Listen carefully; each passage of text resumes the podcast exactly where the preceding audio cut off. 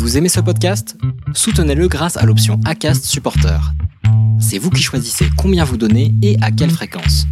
Cliquez simplement sur le lien dans la description du podcast pour le soutenir dès à présent. Bonsoir à toutes et à tous. Oh là là, l'équipe type est de retour. Si c'est pas merveilleux, bienvenue pour un nouveau numéro du Racing Café, le Racing Beaujolais nouveau. Ça, on est pas peu fiers évidemment. Vous l'aurez compris, c'est en grande partie pour ça qu'on a choisi euh, de diffuser l'émission un jeudi pour pouvoir tomber le jour du Beaujolais nouveau. Donc autant vous dire que là, eh bien, euh, Manu est en joie et c'est ça fait plaisir, euh, bien sûr, de le voir en joie et de vous voir tous dans le chat aussi. J'espère que vous êtes en très bonne forme. Alors, merci à tous. Il y a plein d'abonnements. Merci Tactique, merci la Sardine. Toujours aucune idée de qui est cette personne. Merci à Consex Dani, toujours hein, très bien. Ne, ne, changez pas vos pseudos et, euh, si vous le regrettez 4 secondes plus tard, parce que c'est le cas pendant 6 mois. Twitter, vous changez de, de, pseudo. Donc j'en suis euh, navré, mais le train de la hype approche, c'est merveilleux. Merci.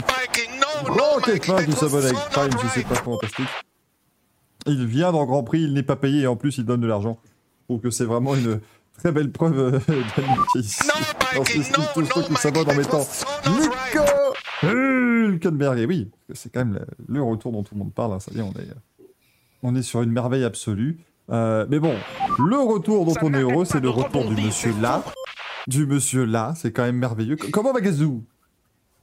Eh bien, il va très bien. Équipe type, sans blesser. Vous avez vu ça? Contrairement à d'autres, nous, euh, on sait se tenir.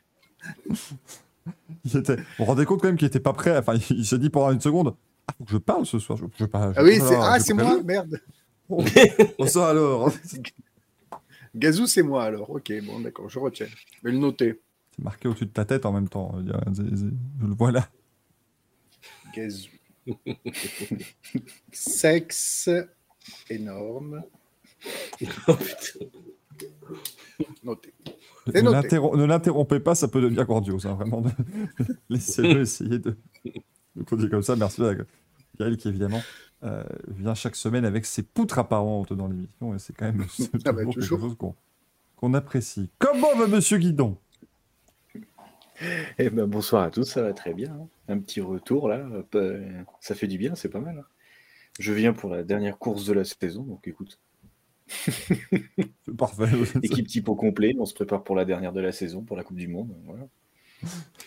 Attention, hein, on sera là même pendant la Coupe du Monde. Pendant tout, hein, vous en faites pas, on sera toujours là. Vous allez, vous allez plus savoir qu'en foutre de nous. Euh, tout en même temps, nous, on ne saura plus quoi foutre dans ces émissions, puisqu'il n'y aura plus grand-chose à vous dire. Donc là, préparez-vous à des heures et des heures de débat sur est-ce que les POG, c'était bien, est-ce que les billes, finalement, n'étaient pas un petit peu trop désuètes. Enfin voilà, vous allez voir, ça va être vraiment euh, des émissions formidables. Comment va Manu? Bah ça va, bonsoir à toi, bonsoir à tous. Alors je tiens juste à préciser un truc, tu as dit que j'étais ravi du Beaujolais nouveau, c'est pas parce que je suis alcoolique, mais uniquement parce que c'est ma région. Mais voilà, je tiens à préciser quand même les, les choses. Oh, la... oh, là là, la pire excuse, on dirait Red Bull. ah non, mais c'est pas un mensonge. tu serais pas ingénieur toi par hasard Laisse-nous laisse-nous en débattre tout à l'heure ne, ne spoilez pas tout, bien Et du coup, est-ce que, tu, est que tu aimes le Beaujolais nouveau ou est-ce que tu aimes le Beaujolais nouveau parce que c'est ta région? J'adore le Beaujolais nouveau. Je suis venu pour ça. Non, je déconne, mais j'adore ça. Mais, mais a-t-il a des notes différentes? Qu'a-t-il de nouveau cette année? C'est important quand même pour que les gens qui écoute, il, il sent la cerise, à vrai dire. Bon, l'alcool à consommer avec modération, donc t'inquiète pas, ah, Manu. Jamais... Officiellement, c'est du jus de raisin, évidemment. Non, mais t'en fais pas, Manu. Oui. voilà, tu peux, tu peux consommer, ne t'en fais pas. Tout va, tout va bien, je, suis renommé comme ça, il n'y a pas de. Il n'y a pas de souci, donc c'est beau. Eh bien voilà, écoutez, il, y a... il sent la cerise, bah, c'est merveilleux. Je tiens aussi à, à saluer le, le, le sondage qu'on a dans le chat où c'est Fraud Milton pour contre slip ou caleçon. Donc... euh, et pour l'instant, c'est slip et caleçon qui gagnent, donc c'est toujours très intéressant, évidemment. Évidemment. Euh, de voir ce qui se passe ici. Euh, encore une fois, moi je reste, enfin, vous savez, je ne bois très peu d'alcool, mais moi je reste toujours fasciné par cette capacité qu'ont les gens qui font le Beaujolais nouveau à prendre du raisin, et en faire un truc qui sent la banane, la cerise, euh, les rillettes du Mans, enfin tout sauf le raisin. Donc, finalement, c'est très très fort et je le Grosse, dis bravo. Grosse échappée des caleçons, là, ça monte. Un Merci jour, on pour a- ce commentaire en direct, euh, Ben, je...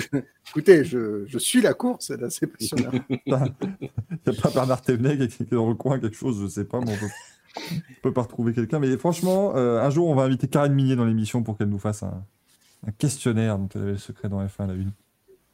C'est terrible, hein, parce que Karine Minier, c'est celle qui faisait les meilleures interviews hein, dans toutes celles qui se sont succédées à ce moment-là. Et nous, tout le monde l'a retenue parce qu'un jour, elle a fait slip ou caleçon? Ce serait sûrement euh, un- une des rares émissions où Média a, invité, enfin, demandé à Karine Minier et pas son mari, du coup. Oui. Ah, bah alors, euh, non, parce que son mari, slip au caleçon, on sait déjà, hein, c'est c'est ni à ni. c'est rien du Donc, tout. euh, C'est rien. Et ce n'est pas Valtteri Bottas. à un moment donné, bon, euh, c'est. c'est- Vaut mieux avoir l'avis de Carlier qui pourra nous expliquer pourquoi David Coulthard a cette envie irrépressible de se mettre un poil partout tout le temps. Euh, c'est le genre de choses qui, qui peuvent arriver, bien sûr. Victoire du caleçon, bravo. Hein. Merci à toutes et tous qui euh, avez voté. Et vous euh, allez donc, euh, ceux qui ont voté caleçon, évidemment, vous allez remporter un set de caleçons à l'effigie du Racing Café, bien évidemment, pour nous emporter partout avec vous. C'est voilà, c'est notre petit cadeau de. C'est terrible parce que, oh là là, oh le, oh, le shop va, va plus ressembler à grand chose, même, si ça continue. Faut qu'on arrête d'avoir des idées à la con. C'est- dommage que si Biffy avait accepté de nous sponsoriser, on aurait pu faire des caleçons Biffy.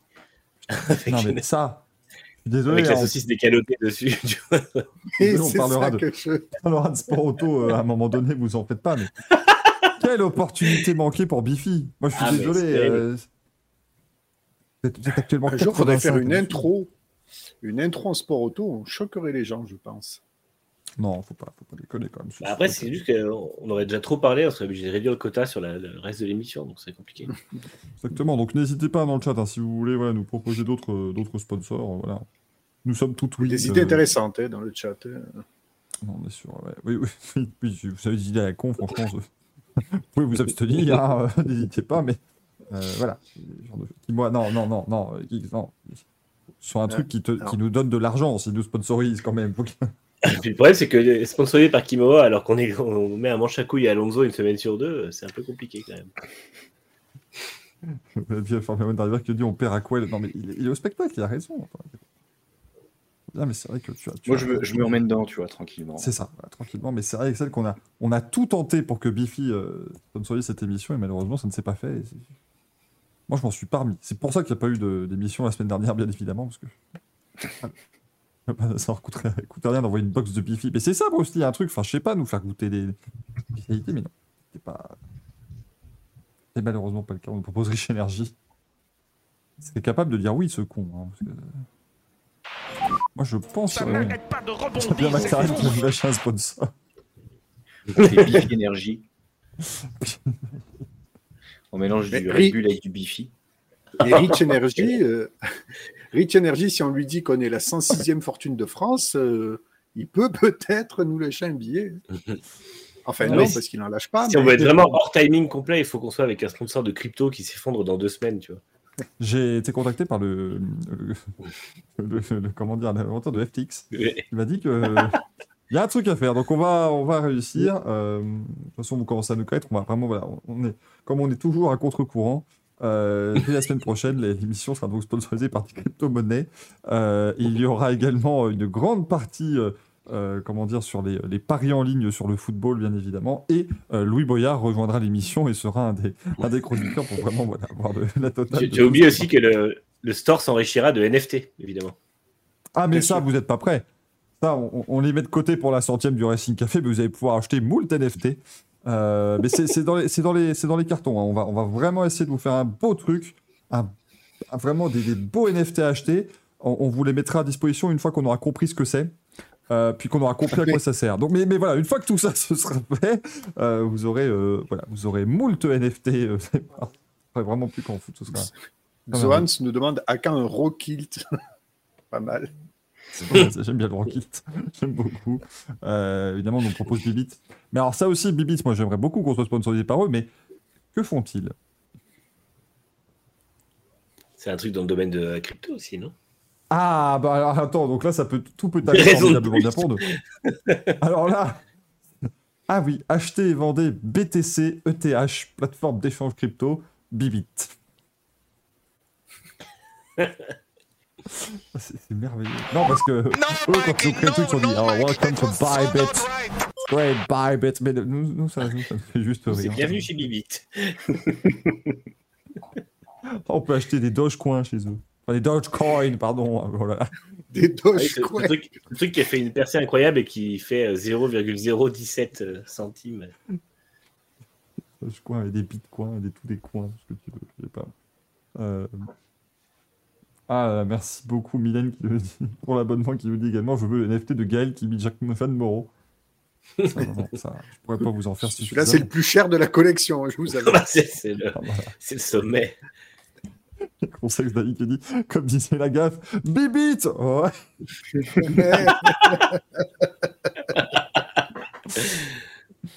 Kamalou qui dit les crypto-monnaies, c'est les nouveaux cigarettiers de la F1. Non, non, non, non, il y a mieux. Les cigarettiers électroniques, c'est les nouveaux cigarettiers de la F1. Et ça, c'est beau. Ça, c'est très Oui. fort. Euh, Et en plus, maintenant, tu as l'avertissement, attention, plus de 18 ans sur, euh, sur une image, en fait. hein. Donc, Mais ouais, euh, non, mais ta views contient de la nicotine. Mais comment vous pouvez sponsoriser une équipe de F1 alors qu'il y a 40 il y a deux courses dans l'année où vous pouvez mettre vos logos et le reste non C'est merveilleux. Dit sinon tu peux demander à Minichamp ou Spark, Manu fait déjà leur chiffre d'affaires donc ils peuvent faire du faire. Ok, oui, oui, il faut, il faut, voilà, il faut, il faut s'intéresser euh, à ce que, Ouais. ce que les gens. une bonne, autre partie de, une bonne partie de la collection, du coup, vu qu'il n'y a pas que des mini-champs et des sparks, qui seraient, je pense qu'ils seraient tatillons un peu. Ça va, à un moment donné. Ils vendent leur, leur voiture en 43e à 175 000 euros, ça va, ils peuvent bien, ils peuvent bien accepter que tu des voitures qui viennent d'ailleurs, hein, c'est bon. Euh, un, un NFT de chez Minichamp, ça vaut combien alors? Parce que, vu C'est vrai, ils sont pas tombés dans ce truc, ils en font pas. Donc, euh. Bah oui, non, mais tu veux qu'ils fassent quoi? Tenez, bah, du coup- on vous offre une- la miniature de Lewis Hamilton au Grand Prix du Brésil 2021, mais c'est une image. Mais la question, tu veux qu'ils fassent quoi, s'applique à tous les, les NFT, de toute façon. Mais ne vrai. leur souffle pas l'idée, parce que je pense qu'en réalité augmentée, tu pourrais très bien avoir des, des livrets spécifiques sur tes modèles à toi, tu sais, avec le smartphone et tout. euh, Je pense qu'il y a une connerie comme ça à faire. Peut-être leur souffler l'idée. Le NFT est un certificat, pardon, nous avons Gohan qui est très sérieux dans le chat et il a tout à fait raison. euh, mais...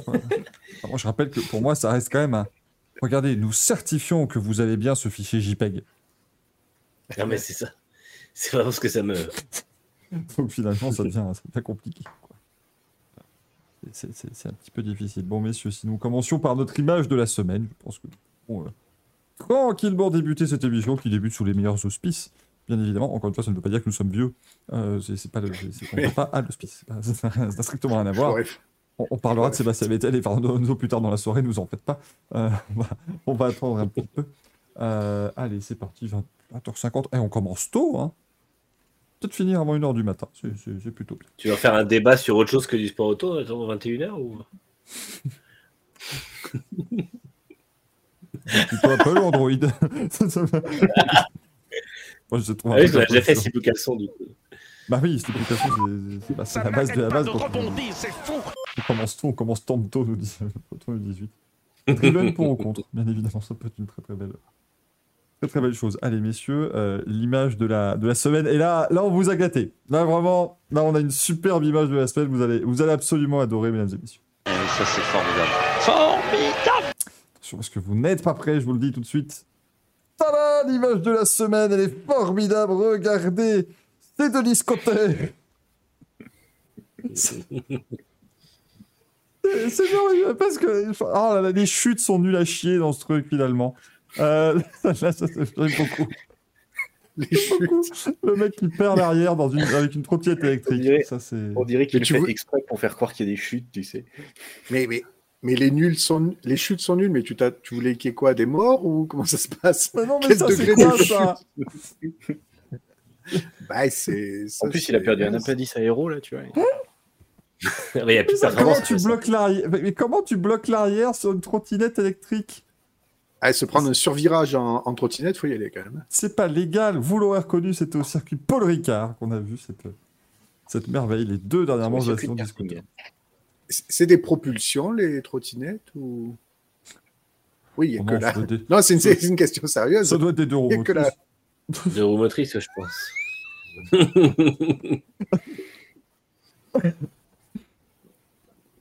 Quelle Ah bah tu poses une question, faut t'attendre à la réponse qui peut ne pas te plaire, hein, malheureusement.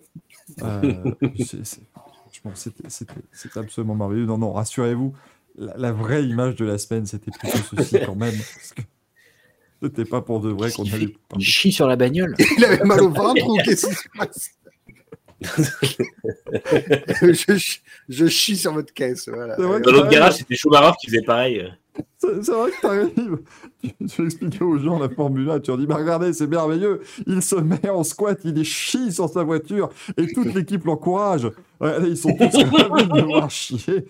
Son plus bel S'il espoir vous plaît. S'il vous plaît, faites un montage et tournez euh, Magnussen dans l'autre sens. Je pense que ça peut être absolument merveilleux. Ah non, mais là, c'est, non, ils, sont, ils sont forts, mais on salue évidemment euh, Kevin Magnussen et cet exploit retentissant Oui. euh, qu'il a, qu'il a signé avec cette pole position du Grand Prix du Brésil. Enfin, pole position du sprint, enfin bon, vous avez compris. hein, c'est- en tout cas, il a fait le meilleur temps le vendredi. Ça, au moins, c'est sûr. Il a fait le meilleur temps de la Q3. Il n'y a pas de problème là-dessus. Euh, c'était quand même. euh, voilà, c'était. Désolé, mais Nitram vient de nous mettre un sondage encore dans le chat. Demandons votre, quel, quel NFT vous souhaiteriez voir pour la C'est quand même Gaël en e-girl qui, domine les débats pour l'instant. Vous avez dû dépayer son set. Michael mange un diffus, ou Manu est payé par un chien. Parce que c'est vrai que ça, c'était peut-être le meilleur moment de l'année. Ou Manu a sursauté parce par que un ses chien, chiens commençaient à se bouffer entre eux. Euh, ce qui est, ma foi, voilà, hein, Ah, pourquoi j'ai- pas. J'ai pas même pas je bouffer. Euh, bon, là, elle, elle était bien, la pole de Magnussen, euh, euh, Axel, c'était- c'était chouette. Bah ouais. Merci. Ah ouais, c'est. c'est- Oh. Non, bah, ta, Non. ta réponse note le, le, le problème de ces pôles en une veille de sprint, c'est que ça ne déclenche pas un enthousiasme similaire à celle de, de prendre le débat. J'ai l'impression que les gens ont dit oui, c'est la pôle du sprint, mais au final, on sait très bien qu'il ne sera pas en pôle pour la vraie course. Et c'est un Alors, peu ouais. et Après, le seul avantage, c'est que pour la première fois, j'ai apprécié une course sprint. Elle était bien, hein, cette course au sprint quand même. Elle était, était euh, en fait, ce qui est chiant, c'est que. Ouais, c'est ça, c'est que je suis vraiment super content que Magnussen et As aient chopé une pole quasiment la régulière et, improbable. Enfin, franchement, c'est vraiment super pour eux. Ça, redonne un peu du crédit à As, ça redonne du crédit à Magnussen qui a été. Qui, franchement, qui cette saison mérite. Euh, ils ont bien bossé chez As. Et puis, euh, bah, après, ce qui est chiant, c'est que oui, tu as une pole, mais finalement, en fait, euh, derrière, je fais une course sprint et au premier virage, t'es huitième, quoi. Pour finalement partir huitième en course, et bon, bah, malheureusement, à la suite, il se percutait. Donc bon, c'est, en, fait, ça, ça- en fait, ils ont très bien commencé, ça fait plaisir, mais derrière, le fait qu'il y ait cette course sprint, en fait, ça peut gâcher un peu le reste du week-end, comme lui, ça lui a gâché sa course. Ah oui, ça c'est effectivement malheureusement euh, ce qui peut être un petit peu compliqué quoi, avec eux, euh, avec ce, ce système-là. Bah, Après, moi j'étais quand même très surpris qu'ils soient encore en tête quasiment à la fin du premier tour. Euh, il a quand Oui, il a bien tenu. hein. Après, de toute façon, heureusement qu'il y a eu cette course, cette course sprint le samedi, donc la qualif le vendredi. S'il y avait qualif le samedi, il n'aurait jamais fait de pole. C'est ça, ça aurait été sur le sac et du Oui. coup il aurait pas réussi à, Donc, euh, à donc, tant, donc tant mieux, tant mieux. Mais après, moi, j'ai vraiment bien apprécié euh, de voir cette qualif et c'est surtout de voir le désastre des autres euh, en plus. Voilà, ça a rajouté le reste. Ça, a- ça a rajouté euh, ce qu'il fallait derrière, quoi. Les pneus intermédiaires, c'était quelque chose. Mylène qui dit en e-scooter, ils avaient une Paul Ricard. Il faut évidemment. savoir à quel point j'étais détruit quand le Peugeot de Fixit numéro 93 n'a fait que le deuxième temps des qualifs. Moi, j'avais préparé mon Paul di Resta, mais pas, pas pu être utilisé. J'étais très déçu. J'étais- J'étais vraiment, vraiment très triste. Euh, J30 qui dit bonsoir, bonsoir, je vois que Gaël est là. J'avais cru à Gaël Gate en mode Alpine ou Red Bull. Ouf, oui, non, mais encore une fois, je vous rappelle, voilà, ils viennent de temps en temps, simplement parce que le reste du temps, je les séquestre dans, dans, dans ma cave et que Manu est le seul qui arrive à s'échapper tous les jeudis. Voilà. Bravo à lui, pas tout. Ok, ceci dit, ça redonne du crédit à Hülkenberg. Pourquoi donc Parce qu'il a fait la pole. euh, il a fait la pole aussi au Brésil. On rappelle, hein, pour la grosse baston entre Magnussen et Hülkenberg, ils sont tous les deux à une pole position en F1 maintenant. L'un des deux a un podium de plus. Je dirais pas, pas lequel, mais c'est c'est compliqué. Mais bon, voilà, c'était, on voulait un petit peu quand même montrer euh, et mettre Mm. en avant ce, cette pole parce que voilà, c'est- quand même euh, finalement, je trouve la, la F1 ne, ne- voilà, arrive toujours à regorger un peu de surprises et on en a quand même. Les dernières années, je trouve qu'on on en a de plus en plus des surprises. et C'est ce que, ce que j'apprécie beaucoup. Qu'on voit l'an dernier, il y a deux ans, avec les Williams, avec euh, George Russell qui commençait à taper des Q2, voire des Ouais. Q1, etc. Pas des Q, des, oui, des Q. Taper des des culs, ça, oui, ça, après, c'est bon.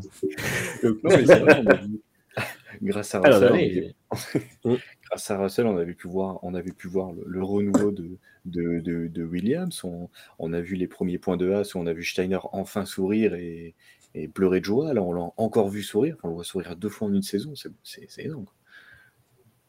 Ah, il sourit plus cette année que l'an dernier, quand même. Il sourit plus cette année que depuis 5 ans, là, forcément.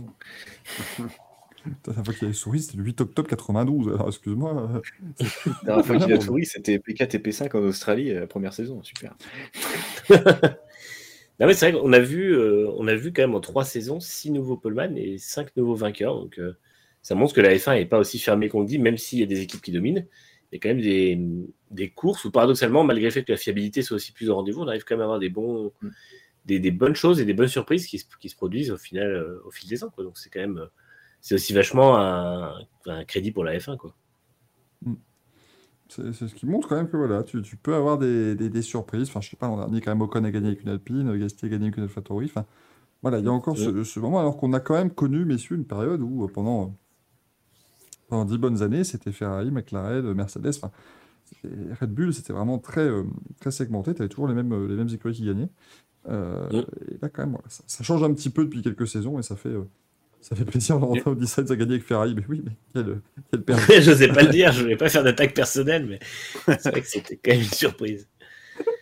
Non, mais ça participe clairement, entre guillemets, euh, à- aux surprises de la F1 et quelque part, c'est le petit truc qui peut, entre guillemets, je vais pas dire sauver une saison parce que ça serait trop fort, mais quand même, c'est la petite surprise que l'on attend chaque année, tu sais. Donc, euh, c'est plutôt cool. Je suis désolé, mais je trouve ça merveilleux. Manu qui est en train de se mettre torchon et chiffon de carpette en bas de l'écran. Mais non, mais ça, je reste, je reste en, en état de sobriété. Ah, bah, tout va bien. Sobriété énergétique, Manu, n'oublie pas. Ah bah, évidemment. Euh, bien sûr. Coucou Marie-Jean Balek dans le chat qui vient de nous rejoindre. Vous êtes très nombreux ce soir, ça fait, ça fait plaisir. D'autant plus que l'émission s'arrête maintenant. Merci de nous avoir suivis. Euh, on se retrouve très vite,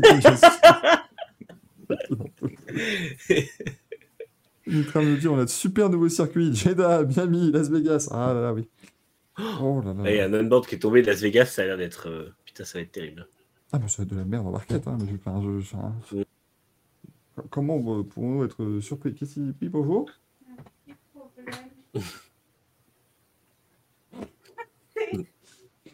je, Alors, je, je ne nommerai pas de, de personne ou quoi que ce soit.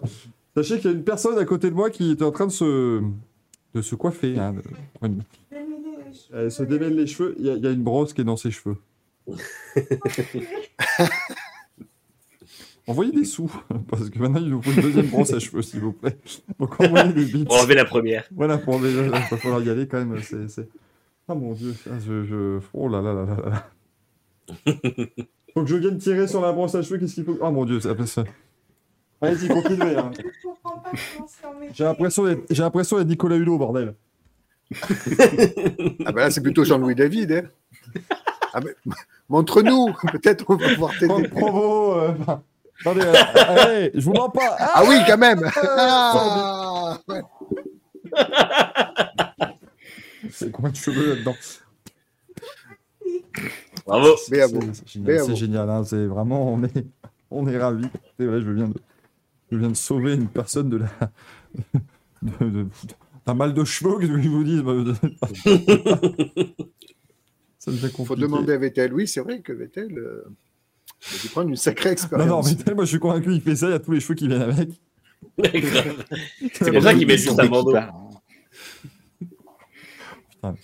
Il pourrait au moins mettre le bandeau vraiment à la Björn Borg, quoi. Non, c'est le, le petit truc là, le petit, euh, le petit bandeau ficelle là.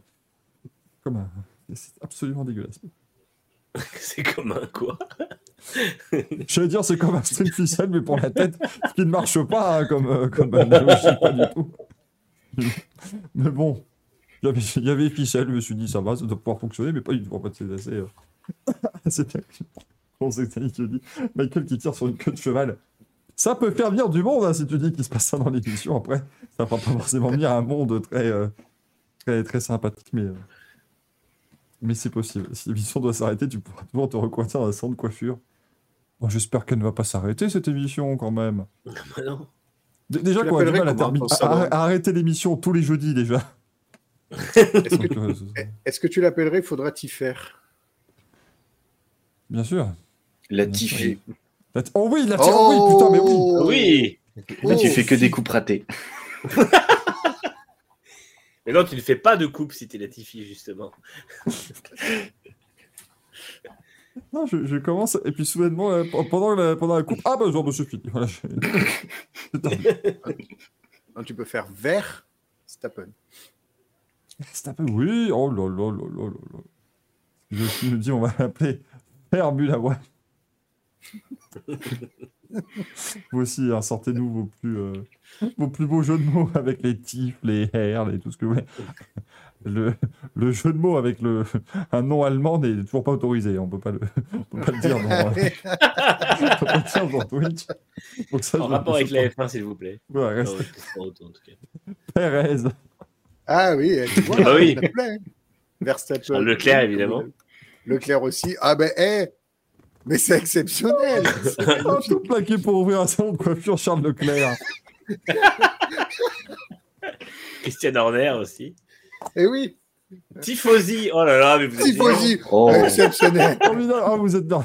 Herman Tilke, Tilk Pierre Casti, Il y en a beaucoup. Schumacher arrêtez. Oh merde. Ah, on a trouvé le... On a trouvé le jeu de l'année, là. Et vous, c'est quoi le concept de votre émission? Bah, Faire des jeux de mots sur les sortes de sais, avec des pilotes de F1. Attention. Ah mais, ah, mais Charles Leclerc, je le trouve exceptionnel, bordel.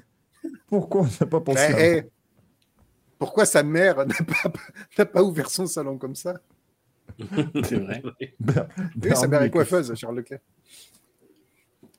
Et Un diffuseur. Ah bah écoutez, non, non, c'est... Fernando Alonso, voilà, je vois que j'en trouve un Eh, quand même, voilà. merde. Sergio Pérez.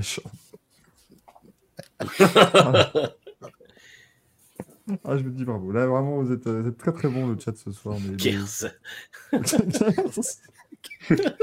non, on dit Shrek euh, pour ce Shrek de récupération d'énergie cinétique. Ayrton Senna. Oh merde, mais- mais pourquoi ça me. Oh. J'ai deux questions. Pourquoi ça me fait autant rire Notamment DRS.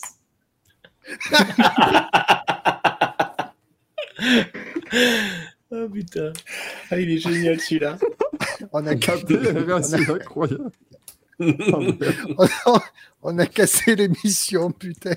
Ma question, c'est la première, pourquoi ça me fait tellement rire? Et la deuxième, pourquoi on gagne les viewers là-dessus?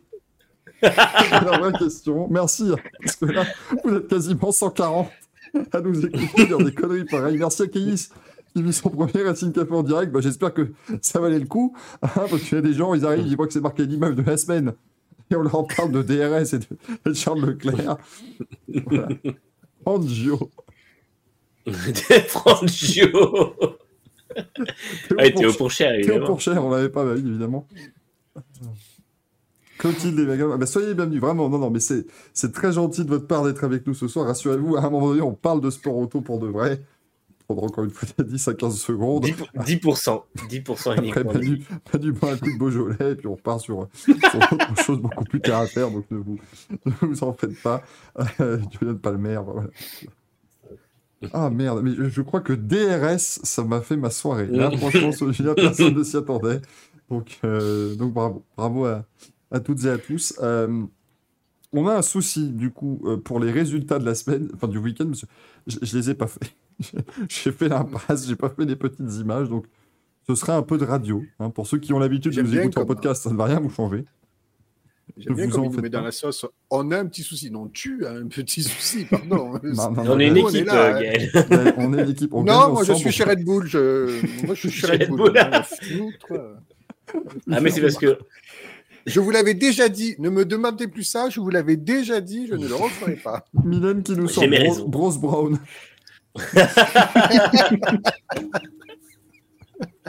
oh merde. Oh, ah, attendez, je veux Bien vu la, bien vu la variante.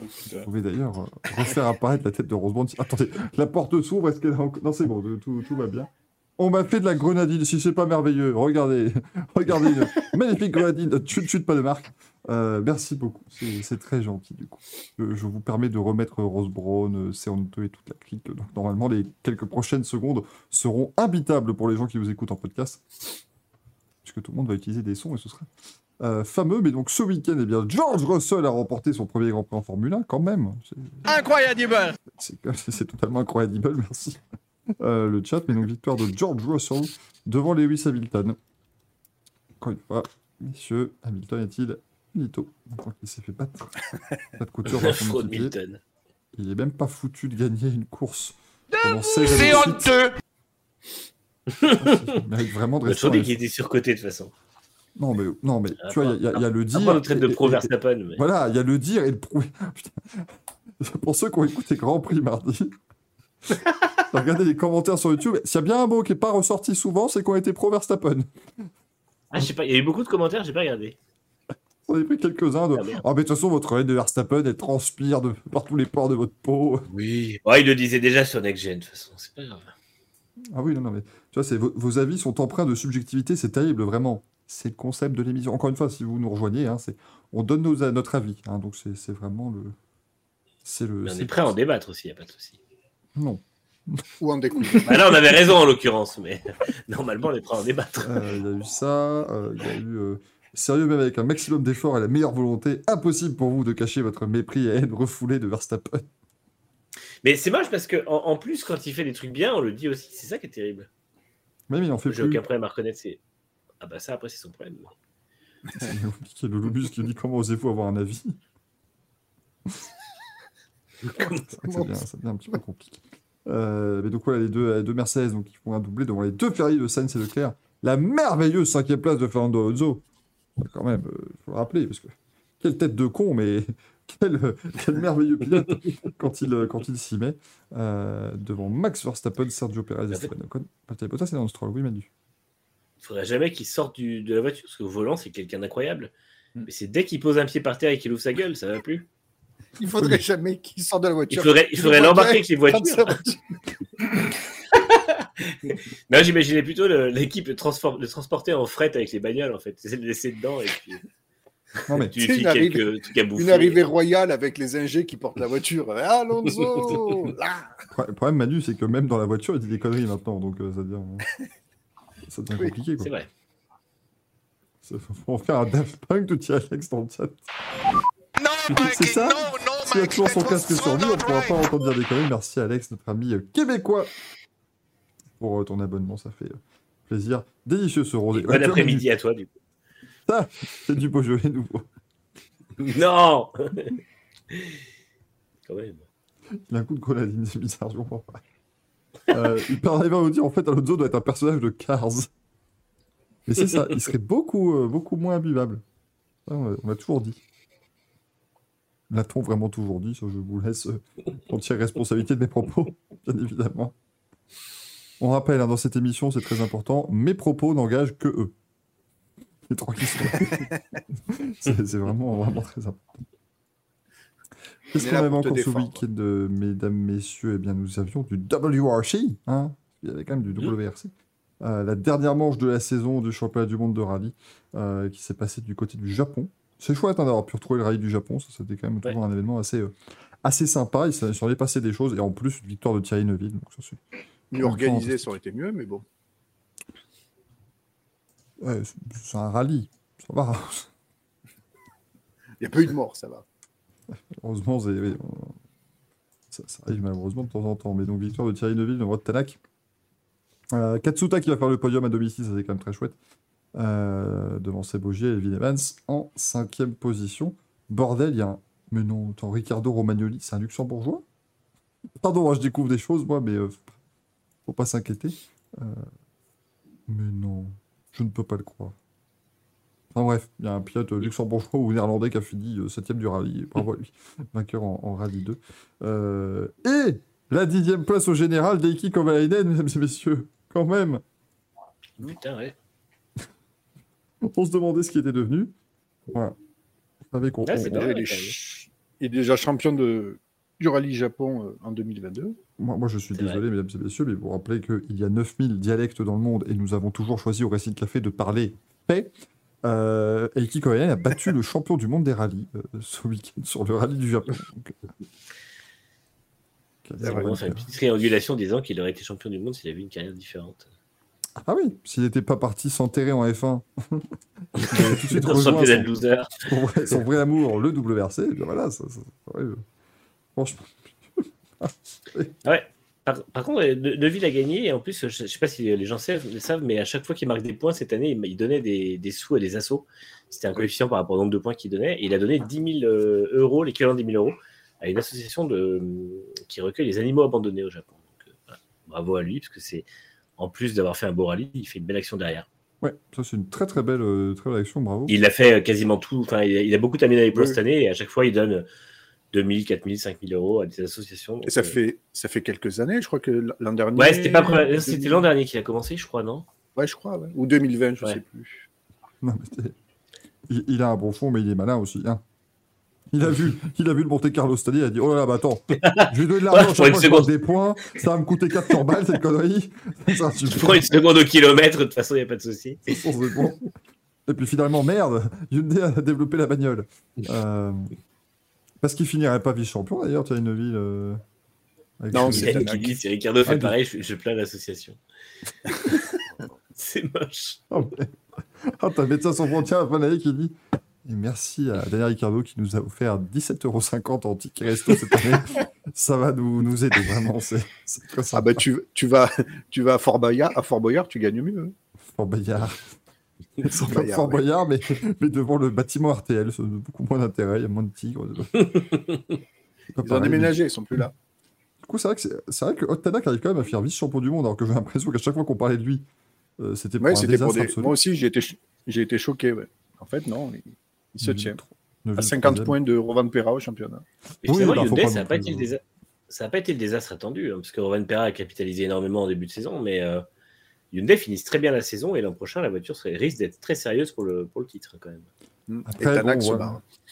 bah, évidemment, comme à chaque fois qu'une voiture devient bonne. hein. Après, Hyundai, c'est c'est aussi. Enfin, enfin, je veux dire, cette saison est quand même symptomatique. Enfin, t'as Roven Perra qui a fait le boulot toute l'année, mais sinon, bon, bah, Hyundai, c'est les seuls déjà qui n'avaient pas euh, une espèce de tourniquet à la place de leur troisième voiture. Enfin, ils enfin, ils en avaient toujours, mais t'avais toujours au moins deux voitures qui avaient toujours les mêmes pièces.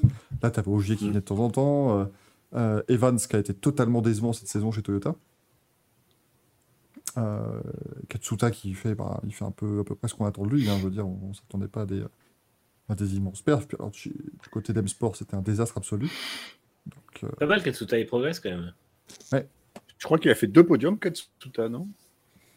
C'est tout à fait possible. Je- Je crois. Mm, Ouais, C'est vrai que M-Sport, c'est quand Kenya. M-Sport, on comprend qu'il va euh, recruter, bah, notamment probablement Tanak.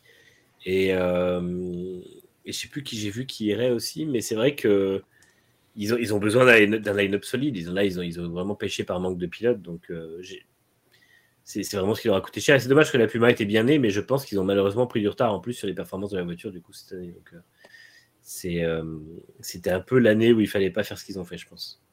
Je, je pense que ouais, ils, auraient, ils auraient gagné à, à avoir l'homme peut-être plus souvent dans la voiture quand même, hein, chez, chez M-Sport. Ben, en plus, c'est terrible parce que la voiture était bien née, mais faute de développement, faute Bah oui. de moyens, c'est quand même une écurie voilà, qui est qui est pas au niveau de Toyota ni Hyundai. Alors effectivement, euh, peut-être que euh, un pilote de la trempe de, de Loeb aurait été mieux.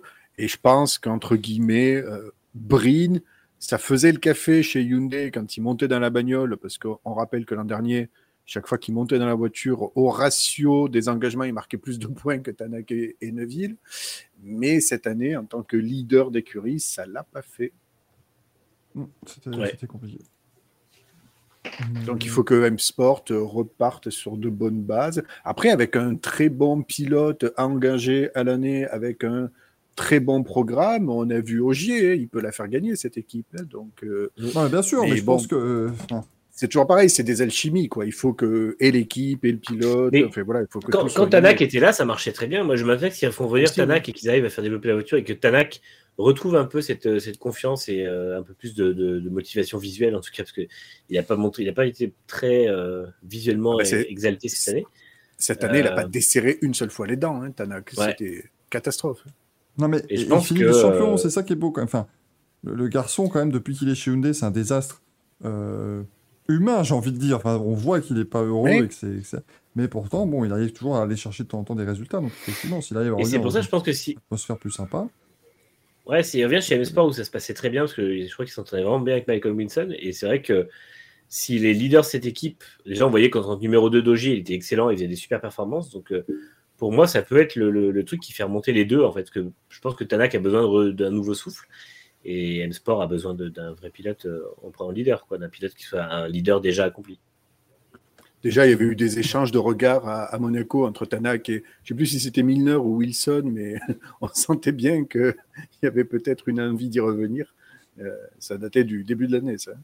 Et puis ce week-end, c'était également la finale du championnat du monde d'endurance, mesdames et messieurs, avec une nouvelle victoire de Toyota. Euh, c'est la numéro 7 hein, qui gagne cette fois-ci. Donc Conway Kobayashi euh, Lopez devant la numéro 8 de Boemi, Hartley et Rakawa qui deviennent champions du monde. Ryo Arakawa, sa première saison en WEC, il a gagné Le Mans et il est champion du monde, hein, le garçon. Donc, euh, Ouais. c'est Comment faire un solide. palmarès rapidement très très très solide. L'Alpine termine troisième de la course euh, et deuxième du, du championnat. Et puis euh, côté euh, Peugeot, ça a été la quatrième place pour Loïc Duval, Gustavo Menezes et Nico Müller. Et l'abandon malheureusement pour le numéro 93 euh, qui euh, donc a été contraint à l'abandon. C'est une très belle phrase que je viens de faire. Elle a vraiment un très très grand professionnalisme, euh, bien sûr. Mais euh, bon, c'était c'était comment les 8 heures de Bahreïn là, Si vous avez regardé les 8 heures déjà? Nous n'avons pas regardé 8 heures, et puis c'est Moi, vrai les que moi je suis prêt. Moi, Et alors c'était comment? Long. Alors- Ouais, 8 heures de Bahreïn, c'est trop long, c'est trop long. Moi, j'avais mon rédac chef sur place. Il m'a dit bah, écoute, on a fait comme plusieurs journalistes. On était là au début de la course. On est retourné à l'hôtel et puis on est revenu pour la fin. C'est dire comment c'était passionnant. Tu pouvais pas le dire, j'aurais dit bonjour euh, Gaël, euh, merde. Fallait me prévenir. Euh, non, non, mais c'était. En fait, il faut savoir aussi quand tu étais sur place, c'est. Il faisait une chaleur, mais. euh, En fait, on a- on n'a pas eu de chance. La pire journée niveau météo, c'était le samedi. Parce que je, crois qu'il faisait 35 degrés et 80% d'humidité. Allez, démerdez-vous avec ça. Euh, c'était non, non, c'était vraiment un, c'était un pour les, pour les mécanos, euh, les pilotes, euh, tout le monde là, c'était c'était vraiment impossible.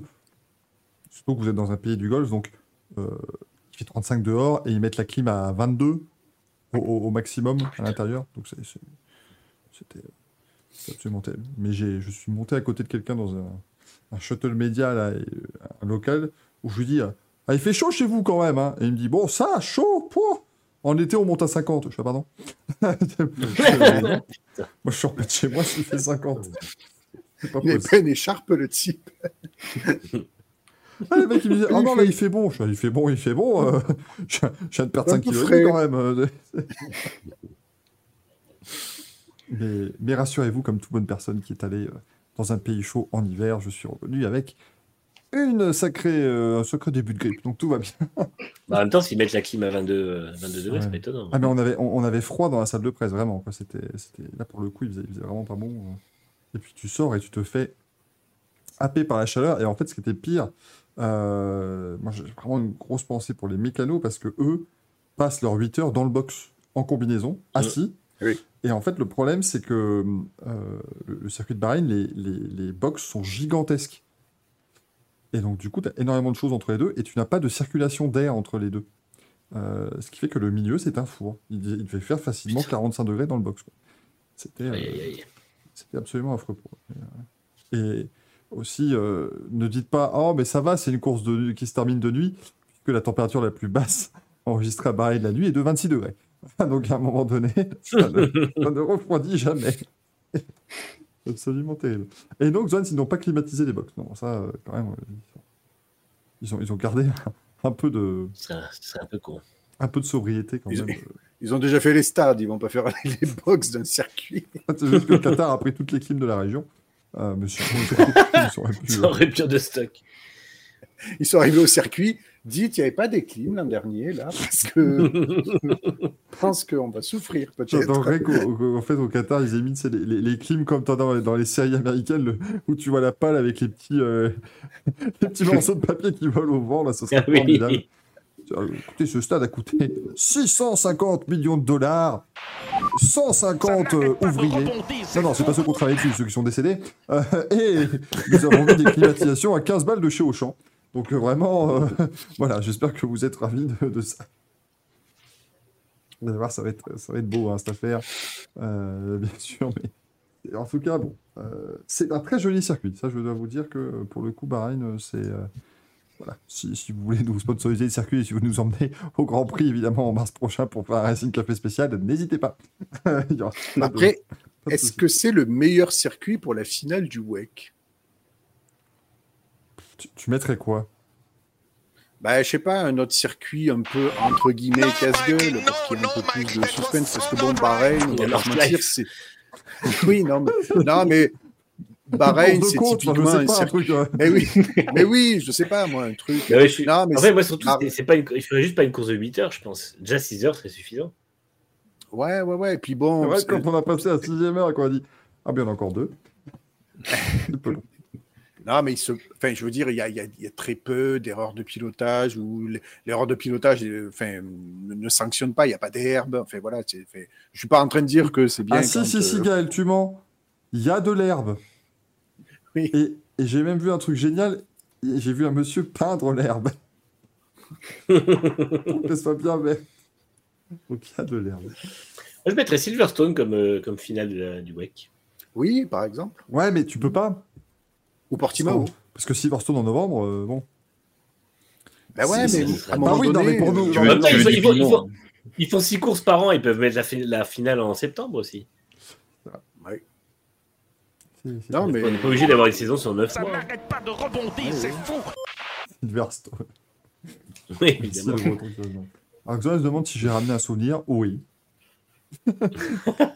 j'ai ramené un ah, souvenir. incroyable. Non, parce que ça, c'est ce que j'ai découvert du coup. Sachez que si vous allez un jour à, à Bahreïn pour euh, courir une course, euh, ils offrent en fait des plaques comme ça à tous les, tous les journalistes. Euh, que ce soit Ah ouais. pour la F1 ou pour le WEC. C'est une plaque euh, euh, commémorative de l'événement. Sympa. Toujours sympa, voilà. L'émission n'est pas sponsorisée par le Royaume de Bahreïn, hein, je tiens à vous dire. mais c'est- non, mais c'est vrai que tu arrives pour une fois dans des installations vraiment luxueuses et tout. C'est, enfin voilà, c'est, c'était. C'est, c'est un circuit qui, voilà, qui, qui impressionne quand même. Et C'était plutôt chouette. En plus, je crois que le circuit de Bahreïn, euh, je ne sais pas s'il n'a pas été crédité des trois étoiles environnementales SIA. Je crois ils ont, ils ont Ah, entrepris pas, des lui. travaux là pour euh, ou c'est en cours, je crois, parce qu'ils ont fait des, ils ont entrepris des rénovations là, je crois, il y a deux, il y a deux ans, Bahreïn pour. euh, ils cherchent à, à- à- ils cherchent à accéder à la neutralité carbone en tout cas. On va leur dire de couper la clim, déjà, ce serait un début. c'est ça. Non, non, mais je crois qu'ils ont, ils ont entrepris des trucs. euh, C'était, euh, ils avaient annoncé ça pendant le, pendant le premier confinement là, de 2020, je crois. Ouais, C'est possible. On sait que Zali qui dit que Silverstone en novembre, ils font un kawaii.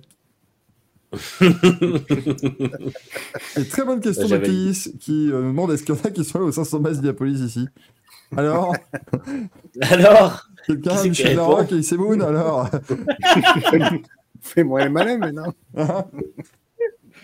J'ai fait, j'ai fait les plus grands événements, bien évidemment, mais pas les scooters au Paul Ricard. Ça, c'est grande désillusion de ma vie euh, pour l'instant. Et puis, comme on sait qu'il n'y aura sans doute pas de saison 2, euh, d'ailleurs, d'ailleurs, il faut qu'on vous donne les résultats, évidemment, de ces manches d'e-scooters. Hein Random pilote numéro 1 a battu Random pilote numéro 2. Player 1, Player 2. Est-ce que l'écurie de, de Hülkenberg a fait un podium ouais. Évidemment que non. Vous n'êtes même pas intéressé à ça, je suppose. Non, bah, elle pas- franchement. N'a pas fini, en tout cas, sur le podium de la saison, l'équipe du Hülkenberg, déjà, ce qui n'est pas une euh, surprise. Euh, mais, mais, enfin, vous voyez, on est, on est quand Il même... y a un moment où il était deuxième, il, a, il, a- il est tombé, ou je sais pas. Non, mais vous voyez, on est mauvaise langue à dire machin, tout ça. Eh, qui est le premier champion du monde d'e-scooter de l'histoire Aymar Vernet, un pilote français, mesdames et messieurs. La France qui gagne sur deux roues, ça fait plaisir. Euh, Et j'espère on qu'il a reçu un coup de fil d'Emmanuel Macron. a peut-être reçu un texto, au pire un snap. Mais je pense pas plus. Il faut pas non plus. Prends ça, Quartararo, dit Marie-Jean. Non, mais voilà. Lui, au moins, il est champion. Voilà, non, mais franchement, euh, voilà, on, a, on a un Français champion du monde de trottinette électrique. Donc à un moment donné, c'est très, euh, très très fort. C'est peut-être un parisien aussi. Prends-toi ça, Hidalgo. Emer Vernet qui représentait l'équipe Racing Citizens. Euh, Oh là là, eh Ah, ben, eh, eh, rendez-vous L'écurie des citoyens. Il a, il a commencé son année, Emar Vernet, en quittant son job euh, pour devenir un, pilote de trottinette freestyle professionnel, un ambassadeur de marque et un influenceur. Euh, Il n'y a pas de saut métier. euh, non, bien sûr, bien sûr. Euh, il a grandi quand même. Dans, une, grande famille. euh, il vit dans la ville de Toulon avec sa maman, ses trois frères et ses deux sœurs. Et donc, eh bien. euh, non, mais elle est terrible. cette- je vous lis la biographie officielle sur le site de l'e-scooter quand même. hein. On s'en fout. Non, mais On la première phrase, c'est tellement donc- vraie sur Énergie 12. Non, mais la première phrase, c'est donc il a abandonné son boulot pour devenir pilote professionnel de trottinette freestyle, ambassadeur de marque et influenceur. Il grandit dans une grande famille avec ses deux sœurs. Il vit également le rêve en tant que pilote de trottinette freestyle professionnel, ambassadeur de marque et influenceur. Vous l'avez déjà dit, ça, je ne pas le, pas le remettre. Euh, Jusqu'en janvier, Emar était un garde de sécurité dans un hôpital militaire et il euh, filmait des clips et des, et des stunts sur YouTube dans son temps libre. Maintenant, il est pilote de trottinette électrique freestyle. Et... J'ai une question. Est-ce qu'on va l'inviter dans l'émission? Bah, j'espère, Non. maintenant qu'on a un champion du monde, il faut. il faut quand même. Non, euh, mais c'est. euh, J'ai une deuxième question. Qui un va, écrire sa... qui va écrire sa bio l'an prochain? Je ne sais pas. Je ne sais pas. Chez City. Moi, je suis désolé parce que j'ai- rien contre cette personne. C'est vraiment contre le site de e-scooter à raconter quelque chose. Mais oui, mais c'est écrit. Parce que euh, Il quand même marqué career, highlights, attention, fait marquant de sa carrière, a été en mesure de quitter son travail pour devenir un athlète à temps complet. Mais c'est- pas, pas, pas un fait marquant, Mais ça. en fait. Mais non, mais quand tu prends des gens qui sont pas issus d'un milieu de compétition et tout ça pour en faire des. des- Parce que c'est censé être une sommité de compétition, les scooters. C'est, c'est genre le championnat du monde de trottinette électrique, sauf que c'est des gens qu'on connaît pas, donc tu es obligé de parler de leur vie. Mais y a visiblement, même sa vie est pas non plus très... Toi, si tu devais piloter des scooters, ce serait Highlight, Carrière Highlight à fonder le, le- le Racing Café, tu vois, ou un truc comme ça. Ou... Mais mais ça, je À comprends pas. tenter un partenariat avec Bifi. Ou... on fait plus de viewers qu'eux, donc je, peux, je pourrais comprendre. ça me choquerait pas. Mais euh, non, non, mais là... euh, mais sachez que voilà, c'est statistique. Attention, hein, c'est une merveille, mais en moyenne, cette saison, euh, son cœur a battu à 122 pulsations. Ah. Il a roulé à- à 43 km en Ce moyenne. qui, ce qui reste toujours moins, ce qui reste toujours moins que les pulsations de Toto. Wolff quand il est sur une trottinette. Attends, il y a vraiment la, la vitesse à 43 km/h de moyenne? Mais ils sont vraiment foutus de notre gueule avec leur trottinette qui est à 120 Le km/h quand ils ont annoncé Ah oui. Il a, il a en moyenne utilisé 43 secondes de boost. Je ne sais pas ce que veut dire cette phrase. Euh, en moyenne, Bah, il, a est sûrement atteint 46 km/h. un angle d'inclinaison de 45 degrés, ce qui est beaucoup moins que, que Marc Marquez. Et Ouais. c'est merveilleux. En moyenne, ses temps autour ont été de 55 secondes. Tous les circuits sont différents, il n'y en a pas un qui ressemble à un autre, mais en moyenne, 55 La, secondes. la comparaison est exceptionnelle. C'est nul Putain, j'aurais bien proposé mes, mes services pour refaire un truc de leur site, mais je pense qu'il n'y aura pas de saison 2. Donc... euh. Ouais, par exemple, tu vois, son- sa coéquipière Lena Kemmer, n'a- n'a- n'a- son cœur n'a battu qu'à 105 pulsations par minute, tu vois. Donc, euh, mais elle avait une vitesse moyenne de 45 km/h. Donc en moyenne, elle va plus vite. Et pourtant, elle n'a pas été championne. Moi, je pense qu'on devrait contacter les gars de Stat que c'est- F1 et leur proposer euh, un Stat Scooter parce que c'est plein de choses qui me viennent en tête. Mais en tout cas, sachez que voilà, c'est l'équipe de Nicolas Roche qui a été championne des équipes. Euh, Nicolas Roche qui est un ancien cycliste professionnel. Voilà. Ça, ça fait mal au cœur. C'est- c'est ça. Je- Enfin, Nicolas Roche, Nick Stone. Quoi? Euh, Je suis dans mon nom, mais allez-y. Surtout que si, si je dis pas de conneries, Nicolas Roche, Je sais pas du tout là. Si l'avez si je dis pas de co- si je dis pas de conneries, Nicolas Roche, c'est quand même un moment le patron de la Sky. Sur- en équipe cycliste. Non, c'était Nicolas Portal, ça. Qui malheureusement nous a. C'était Portal ou Roche? Ouais, c'est Nicolas Portal, malheureusement, qui, euh, qui est décédé Pardon, alors, euh, autant pour moi. il n'y a pas très longtemps. Sur le Mais- coup, je me suis dit, mais attends, il, il passe d'une équipe cycliste à de l'e-scooter. Les gars marginaux en e-scooter, imagine. Trucs, ont ça avance pas. Faut vraiment avoir des trajectoires au couteau, là, c'est- merveilleux. Euh, mais Lena Kemmer, au moins, elle, dans ses carrières highlights, elle a terminé deux fois quatrième au Red Bull Ring en, deux- en 2021 dans la Junior Cup autrichienne. Si vous avez compris cette phrase, n'hésitez pas à me, à me le dire. Parce Eh, que mais t'imagines, ça, ça serait génial. Qu'est-ce qu'il a fait? Ah bah, au karting loisir, là-bas, il a fait 1 minute 20. Et ouais, Michael. Il a battu le patron. a été nommé King of the Road au karting municipal de, de jouer en Josas. Il a gagné le concours de pétanque du printemps, donc euh, franchement. Mais vous savez très bien qu'on va remonter notre équipe à la con, juste pour qu'on ait- pour qu'on en prenne trois, euh, trois de nous, nous, nous quatre là pour aller. Ah bah lui, euh, il, a décerné- il a inventé les manches à couilles. euh. J'aimerais beaucoup. Alors Mylène a approuvé la vanne. Ah bon Parce que. Je l'ai. Merci, merci public. Sans qu'il y ait trois bières avant la cour. C'est ça notre carrière là, il se passait. A bu, un, a bu un ballon de Beaujolais nouveau pendant une émission du Racing Café. Enfin, voilà, des trucs un peu. Des trucs qui ont gueule, quoi. Pas, leur- pas leurs espèces de choses comme ça qui sont, qui sont que très peu intéressantes. Ce sont des, des highlights. Euh, Il y, avait- il y avait aussi la filiale du WTCR à, à Bahreïn. On en parle après les scooters, quand même, c'est terrible. Ouais, mais oui, mais puis je, je, je te pense, relativement inintéressant. De toute façon, c'est un autre championnat mort, donc. Je sais même pas qui a gagné. C'est-à-dire que j'y étais, mais je sais même pas qui a gagné le donc. euh, Il n'y avait pas 12 bagnoles sur la grille de départ? Bon. Là, ils ont eu, ils ont eu des wildcards, je crois, pour avoir genre 13-14, mais c'était pas. pas- Ah, oh, pardon, excuse-moi. Ouais, tu sais qu'à un moment, ils étaient à 10. Hein. Non mais, non mais, il y avait, pour, tout dire, c'est quand même une Coupe du Monde, tu vois, c'est un truc. Mais moi, j'ai trouvé que les courses de Porsche Super Cup asiatique étaient beaucoup mieux, quoi. C'est affreux. Enfin, c'est même pas asiatique, c'était Porsche Super Cup Moyen-Orient. J'ai trouvé ça mieux, quoi. C'est- triste. Euh, parce que là, ouais, non, WTCR, c'était vraiment, euh, vraiment difficile de, suivre la fin de ce, ce championnat. Et du coup, ils ont refait la cérémonie avec le, le fauteuil, le roi, tout ça, là, comme d'habitude? Ou même ça, ils ont abandonné? J'ai même Ah, pas vu. hein. Ah ouais, j'étais, bah, alors, franchement, moi, euh, j'étais focus sur le wake euh, tout le temps, tout le temps. ouais. Et dans le guide. Non, mais attends, parce que c'est possible en plus que la course ait eu lieu le samedi matin, juste au moment, euh, juste avant la, les séances d'autographe du wake. Donc du coup, j'ai pas du tout vu. Ah, t'es au petit-déj. non, mais j'ai même pas vu Tom Coronel de, de mes propres yeux, donc euh, je- je- c'est une Ah tristesse ouais. absolue. Parce qu'ils te suivaient. Ah, d'accord, c'est pour ça. Je, je suis dans son vlog. Il voulait un autographe. En fait, je comprends mieux Manu, parce qu'en fait, il me suivait, puis je me retournais, puis il me suivait plus. Bah, c'est ça, après, ils te ça. resuivaient. Ah, c'est ça. Exactement. 4 ou 5 fois dans le week-end comme ça, c'était insupportable. C'était c'était fou. Vous avez ce que dit, c'est moi, la Porsche Super Cup, c'est la catholique qui survit à tout. Bah, la Porsche Super Cup, ce qui est formidable surtout, c'est qu'ils arrivent à créer des cups partout.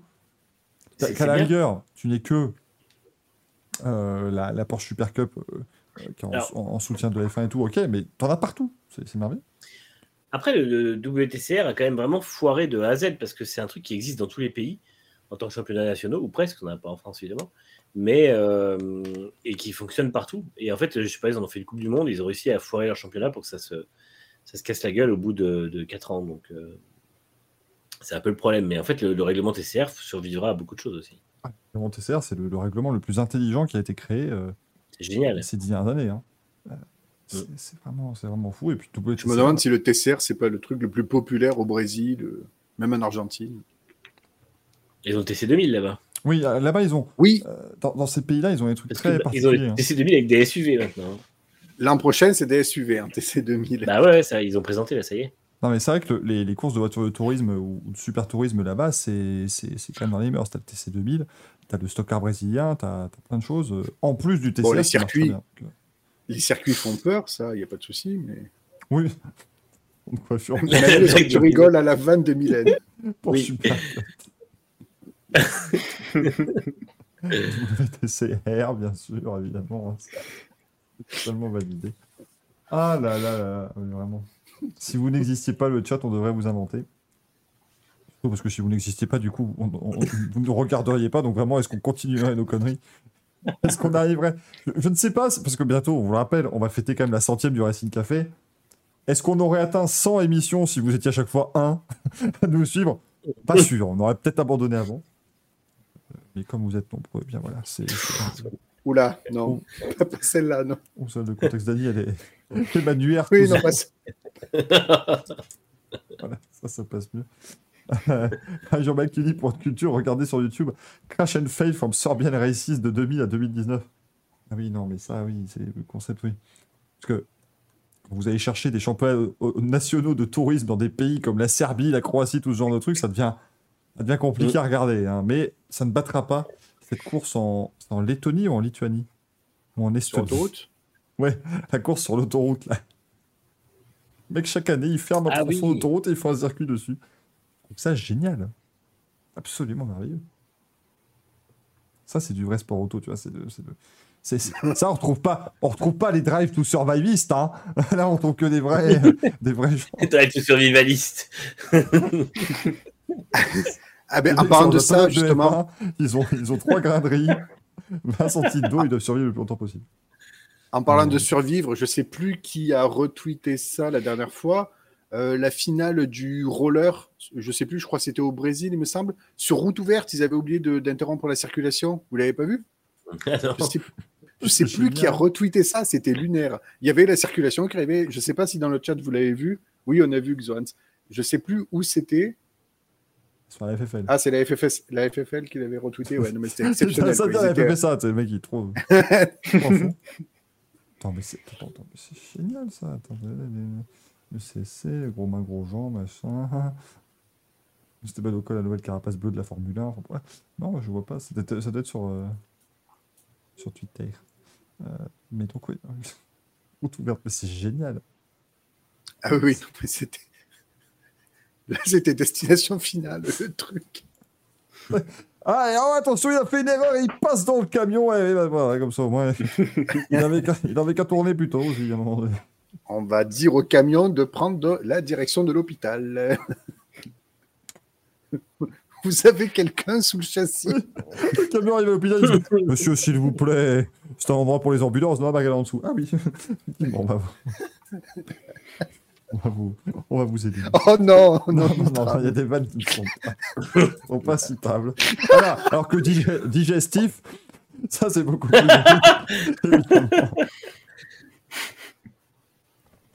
Évidemment. Par contre, le breton je veux bien, je veux bien le, le cheminement de pensée, parce que là, on parle de trucs absolument digestif.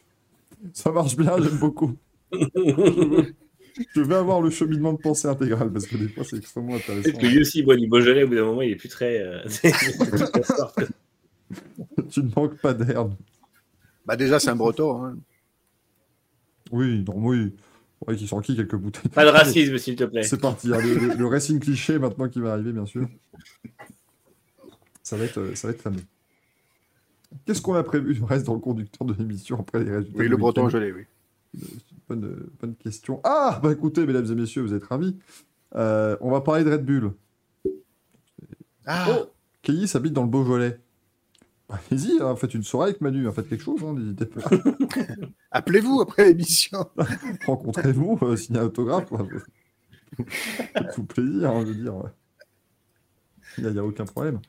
Euh, mais c'est bien. C'est bien. Bah, sache, que euh, Manu est fan de ta boisson. Voilà. Tu pourras faire un selfie avec un vrai rouge.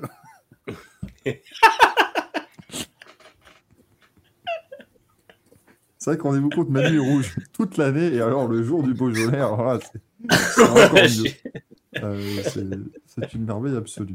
Euh, D'ailleurs, tous les ans, pour faire la couleur de la Ferrari, ils prennent le pigment de ses joues. mais non, mais pas- il, la, il la trempe dans une cuve de Beaujolais nouveau pendant 45 minutes, et elle ressort. c'est pour ça mais- pour ça qu'elle est plus foncée cette année. Ah, Cette ah, année, bah, elle sera couleur cerise.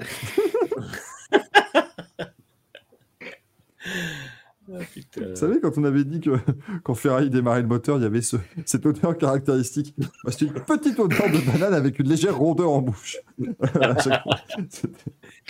Le, moteur, le moteur était produit par chez nous, je crois. Mais je sais pas. Ça- Après, ça te fait du vin chaud pour l'hiver. Ça, quand même. Et vous voyez quand même qu'on est con des fois sur la F1. tu sais. Bon, tout à l'heure, ils disent la Ferrari- le moteur Ferrari, quand même, quand il démarre, il produit une fumée et une odeur très bizarre. Mais bon, tout le monde dit que c'est normal. Et trois, neuf mois après, le moteur était légal, tout à fait. Oui, oui. c'est- c'est- C'est-à-dire qu'il utilisait du white spirit comme carburant. Donc, à un moment donné, on s'est rendu compte que, que c'était peut-être pas, euh, pas normal. Euh, mais du coup, voilà. C'est assez- Euh. Donc, Swan, il des limites là quand même sur les vannes, s'il vous plaît. Ça Ah, n'arrête pas de Eh, le rebondir. chat- je trouve le chat dissipé ce soir, je ne comprends pas. J'aimerais aussi Il y, savoir. a, il y a- il y a Mylène qui nous a engueulé parce qu'on faisait une émission au milieu de leur jeu de mots d'ailleurs. Mais... Par contre, ce qui est terrible, c'est que je regarde le compteur de viewers. Pourquoi ça remonte à chaque fois qu'on parle du Beauvolet Est-ce qu'il faut, est-ce qu'il faut qu'on consacre 10 minutes à- au, au goûtage pour que Manu il le, il le prenne comme ça, il, sent, il lume un peu son arôme, il nous parle de la robe, tout ça. C'est, c'est, c'est pas, moi, je pas un spécialiste, mais visiblement, euh, ça a l'air de vous passionner. Le Beaujolais à nouveau. Sinon, il y a simplement R, hein, la comédie musicale avec, euh, avec Julien, euh, Julien Clerc. Putain, mais il était fait pour être dans cette comédie musicale, finalement, c'est normal. Julien Clerc dans R. C'est tout à fait logique. Euh, Ah, le breton qui passe maintenant à la bière belge. Oh là là. Bon, là, maintenant, il va finir. euh, Il va finir comme les chapeaux ronds, dis donc. Ça va être, ça va être fantastique. Euh, Formule 1, on va parler de Red Bull. Alors, jingle, et puis. euh, Bon, bah, Red Bull, euh, petit mensonge, c'est pas bien ça. Petit mensonge qui a été complètement débunké par le journaliste d'investigation Emmanuel Touzeau pour nextgenauto.com. C'était avant le Beaujolais, ça. Maintenant, je pourrais plus. Ah, mais, j'ai- mais, dernier tour, dernier tour. Je me dis qu'ils ont menti. Mais donc, euh, Red Bull a sorti un, un- un communiqué. Red Bull s'est réengagé, enfin, ils seront engagés dans la liste du FC communiqué euh, euh, cher au- à, à la FFL, mais du coup, ouais, ils ont notamment sorti un communiqué disant que euh, Max Verstappen a été prévenu trop tard de laisser passer Sergio Perez, donc forcément, il n'a pas En pu. fait, ce qui, ce qui est trop drôle, c'est que personne leur, leur posait de questions. Les, les pilotes ont été un peu interrogés, mais la polémique est en train de se poser un peu et ils ont juste remis une espèce d'énorme pelletée de charbon dans le truc pour dire allez, on relance la machine, mais c'est, c'est- ça n'a aucun sens. C'est c'est vrai qu'ils Surtout que. ils auraient pu juste se taire. Ah, mais oui, Bah oui. Ouais. Ou au pire des Ça cas, juste, euh, juste justifier le fait que euh, il y avait. euh, C'était qui Alonso qui était derrière euh C'est c'est quoi qu'ils avaient pris comme excuse au début? Non, Bah, c'est ça- non, c'est normal. Ils avaient dit on fait pas le swap euh, à un moment parce que. Ah non, c'est Ferrari, oui, Ferrari fait pas le swap Oui, avec c'est Sainz qui a parce que derrière ils avaient Alonso qui revenait. Enfin voilà, ça c'est normal. ah, derrière ah oui, mais derrière Verstappen, il y avait qui Ouais, Derrière y Perez, il y avait qui? Il y avait personne? Non, il n'y avait personne, mais c'est surtout euh, à 5-6 tours de la fin, il y a l'échange radio entre Red Bull euh, et Perez où ils disent bah, Verstappen va essayer de chercher Alonso et euh, bah, s'il n'y arrive pas, il donnera la place. Mais par contre, 5, à ce moment-là- tours avant, Verstappen devait le savoir que s'il n'arrivait pas, il devait se laisser doubler. Alors, par contre, justement, la, la connerie qu'a fait Red Bull, c'est que non, au moment du premier swap, ils lui disent pas que si jamais il a, il va pas chercher les deux qui sont devant lui, il, redevra, il devra rendre la place.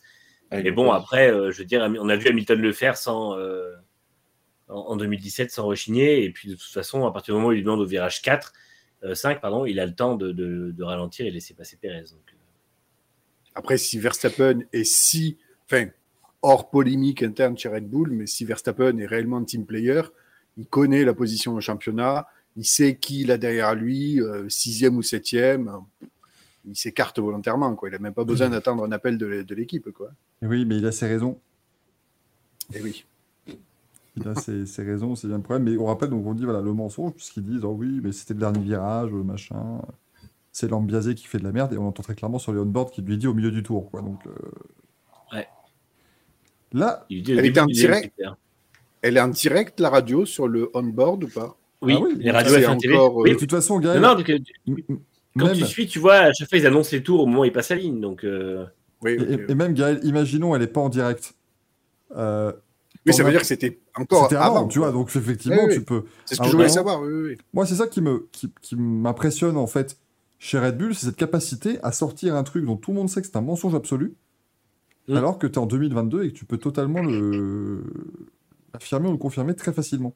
Ouais, c'est comme En faire avec ses euh, stratégies qui s'entêtent à la fin de course en disant mais si si si si si c'est pareil hein. Ouais. tais-toi euh, fais le dos rond et passe à autre chose quoi Ça encore, c'est que- moins vérifiable, mais Red Bull, ils font comme la FIA, quoi. C'est-à-dire que euh, Mais ils c'est- sont c'est à la pour même ça, école.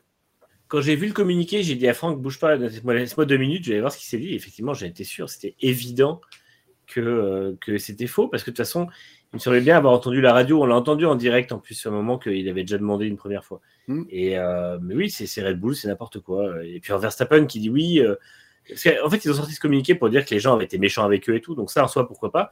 C'est bien que les équipes le fassent. Et Verstappen qui dit oui, les gens sont méchants euh, parce qu'ils n'ont pas toutes les infos. Bah ouais, bah en fait, donne-nous les infos plutôt que de dire que c'était raison, que tu y tiens et que de toute façon, euh, Mm. on aura- on n'a pas à savoir pourquoi. Les gens, ils créent la spéculation et ensuite ils engueulent les gens qui spéculent. Bah non.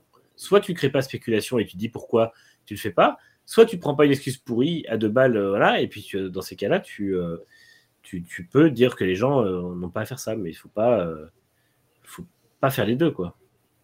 Clotilde nous dit après, Checo n'aurait peut-être pas dû tirer sur l'ambulance. bah Je si moi je suis d'accord Quel Ah ouais. moi j'ai bien aimé le, le- le petit tacle glissé en disant bah ces deux titres c'est grâce à moi Ouais. Parce que Ouais. sur le coup il est bien énervé on sait que je pense que Checo tient énormément à ce- cette place de vice champion il le mérite Mm. euh, depuis, depuis les années qu'il est en Formule 1 ou depuis des années il joue toujours team player où il a toujours joué pour les écuries euh, où il fait toujours des très bonnes courses, où il a toujours été présent. Euh, L'an dernier, il a beaucoup aidé Verstappen. On sait en début d'année où Pérez pouvait peut-être gagner des courses où il s'est laissé doubler. Il y a un moment, si tu peux le laisser gagner deux points, bah, laisse-le gagner deux points. Et en fait, c'est- trop con parce que parce que euh, Pérez justement a peut-être besoin de ça pour être ultra motivé l'an prochain, et ça aurait été lui donner un truc tout bête, vraiment une, une sixième place qui pour Verstappen il ne représente rien, et qui aurait euh, qui aurait pu justement décupler la motivation de Pérez. Alors moi, je crois pas trop à l'histoire de Monaco. Je pense que si apparemment et ça, c'est ça a vraiment il y a vraiment eu du grabuge au, au Mexique, et je pense qu'il y a un souci entre les deux depuis ce moment-là. Mais, euh, mais oui, enfin, c'était, c'est ridicule pour un, pour un mec qui a besoin de son numéro euh, je, je pense qu'au Mexique, Pérez voulait gagner. Et puis voilà. Ouais, je pense. Je pense aussi, je et je pense qu'il a surtout ça, et- hein. Je pense qu'il a pas spécial. Bon, après, c'est vrai que Verstappen était vraiment au-dessus sur ce Grand Prix. Ouais. Et je pense qu'il a dû prendre un petit coup moral de prendre une, une, une, une- une Pousse branlée pareille euh, sur ses terres alors que c'était l'année où il pouvait gagner. Je pense Mm. qu'il a un peu mal pris, enfin mal pris personnellement. Il peut pas, il peut pas s'en prendre à Verstappen qui lui met 5 dixièmes. Mais, Après, c'est le euh, problème aussi. Si si tu promets une victoire à Pérez, il faut que Pérez ait le rythme, parce qu'imagine Ouais. que Verstappen reste bloqué euh, derrière Pérez, euh, c'est entre guillemets un doublé qui s'envole pour Red Bull. C'est comme l'histoire où on était tombé, enfin certains étaient tombés sur Ferrari quand Raikkonen avait fait la pole à Monaco et que euh, ils avaient switché les positions. Mais oui, mais et le doublé était en, en- en- était vraiment en danger pour Ferrari Mm. à Monaco. Donc ils ont switché parce qu'ils ont eu raison. Raikkonen n'arrivait pas à s'envoler. Donc effectivement, moi je veux bien que Pérez veuille euh, s'imposer chez lui, d'accord, mais et le rythme pour euh, entre guillemets euh, Ouais. développer une stratégie à deux voitures. Quoi. Ah oui, en- là, en non, plus, je totalement. En, en vrai, les, les consignes de Red Bull, il n'y en a aucune que je trouve anormale. Ça peut paraître injuste, mais en Espagne, ils, sont pas sur, ils lui disent de laisser passer parce qu'ils sont pas sur la même stratégie. Euh, même la dernière consigne euh, au Brésil où ils disent à Pérez de laisser passer Max, c'est vrai, il va plus rapide, il est plus rapide. Et c'est tout le temps comme ça. Il y a toujours un truc qui fait dire que oui, de toute façon, ils ont raison de donner une consigne. Mais euh, en fait, c'est juste que celle-ci, c'était la seule chose qu'on demandait à Verstappen en deux ans. Et Mm. Pérez, pour lui, bah, avoir ce titre honorifique de vice-champion, ça aurait peut-être été le coup de boost en plus pour dire bah, l'an prochain, on refait la même. Et si l'an prochain, Red Bull ne domine pas autant et qu'il a besoin de son équipier et que son équipier n'est pas aussi de bonne volonté, euh, Verstappen risque de perdre parce qu'encore une fois, il lui a sauvé le cul. On a fait un article dessus sur Next Gen euh, hier, mais euh, ou avant-hier, il lui a sauvé le cul un paquet de fois. Donc, euh, au bout d'un moment, un minimum de gratitude, ce serait la moindre des choses. Le problème, c'est que bah, Verstappen est relativement ingrat. On le voit déjà à ses radios quand euh, il n'hésite pas à foutre son équipe sous le bus dès qu'il y a un souci et à dire que c'est pas de sa faute. Et puis, et puis bah là, c'est pareil avec son équipier. Donc en fait, moi, je, je suis un peu étonné de voir à quel point l'équipe se couche devant lui, que ce soit à la radio euh, ou sur des communiqués cinq jours plus tard pour assurer que non, non, c'est pas Max, c'est un vrai team player. Mon cul, c'est pas du tout un team player. Et après, à la limite, c'est pas grave. Je veux dire, il a, il a qu'à juste assumer. Et, euh, et puis, ouais, c'est un peu bizarre quand même de voir à quel point il a une puissance, une toute puissance dans cette équipe qui mettra en danger l'équipe à un moment ou à un autre. Et ça, il faut pas qu'il, enfin, faut pas que Red Bull le- le- l'ignore. Moi, c'est ce qui me fait dire que. que pour une fois, ils ont, un- ils ont enfin un équipier qui tient la route. Parce que Verstappen, Oui. tu lui dis, c'est la seule consigne qu'on lui donne en deux ans, c'est même la seule consigne qu'on lui donne depuis 4, quatre ou Oui, 5 oui. ans. quoi. Donc euh, c'est la seule consigne qu'on lui donne. Parce que bah, avant, euh, Albon et Gasly, malheureusement, n'étaient pas du tout là, ils ne pouvaient pas lui sauver des courses ou lui, ou, euh, lui donner des points. Parce que quand Verstappen gagne et que Perez fait deux ou trois, bah, il, il offre des points aussi quand même à, à Max par rapport à- aux concurrents. Parce que forcément, Checo jouera toujours team player derrière s'il a besoin de switcher, ce qu'il a fait plusieurs fois. Donc, euh, non, non, là, tu avais juste un truc à faire, tu l'as pas fait. Et ben, on verra l'année prochaine. Mais oui, comme, disait Manu, euh, si Pérez l'an prochain n'a pas envie, comme on a pu voir de temps en temps Bottas être, euh, être en désaccord avec les consignes d'équipe, ça pourra très bien arriver chez Red Bull. Et si là, par contre, Pérez ne joue plus le jeu, Verstappen va péter des câbles. Et on sait très bien que Pérez va se faire virer. Par contre, derrière, bah, qu'est-ce que tu fais? Qu'est-ce que tu prends Et ça va être un éternel recommencement chez Red Bull. Moi, je trouve que là, on est quand même dans une situation qui est encore différente de Vettel-Weber. Parce que beaucoup, évidemment, on comparait ça à ça. Mais quand vous rappelez-vous du, du Multi-21, ils sont tous un peu tombés sur, sur Vettel au moment du, live. Euh, quand c'est arrivé, tu avais Guillaume Roquelin à la radio qui dit Ouais, bon, Seb, super, t'as gagné, mais tu vas devoir t'expliquer, c'était pas facile. Voilà. Tu vois, tu sentais qu'évidemment, Vettel était un peu chouchou, mais euh, il y avait cette, euh, cette prise de distance un peu qui était quand même présente. Ici, on lui, on, on lui déroule le tapis rouge. Euh, on, lui laisse faire ce qu'il veut en piste. Et après, en plus, on va faire un communiqué qui est juste là pour dire Eh euh, Max, euh, t'as rien fait de mal, t'en fais pas, euh, c'est notre faute. euh, Enfin, et, c'est là où c'est dangereux, je trouve, pour, pour Pérez. Comment est-ce qu'il peut vraiment continuer? Parce que euh, je pense que s'il accepte de continuer encore en 2023, bon, il y a un contrat évidemment, mais c'est parce qu'il n'y a pas d'autres baquets qui pourraient se débloquer pour lui. Mais moi, je vous avoue est dans une équipe où tu vois clairement que tu es le, le choix B et que l'autre euh, pilote de l'équipe peut faire ce qu'il veut. Il aura la protection, vraiment, comme le disait Mark Webber à l'époque. Ça doit être quand même difficile à gérer. Peu importe ce qui va se passer. Alors après, peut-être que Checo a vraiment merdé euh, sur quelque chose de précédent. Peut-être qu'il y a une vraie grosse engueulade et que ça vient de, de Perez. Ça, on n'a pas évidemment tous les tenants et aboutissants. Mais sur ce qu'on voit là, euh, c'est c'est- c'est quand même compliqué. Quoi. Là où je compare pas au Multi 21, c'est que c'était en début de saison pour une victoire. Là, c'est en fin de saison pour une sixième place. Il n'y a rien à jouer pour personne, en fait. Et, euh, et en fait, oui, tu dis c'est le plan B, et puis c'est pire que ça. Aujourd'hui, on envoie à Checo le message, c'est le paillasson de Verstappen. Verstappen s'essuie dessus, et puis il n'y a pas de souci. Quoi. Donc au bout d'un moment, il faut que Red Bull arrive au moins à redonner un peu de confiance à Checo. Et comme le dit Zoas dans le chat, aux gens qui s'occupent de la voiture de Checo, parce que eux aussi, eux, ils bossent pour rien. Ils bossent pour être dans le, plan B de l'équipe, et puis de toute façon, tout le monde s'en fout. Donc, euh, c'est, euh, ça me paraît vraiment divisé comme ça au milieu d'une équipe. Pour moi, c'est hyper dangereux. On sait que c'est déjà arrivé dans des équipes, mais normalement, comme on dit, ça arrive quand les pilotes se battent, qu'il y a une vraie lutte, et où là, il y a, vraiment une tension dans l'équipe et un peu une, une séparation. Là, ça n'a aucun sens. On a déjà un pilote qui est numéro 2, qui le sait et qui l'accepte depuis un an et, et trois quarts, ou un an et 90% d'une saison. À quel moment il y a besoin d'aller lui rappeler qu'il est numéro 2 Il le sait déjà. Donc c'est vraiment, euh, vraiment mal placé, une fierté mal placée de la part de Verstappen. Alors certes, il y a peut-être un contentieux avec Checo, mais au bout d'un moment, bah, ils expliquent hors piste, et puis sur la piste, il fait un effort pour donner à Checo un seul truc, et en échange de euh, ce que lui a déjà apporté son équipier euh, depuis l'an dernier, parce que il lui permet de, finir deuxième en Turquie, il lui permet de gagner à Abu Dhabi le jour où il est titré.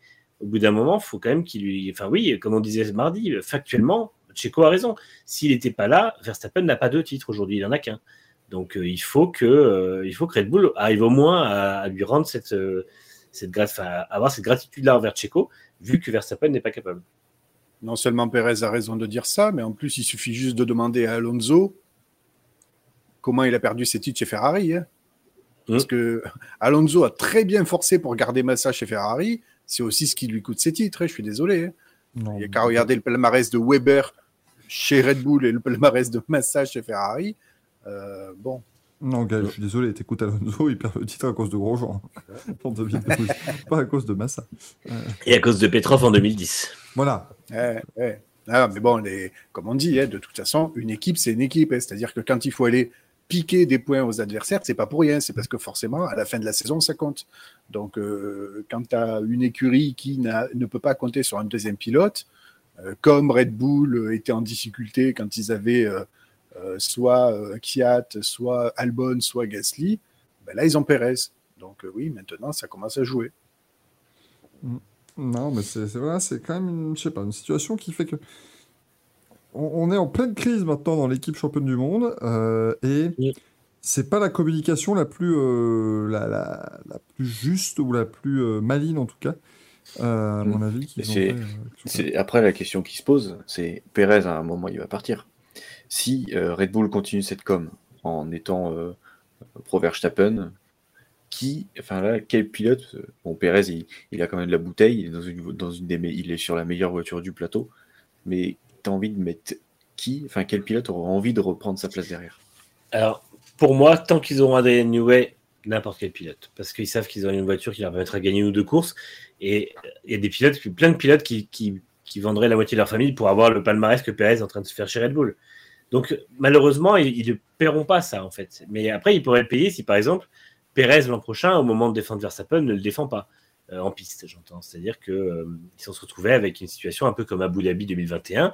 Je pense qu'aujourd'hui, Perez, il dirait, c'est quoi Lewis passe et puis moi, je n'en ai rien à foutre. Et, euh, et- parce que l'an dernier, il risque, enfin pour le coup, il risque sa carrière, limite, enfin sa carrière, mais sa réputation en tout cas, à défendre euh, Hamilton au-delà de la limite, ou presque à la Ouais, C'est surtout qu'il a réussi à défendre deux fois. Parce que c'est ça qui a permis, il a fait deux grosses Ouais. défenses. Enfin, il a rattaqué derrière. Alors il s'il s'en faire 9 secondes en deux tours et demi Ouais. quand même. Donc, Alors euh, que si, s'il s'en foutait, il aurait, il aurait fait une pseudo-défense au début en disant Ah bah ouais, mais il est parti. Bon, bah il est parti, Mm. je laisse partir. Alors que l'an dernier, il est très bien allé le rechercher au freinage derrière. Ah ouais. Non, mais c'est ça, il va chercher tout. Et puis, encore une fois, c'est ce qui permet, enfin, c'est ce qui empêche Hamilton de faire son arrêt en fin de course. Donc, il y a vraiment, il a joué sur la course et sur le championnat. Il n'y a vraiment pas de doute là-dessus. Et, euh, et ouais, Red Bull, je sais pas, je comprends pas euh, à quel moment à Horner tape pas du poing sur la table. Alors, j'imagine qu'il le fait un peu en interne, mais que ça doit pas faire grand-chose à Verstappen, parce que de toute façon, Verstappen a probablement une, sorte de sentiment d'impunité. Mais, euh, mais c'est assez incroyable à voir. Et c'est vrai que se retrouver dans une fin de saison où une équipe a gagné 16 courses sur 21, euh, les deux titres mondiaux à 4 et 3 courses de la fin de saison, et se retrouve en crise, c'est qu'il y a un vrai problème. Une équipe qui a ce palmarès-là sur une saison ne se retrouve pas en crise normalement. À moins d'avoir, à moins que ce soit une lutte entre les deux pilotes qui peut euh, faire vriller l'équipe. Mais sinon, dans un, dans un schéma comme ça, il y a, Ferrari n'a jamais été en crise dans les années 2000 à 2005, donc à 2004. Donc, euh, en Ah, plus, c'est idiot parce que. Oui, termine. non, je disais hormis les consignes en Autriche, mais ça a vite été effacé. Donc, euh, Ouais, et puis en plus, Perez est signé jusqu'à fin 2024, c'est ça? C'est ça. Donc, c'est encore deux ans. Et puis, je pense que quand même, Perez, il a un sacré bagage technique. Je crois qu'il y a des, entre guillemets, des mini-victoires qu'on ne voit pas parce que, je suis désolé, euh, pour faire ce que fait Perez dans la Red Bull, il y a quand même des, des, des relais qu'il a fait où il a encore à nouveau euh, mené ses pneus où aucun autre pilote ne, ne peut le faire. Euh, Rappelez-vous de sa période chez Force India. Euh, la Force India, c'était techniquement la bagnole qui avait le moins d'appui. C'est la plus rapide en VMAX en ligne droite, mais alors dans les virages, c'était une catastrophe. Et pour autant, Pérez était celui qui tenait ses pneus le plus longtemps. C'est dire à quel point le garçon sait régler une voiture comme pas permis. Donc quand tu as un pilote comme ça qui a un bagage technique juste hallucinant, tu te dis juste que le seul truc qui lui manque, alors bon, bien sûr pas chez Force India qui ne prétendait pas la victoire, mais dans une écurie comme Red Bull, c'est un pilote qui ne manque juste que d'un cadre en fait, que d'une mise en confiance, que, que d'un soutien. Il lui manque juste ça en fait. Et bon, évidemment, on sait très bien à quoi il est affronté, hein, parce que Verstappen, c'est un sacré personnage. Donc forcément, la marche à gravir est sacrément haute, mais si on a quand même un bon environnement, une bonne ambiance, ça devrait pouvoir faire très très mal. Et là, quand on voit que Pérez, euh, bon, hormis les peut-être quelques soucis techniques et fiabilité qu'il y a eu euh, au courant de l'année, mais logiquement, dans une saison comme vient de faire Red Bull, Pérez devrait être 50 à 60 points devant Leclerc. Quoi. Mais quand vous voyez, de toute façon, que, on rappelle, hein, on en a parlé euh, mardi, mais quand Guillaume Roquelin dit que Verstappen est faible techniquement par rapport à Vettel, c'est quand même fort. Ça, ça fait mal. hein. Et la comparaison était presque. C'était presque identique tout, hein. entre, entre Vettel et Weber, c'était presque la même comparaison. hein. On, on- on attribuait beaucoup à Weber le setup de la bagnole. Et pourtant, Vettel était quand même réputé pour être plus euh, technique. C'est vrai que là, la sortie de Rocklin, elle fait mal hein, pour Verstappen. Donc, euh, parce qu'elle est, euh, elle est vraiment. euh, Enfin, ça, ça l'accuse de ne de, de pas, de pas être niveau en termes de développement. Et encore une fois, le problème, c'est que c'est pas un débutant. Il, est, il en est à sa, c'est quoi, sa huitième saison en F1. donc, euh, Mm. ça, ça Après, fait. ouais, ça- le, le dernier truc qui m'a fait rire, enfin rire, c'est la décla euh, de, enfin, de Verstappen en disant Ouais, bon, là. euh, Enfin, en gros, c'est oui, là, j'étais de but. Par contre, à Abu Dhabi, ah, je, ah, les consignes d'équipe. hein. Mon cul. Surtout que c'est trop drôle, mais à Abu Dhabi, ils pourront pas l'aider, parce que de toute façon, s'il est dans le clair, il est dans le clair. S'il est pas dans le clair, il passe dans le clair. Donc, Bah euh, oui, voilà. il Et peut donc, pas l'aider à Abu Dhabi. ça- ça- moi, ça me fait rire de dire Ah, mais ce coup-ci, euh, là, oui, pas de souci. Ça Verstappen percute dire. Leclerc. Ah, si, si. C'est vrai. Là, il peut l'aider. Il a, il a pas, dit qu'il l'aiderait. Mais là, on saura que c'était- que prémédité, du coup. Oh, tout de suite. Oh là là. ouais. Regarde, les... Regarde la télémétrie, il n'y aura pas de souci. Euh, on rappelle effectivement, donc, eu euh, cette semaine des, des espèces de trucs. Donc, on, on dit qu'apparemment Monaco aurait peut-être été volontaire, le, le crash en qualif, euh, de la part de, de Pérez, pour sauver cette troisième place sur la grille. Il se dit que Ouais. peut-être qu'il y, a, il y a une histoire de, une histoire de cœur entre les deux. Enfin bon, c'est- un bazar pas possible cette affaire.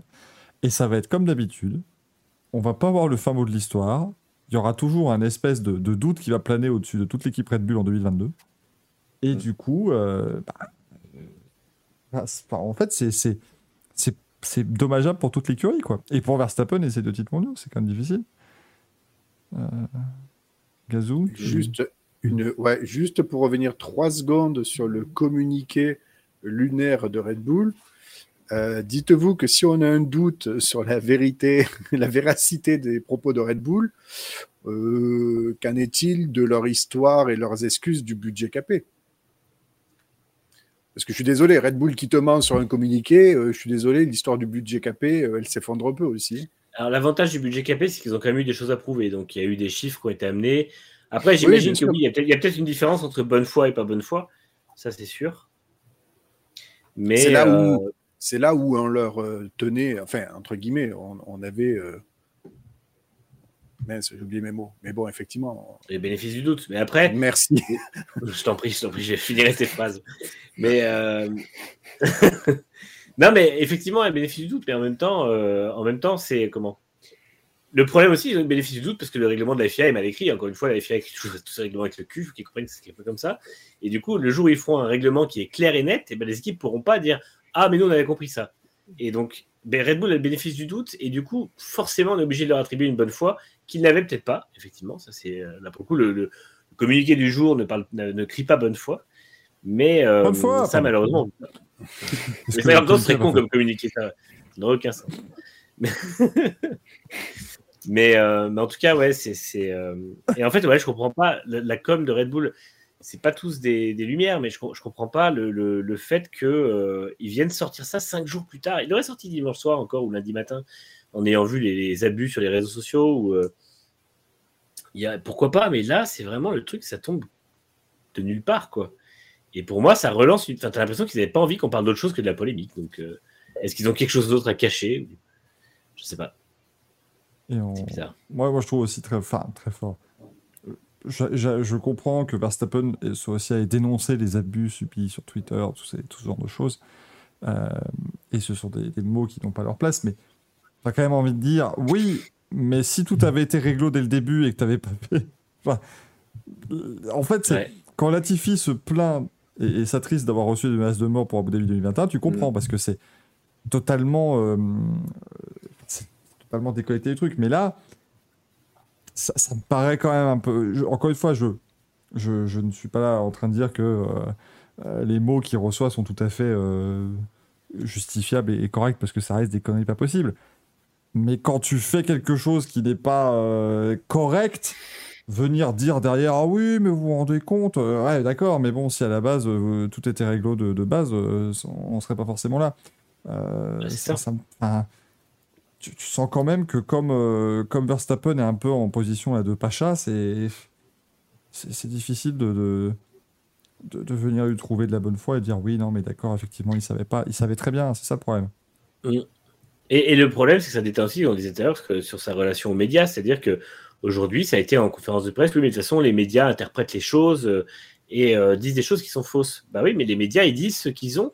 Donc les médias, ils font des spéculations. Pourquoi les médias font de la spéculation? Parce que on ne va pas ne pas parler du truc. C'est pas le but des médias de dire bon, bah, on n'a pas les infos officielles, donc on dit rien. Mais par contre, forcément, on est obligé de parler du truc et de réfléchir à pourquoi, dans une équipe où tout va bien, aujourd'hui, on arrive à une situation où ça ne va pas. Et en fait, bah, il faut trouver la source de ce pourquoi. Et clairement, c'est un truc entre Verstappen et Perez. Et euh, bah, Monaco, notamment, ça peut être une idée. Euh, une brouille au Mexique peut en être une autre, puisque c'est là qu'on a vu après des, tensions euh, naître. Mais dans tous les cas, il faut arrêter de dire c'est la faute aux médias. Quand les médias, tu leur dis non, mais de toute façon, on ne vous dira pas le problème. Donc, euh, bah, derrière, c'est logique que les gens. Et sur les réseaux sociaux, c'est amplifié parce qu'il y a encore plus d'émotions et puis les gens qui sont un peu plus sans filtre. Et. euh, et bah, ça part totalement en vrille. Alors, encore une fois, zéro excuse pour les gens qui insultent et tout ça, ils devraient être bloqués par tous ces gens. Mais, euh, c'est vrai que c'est logique, quand tu ne donnes aucune info, que les gens spéculent et aillent chercher l'info eux-mêmes, quitte à dire n'importe quoi. C'est ça. Se prendre des insultes, ça n'est jamais justifié. Non. Mais qu'on qu'on vienne te dire, Max, que ce que tu fais n'est pas correct ou que voilà, euh, enfin, ça, il, il est obligé de s'y attendre. C'est, je veux dire, c'est à un moment donné, tu, tu, tu dis juste, je mets raison. Bah, excuse-moi, mais ça donne pas envie de, de donner raison, justement. Ça donne envie de dire, bah écoute, euh, s'il te plaît, explique, voilà, explique-nous un petit peu euh, pourquoi euh, il y a ce froid avec, avec Pérez. Parce que ça se trouve, c'est tout con, mais s'il donnait ces explications, peut-être qu'on serait à dire, ah bah effectivement, enfin tu vois, peut-être qu'on on- serait en accord, on comprendrait mieux Ouais, c'est surtout le voilà, geste. c'est- enfin, je sais pas, si- quand il, quand il dit j'ai mes raisons, t'as qu'une envie, c'est d'aller creuser, de fouiller tout ce qu'il y a pour savoir. Même s'il dit, euh, enfin, juste j'ai mes raisons. À partir du moment où il dit j'ai mes raisons, tu te dis bon bah c'est bon, il s'entend pas avec Pérez. ça. Alors que s'il dit juste écoutez, par rapport à ça, je ne préférerais pas communiquer. Juste rien que la façon de le dire, tu vois. Tu peux déjà te dire bon bah c'est peut-être pas spécialement un froid ou il y, a un- il y a un petit truc, mais quand tu dis j'ai, si moi je dis ouais, mais je te parlerai pas, j'ai mes raisons, c'est forcément que je peux pas te blairer en fait. Et, et c'est en ça, moi, que Enfin, ça tu, me tu- tu vois le ressenti. ça- ça Et, Vas-y, Manu. Non, mais en fait, pour moi, le j'ai mes raisons, c'est en gros, j'ai une raison qui n'est pas valable, donc je vous dirai pas laquelle c'est. C'est vraiment un truc où, en gros, pour moi, pour moi c'est un truc qui, qui n'a pas. Je, je pense, c'est un peu comme quand Vettel disait vaguement euh, je fais le multi 21 parce que euh, c'est en réponse à un truc que Weber m'a fait, mais qu'il n'avait pas dit ce que c'était, ou il avait dit ça date du Brésil, machin. C'est un truc qui est vieux, que tout le monde a oublié depuis l'eau a coulé sous les ponts, l'équipe est devenue championne du monde et tout ça. Donc, tu n'as plus vraiment de raison d'en vouloir. Mais en fait, tu veux juste pas céder à une consigne parce que ton ego te dit non, je ne signerai pas une consigne qui, laisse, qui fait passer mon équipier. Et derrière, tu justifies ça avec un truc qui fait prendre de l'ampleur, parce que je pense qu'en fait, en vrai, il aurait cédé à la consigne, bah, il n'y aurait rien qui serait sorti. Et, euh, et en fait, il fait prendre de l'ampleur lui-même au truc. Donc c'est vraiment, euh, euh, c'est une situation hallucinante. Quoi. Ma- Mathieu nous dit dans le chat, on est rendu au point où si Verstappen marche sur les pieds d'Horner, c'est Horner qui s'excuse. C'est un peu ça, très clairement. Mais, mais ici, voilà, c'est justement le, le, le parallèle avec Multi 21, c'est que Vettel, après la course, il était en train de dire Je suis tellement désolé, mais oh, c'est terrible. Enfin, il était, il, était, il était mal après le Grand Prix. Quoi. Il était en train de dire Ah, bah, si je pouvais le, si je pouvais le refaire, euh, je ferais pas pareil, euh, je l'aiderais, machin. Et, lui avait pris deux semaines de réflexion avant la Chine, et en revenant en Chine, il a dit Non, mais écoutez, maintenant, on va remettre les choses à plat. Euh, Weber, c'est un con, euh, il me gonfle, il fait rien pour moi. Tu vois, il, a fait un peu le grand, dé- le grand déballage, le, déballage médium. Parce que, comme tu dis, Manu, il dit Oui, il m'a fait un truc. Je vous dis pas complètement quoi, mais euh, une tête de con. Donc, tu vois, tu, tu déballes un peu. Là, Verstappen, il déballe depuis le début. Mais juste en disant Oui, non, mais Perez, euh, hein, mais oh là là, oh. Eh ben, merci Max, hein, ça valait le coup. c'est c'est bien. Sur ton article, t'écris ça, oh là là, oh, Oh, oh, oh. Perez. oh. Et là, les gens Certains commentent la Formule comme mais ça. votre haine de Verstappen transpire dans ses propos. Et oui, vous avez très bien vu, j'ai tapé sur le bureau, le micro est remonté. Ça fait un superbe gag visuel. Mais, euh, mais- les gens diraient ah, vraiment, hein, Next Gen, je suis désolé, il a pas dit polala, il a dit pololololo. Donc à un moment donné, écrivez correctement ses propos, euh, sinon vous passerez pour des glandus. mais c'est-. Euh, Enfin voilà. Mais le truc, c'est. Si Perez a effectivement fait quelque chose de pas bien face à Verstappen, il gère très très mal cette communication parce qu'on a quand même l'impression que c'est Verstappen le fautif. C'est ça que je trouve exceptionnel. Euh, Mm. Pour reprendre l'exemple, parce qu'on a mis, j'ai expliqué a mis Checo à choper Max en train de cracher dans son yop. Mais imaginons, c'est ça, tu vois. pour- Bah, si Verstappen arrive et dit aux journalistes Non, mais moi je l'ai pas aidé, il a craché dans mon yop. Bah, réaction des gens, ce serait de dire Ouais, ça se fait pas. euh, Un gros dégueulasse, trop dégueulasse quand même. En plus, avec ce, avec ce maudit Covid, c'est quand même vraiment, c'est pas, quelque chose de malin. Euh, mais au moins, tu dirais, bon, bah, lui a dit actuellement ça, que tu vois, tu aurais un truc. Mais pendant qu'on s'examine la procédure. mais si, mais si tu dis, si, si Checo a craché en Toyota et que tu dis, ouais, euh, j'ai j'ai Ah, mes raisons. arrête, Bah, j'ai on- l'image. Ne, ne dis plus ça, j'ai l'image, c'est terrible. Mais du enfin voilà, donc, il arrive à quand même, on, on en est, on en est au point de se dire, ouais, mais bon, euh, t'as pas d'argument, t'as pas. Donc euh, je trouve que c'est pas, c'est pas très très bien maîtrisé euh, du côté euh, du côté Verstappen. C'est de toute façon, ça c'est plutôt sympathique, un feuilleton qui risque encore de connaître quelques rebondissements, donc au moins ça va nous occuper un petit peu dans le début Alors, de la saison. À savoir que le, le rebondissement le plus fou serait que Pérez quitte l'équipe et que le troisième pilote fraîchement nommé, qui sera probablement Daniel Ricciardo, soit bombardé deuxième pilote l'an prochain. Et alors là, on se retrouverait C'est avec un, un truc que personne n'a vu venir. Et là, et là, Ricardo marque pas plus de points que cette année.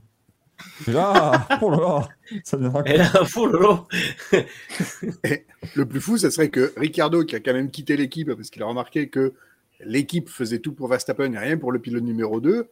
Du coup, Ricardo reviendrait parce que le pilote numéro 2 s'est cassé parce qu'il a vu qu'on faisait tout pour Verstappen. Et Ricardo reviendrait en pilote numéro 2 en plus, c'est ça qui Oui, serait- aussi, forcément. Bah, Jean Balek qui nous sort quand même que la magie de Max, c'est que c'était la faute d'Ocon en 2018 et la faute d'Hamilton en 2022. Oui, c'est ça. Et ça, c'est vrai que c'est assez fort, même si encore une fois, 2018, il y a- y, l'aspect euh, se dédoubler qui est. euh, Mm. qui, qui- voilà, qui rentre, euh, Ouais. qui rentre en, en ligne de compte également. Mais c'est vrai que je me rappelle quand même que 2018, t'avais beaucoup de gens qui disaient Oh non, mais Verstappen, quand même, il est, il est gonflé, euh, il a pas fermé la porte. Et 2022, personne ne dit Oh, mais Hamilton, il est gonflé, euh, il a pas fermé la porte. Là, tout le monde était d'accord pour dire que Verstappen n'avait rien à faire là, et en même temps, il a pris une pénalité, donc. euh, voilà, cette fois-ci. Ah, si- S'il n'avait pas fait le coup six fois avec Hamilton depuis, depuis l'an dernier, ce serait pas la même aussi. Clotilde nous dit Breaking Perez se barre chez Williams de rage. Mais alors, est-ce que du coup, ils prennent Logan Sargent chez Red Bull? Non, Alex Albon, le retour de l'enfant prodigue. Oh la vache.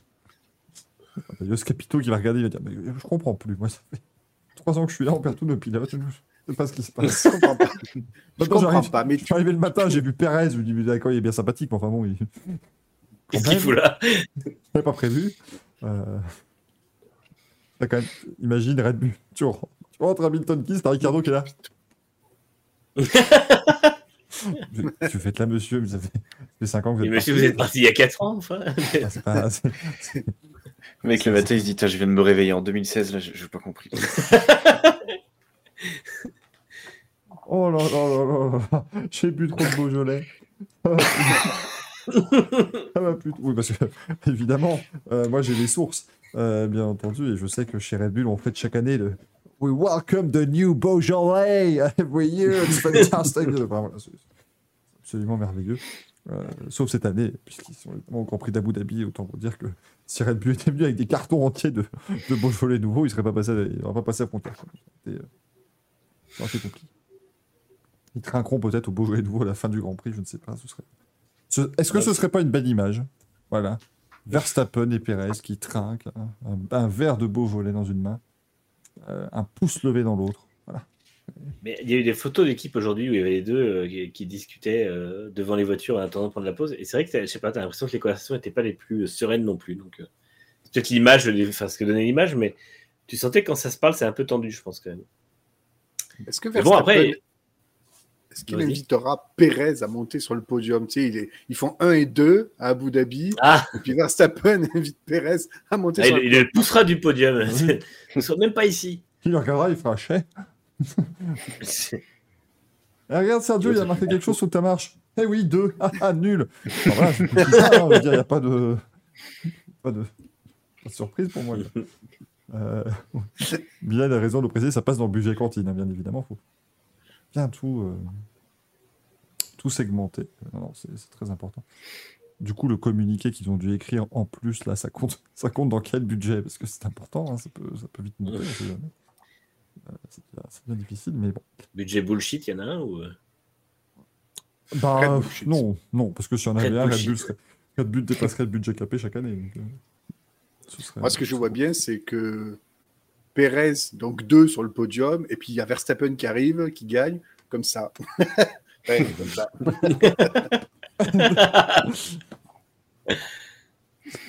il dit pas un mot, tu sais. Il va s'installer sur le podium. Non, non, moi, moi, je devais. Ah, ce serait formidable. Il serait en, en fin de course après. Max Verstappen, euh, ça, ça serait quoi Ça 16e victoire, 15e victoire Je sais plus, on en est à combien? 17 15e, Oui, ce serait. euh, 20, 22, oui. 34, je sais plus. 15 15, Alors, Max 15. Verstappen, 15 victoires en une saison, c'est incroyable. Il dit, ouais, ouais, ouais, vraiment, mais oh là là, oh, les que j'ai mis à Sergio. c'est- c'est- je le dirais, mais très détaché. incroyable. Et puis de voir tous ces, tous ces fans qui sont venus là, pour, pour, voir, voir Perez se faire déglinguer comme ça. ça enfin, voilà, c'est vraiment. Je fais une interview comme ça. Oh, il, aurait- il pourrait dire oh, on, aurait pu, on aurait pu gagner 21 courses sur 22, mais bon, il aurait fallu un deuxième pilote pour ça. Tu veux dire, ce serait un peu comme un pilote qui dirait, par exemple, oui, moi j'ai battu 21 fois mon coéquipier en qualification. Euh... 21 à Jamais 0. entendu ça. Je sais pas, ça, ça me rappelle quelque chose, mais j'arrive pas à dire quoi. Jamais entendu. Je, je sais plus, ça me parle un peu, mais Ouais. On va l'entendre euh, fin 2023, ça par contre. certainement. Mais non. Euh, enfin, euh, oui, alors c'est vrai que Lance a peut-être pris euh, 20 22-1 en qualif, enfin 23-1 en qualif, mais euh, Mais qu'est-ce qu'il est peu- fort. ça reste un pilote méritant. euh, euh, moi, j'en ai Repoussé dans ma retranchement. J'en ai collé, collé, collé 23, mais vraiment, j'ai jamais dû m'employer autant. Et je vous rappelle que j'avais Lewis Hamilton en équipier. Donc, vraiment, euh, je vais vous montrer. Enfin, si, si Lance avait une vraie bonne voiture, il serait champion du monde. Ça, ce sera en début de saison. Parce qu'après, en, la première saison, sur la deuxième saison, ce sera j'ai déglingué le Canadien 22-0 et c'est bien fait pour sa gueule. Il partira de l'équipe.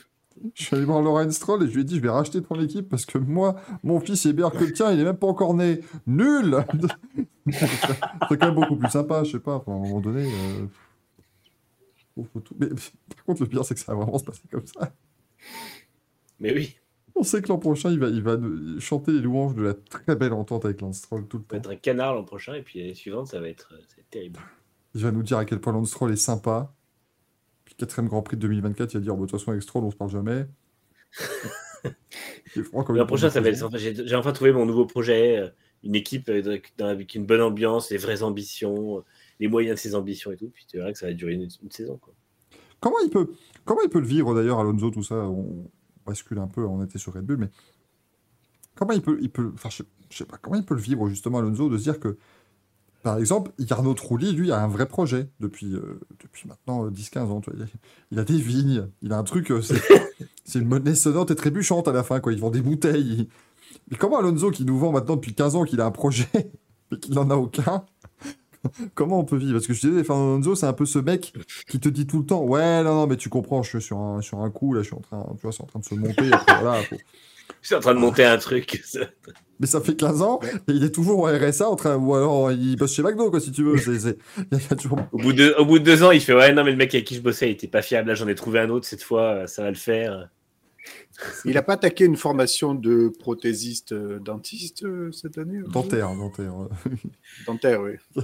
Il euh, Un Il a travaillé sur dentiste, lui-même c'est quelqu'un qui ferait des prothèses en dentiste en dentiste.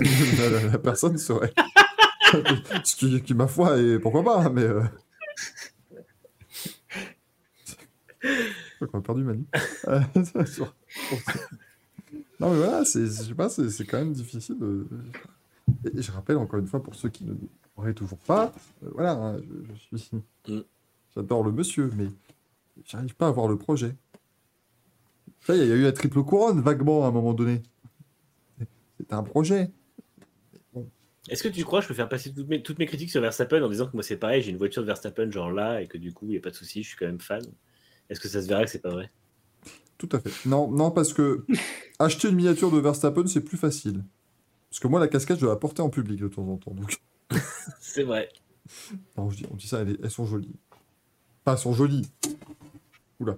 C'est- Enfin, c'est- il y a quand même marqué qui moi en gros dessus, quoi.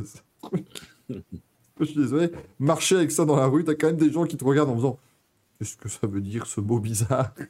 C'est marqué excuse-moi en groupe, ça ne veut rien dire, ça marche pas. Euh, c'est marqué Ralph Lauren, ça, va- ça fonctionne mieux. quoi. Euh, c'est un peu autre chose.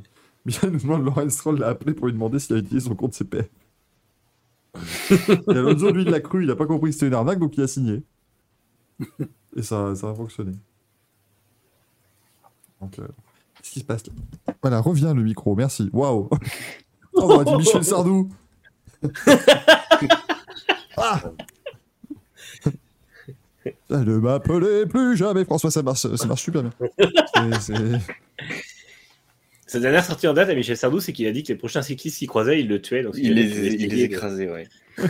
J'ai vu, et c'était puisqu'on a eu ce fait divers atroce d'une euh, cycliste qui a été écrasée, mais on n'a pas retrouvé le corps apparemment. Enfin, quelqu'un a été dire, dire ah oui, mais j'ai écrasé la cy- Oh, Il y a quelqu'un qui allait se rendre à la police en disant oui, j'ai écrasé une cycliste et je l'ai achevé à coup de pelle. Et le premier tweet que j'ai vu, c'est c'était Michel Sardou.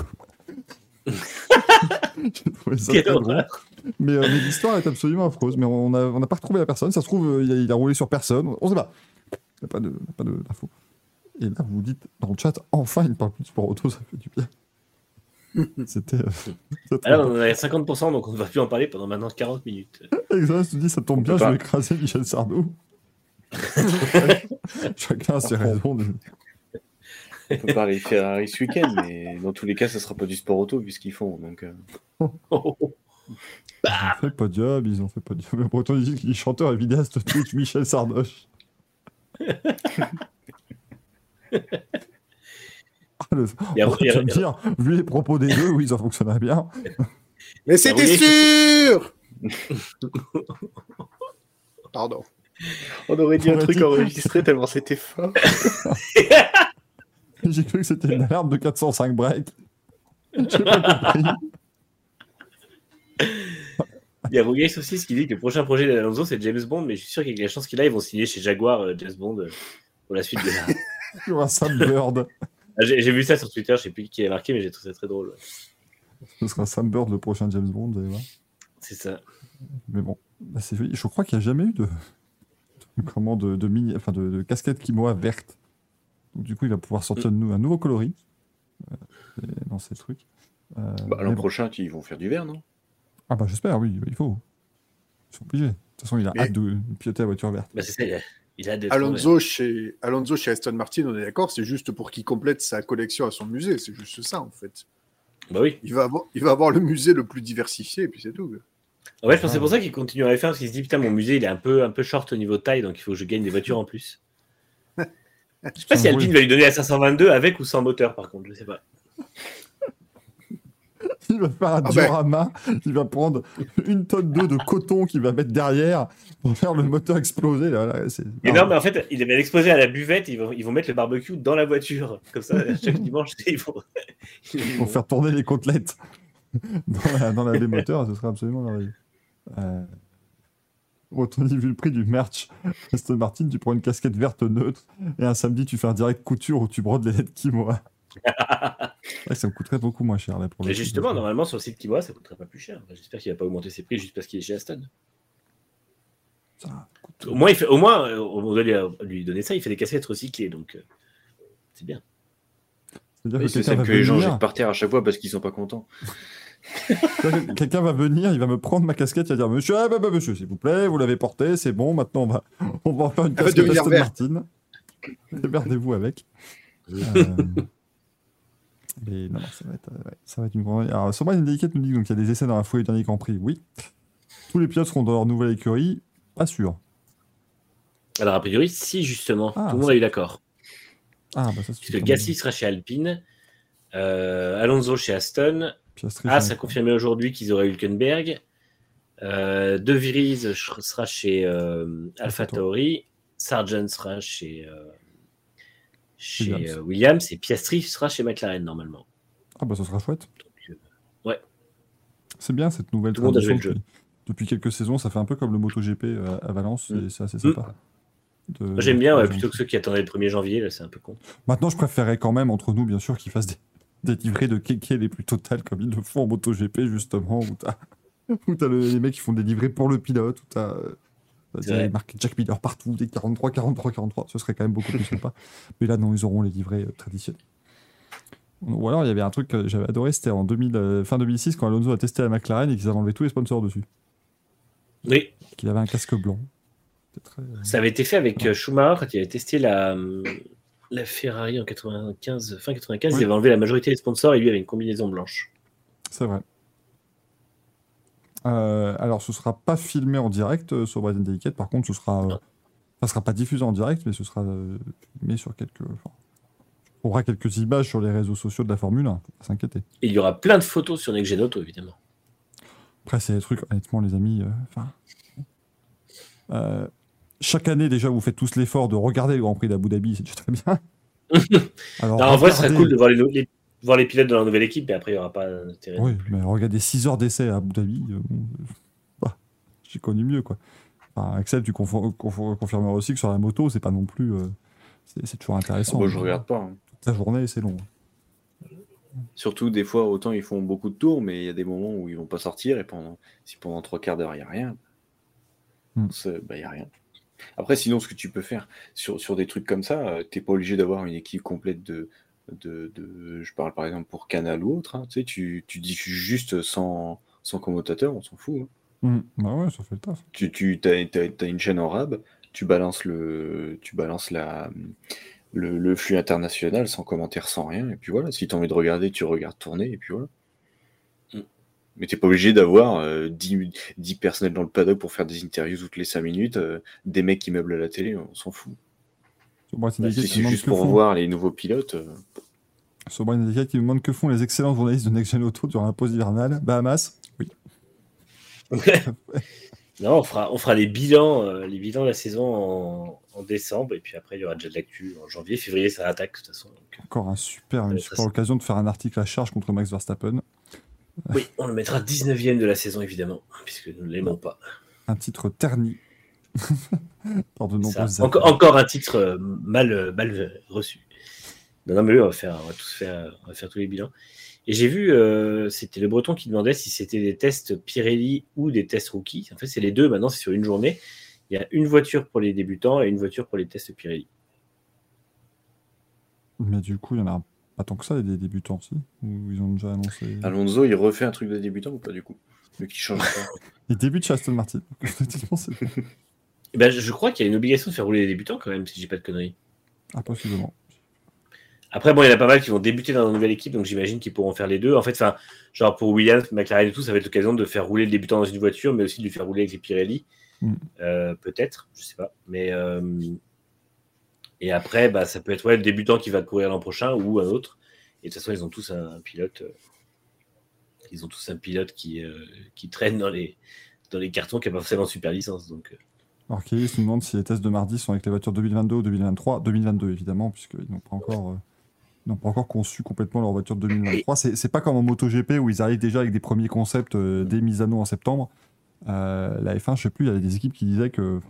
On voit chaque année des équipes qui n'arrivent peut-être même pas avec leur, euh, leur voiture de, de l'année en, en cours euh, au premier test. Donc euh, très souvent, ouais. le développement Et, va bah là, bout du bout du bout. Et même les pneus, en fait, c'est les pneus Pirelli 2023, mais ça reste des prototypes encore. Donc, c'est des pneus bien plus définitifs que ceux de Austin et Mexico. Mais on aura quand même. euh, enfin, non, oui, c'est Austin et Mexico, mais on aura quand même euh, des, euh, des modifications sur les pneus d'ici à, la- à la vraie saison 2023. Je qui demande un avis sur les couvertures chauffantes? Pour ou contre Slip ou caleçon. Euh, moi, je dis que, euh, en fait, ils sont en train de juste, ils veulent pas revenir à 50 degrés l'an prochain, et ils veulent quand même les enlever en 2024, donc ils vont encore demander un cahier des charges monstrueux à Pirelli. Euh, ça me paraît demander toujours plus aux manufacturiers, et de nouveau, c'est Pirelli qui va s'exposer à des grosses critiques en 2024, donc c'est dommage. Ouais, C'est ça le Comme problème. d'habitude, comme d'habitude, Pirelli va se faire un super travail, mais s'il y a un truc qui va pas, on va tout lui remettre dessus. Donc, euh, moi, je serais Pirelli, je commencerai à taper le poing sur la table en disant maintenant, les pilotes acceptent quelque chose de, euh, Hmm. de progressif ou pas, mais bon, donc, Le nombre de, le nombre Après- de fois où on a accusé Pirelli à tort, je pense Ouais, souvent temps, tout- Pirelli dit euh, bah, mes pneus ils font 20 tours, les mecs ils en font 30, le pneu il éclate, on dit que c'est la faute de Pirelli. Mm. Tu vois, et Ouais, c'est sûr que là, de- de- de- d'enlever les couvertures chauffantes d'un coup comme ça, les pneus ils seront pas bons forcément. Et tu, tu sais à quoi je pensais justement en voyant le Grand Prix, je dis, Eh, tu refais un, tu refais un appel sans couverture chauffante. Là, tu as Firestone qui arrive avec ses magnifiques pneus. Ah bah, là, euh, Ah. ça marcherait mieux. Non, mais c'est. Franchement, une, une, une Formule 1 qui écrit Firestone sur les pneus, ça, je, je trouve Moi- moi, ça j'arrive- super cool. J'arrive pas à comprendre, moi, quand même, que les pilotes sont joueurs. Ah oui, mais c'est dangereux sur un couverture chauffante. Mais ça va, tu roules moins vite dans ton tour de sortie, basta, c'est pas. Mm. Alors apparemment, malgré la malgré la, la linéarité de la motricité avec le moteur hybride, les voitures sont très difficiles à, à tenir, même en, en rythme lent en fait. Euh, quand ils, Bah oui, mais après, donc, euh, après Manu, euh, ils sont, ils sont payés très cher pour ça, quoi. Enfin, moi, moi, je me mets quand même dans le côté. Enfin, merci à Gaël qui qui te revient. Mais- je, je veux pas, je veux pas, euh, je veux pas qu'on me dise que je suis le vieux con qui dit euh, non mais c'est bon, euh, attends, euh, on leur demande de piloter sur un carrosserie, ils sont payés 2 millions, ça va, ils peuvent le faire. Non, c'est pas ce que je dis. Mais ça, ça me semble pas être un problème de sécurité gigantesque. euh, dans le sens où si ton pneu n'est pas assez chaud, bah, tu, rentres, tu rentres dans le virage, au lieu de, de rentrer pleine balle, tu soulages avant et, et ça, va, ça va se gérer. Mais je veux dire, c'est en général, un, un pneu froid, ce que je veux dire, c'est que tu vas, tu vas le sentir, tu, c'est quelque chose que tu peux gérer. C'est, c'est rarement un snap euh, direct qui va te Oui, oui. t'envoyer dans les Bah, barrières. en fait, a priori aussi, c'est le fait que les roues 18 pouces sont plus compliquées à mettre en température, si j'ai bien compris.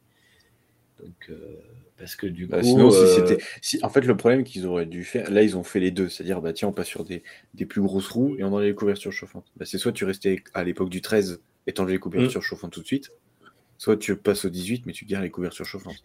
Parce que les 13, la jante était plus petite, donc la chaleur Mm. se stockait beaucoup plus rapidement dedans, Mm. et en fait, elle chauffait beaucoup plus vite le pneu de l'intérieur. Alors que là, on est sur une jante beaucoup plus large. Alors même s'il y a des, euh, des enjoliveurs qui sont euh, fermés, on s'est rendu compte au fil de l'année que ça change pas grand-chose. Mm. Et euh, puisque Bah, la- l'air la se barre très vite, quand même. Ouais, l'air se barre par l'intérieur de la voiture, et enfin des roues, et euh, du coup, la chaleur ne reste pas dans la roue et le pneu ne monte pas en température. Donc, et sachant qu'en plus, ils ont une bande de roulement qui est assez large, donc c'est assez compliqué à vraiment faire une chauffe homogène sur le pneu. Et apparemment, c'est très compliqué, euh, même au fil de plusieurs tours. Quoi. Donc euh, tu- tous les pilotes s'en sont que- plaints de manière, Alors pour le coup, en fait, c'est que des fois, il y a des plaintes un peu de mauvaise foi des pilotes. Et là, tout le monde a donné un feedback plus ou moins similaire avec les mêmes problèmes et les mêmes inquiétudes. Donc euh, ils ont vraiment tous dit que ça allait être dangereux. Et ils pensaient notamment aux, aux, re- enfin, aux sorties, tours de sortie des stands en course. Euh, donc je ne sais pas s'ils créaient des, des- comment dire un rythme très différent ou des comportements de voiture un peu différents ou je sais pas, c'est assez bizarre. Après, non, c'est sûr que ça reste dans. Enfin, euh, effectivement, imaginons, euh, on va. euh, je sais pas dans, quel circuit tu as des premiers virages assez rapides. Bon, euh, t'as la voiture devant toi qui sort des stands, tu vas revenir très fort dessus, ça va créer un delta quand même, un différentiel de vitesse qui sera assez important.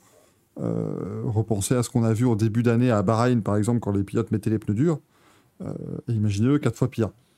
Euh, bah, Suzuka, effectivement, oui, voilà, quand tu arrives dans les S de Suzuka, bon, euh, si le mec de devant va euh, 40 km moins vite, ça peut créer une situation un peu dangereuse. Mais après, moi, je, je me dis qu'ils ont, ils ont, des, ils ont des ingénieurs qui peuvent leur dire bah, machin sort des stands, fais attention. Enfin, je trouve qu'on est en 2022, en fait. On devrait. Ouais. On, a des solutions, des, des- des- des capacités quand même techniques maintenant pour éviter. euh, ce, ce genre de problème et euh, voilà, euh, je l'ai vu dans le chat. Dans d'autres sé- séries, on n'a pas de, de couverture chauffante euh, et ça pose pas Mm. spécialement de problème. Le WEC va retirer les couvertures chauffantes l'an prochain, apparemment, d'après. euh, euh, je crois que c'est Endurance Info qui l'a annoncé. Le WEC pourrait en tout cas retirer ça. Il restera avec des couvertures chauffantes qu'en F1 finalement. Et c'est ce que je veux dire, je dis la plus belle comparaison, c'est en IndyCar. En IndyCar, le mec qui sort, on voit souvent dans les deux trois premiers virages légèrement en glisse, et au fur et à mesure ça va un peu mieux. Oui, des fois euh, c'est limite, mais les mecs ils, s- ils- ils sont au courant. Si le mec il, il sort des stands avec ses pneus froids, que derrière il arrive avec des pneus chauds, les deux vont faire attention. Mm. Et les deux vont faire gaffe.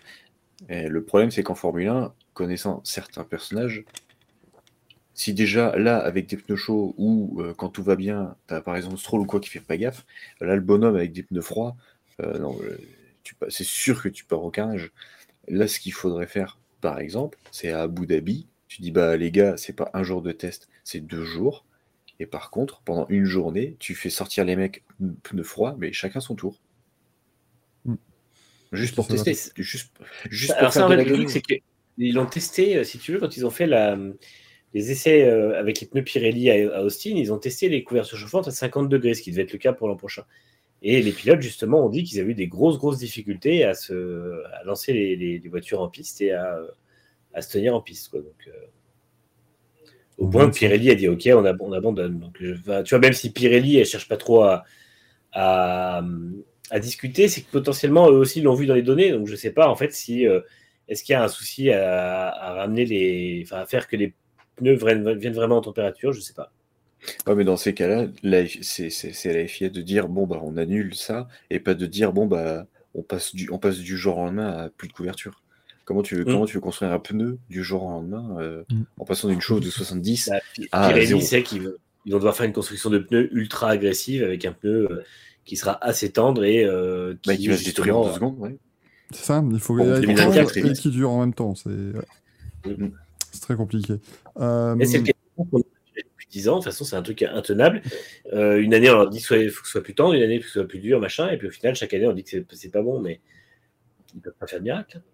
Bah. Observer nous dit en IndyCar en cas de pluie ne court pas si hein, sur les circuits routiers euh, on, on court il n'y a pas de il y a pas de souci là-dessus Alex Brown nous dit pour retirer Lance Stroll en même temps que les couvertures chauffantes c'est vrai que ça nous poserait sans doute moins de problèmes euh, on sait que Daï qui nous dit que Pirelli dit on fait ce qu'on pneu elle est, Elle est bien, elle est bien. elle est bien elle est tout à fait valide Elle est géniale.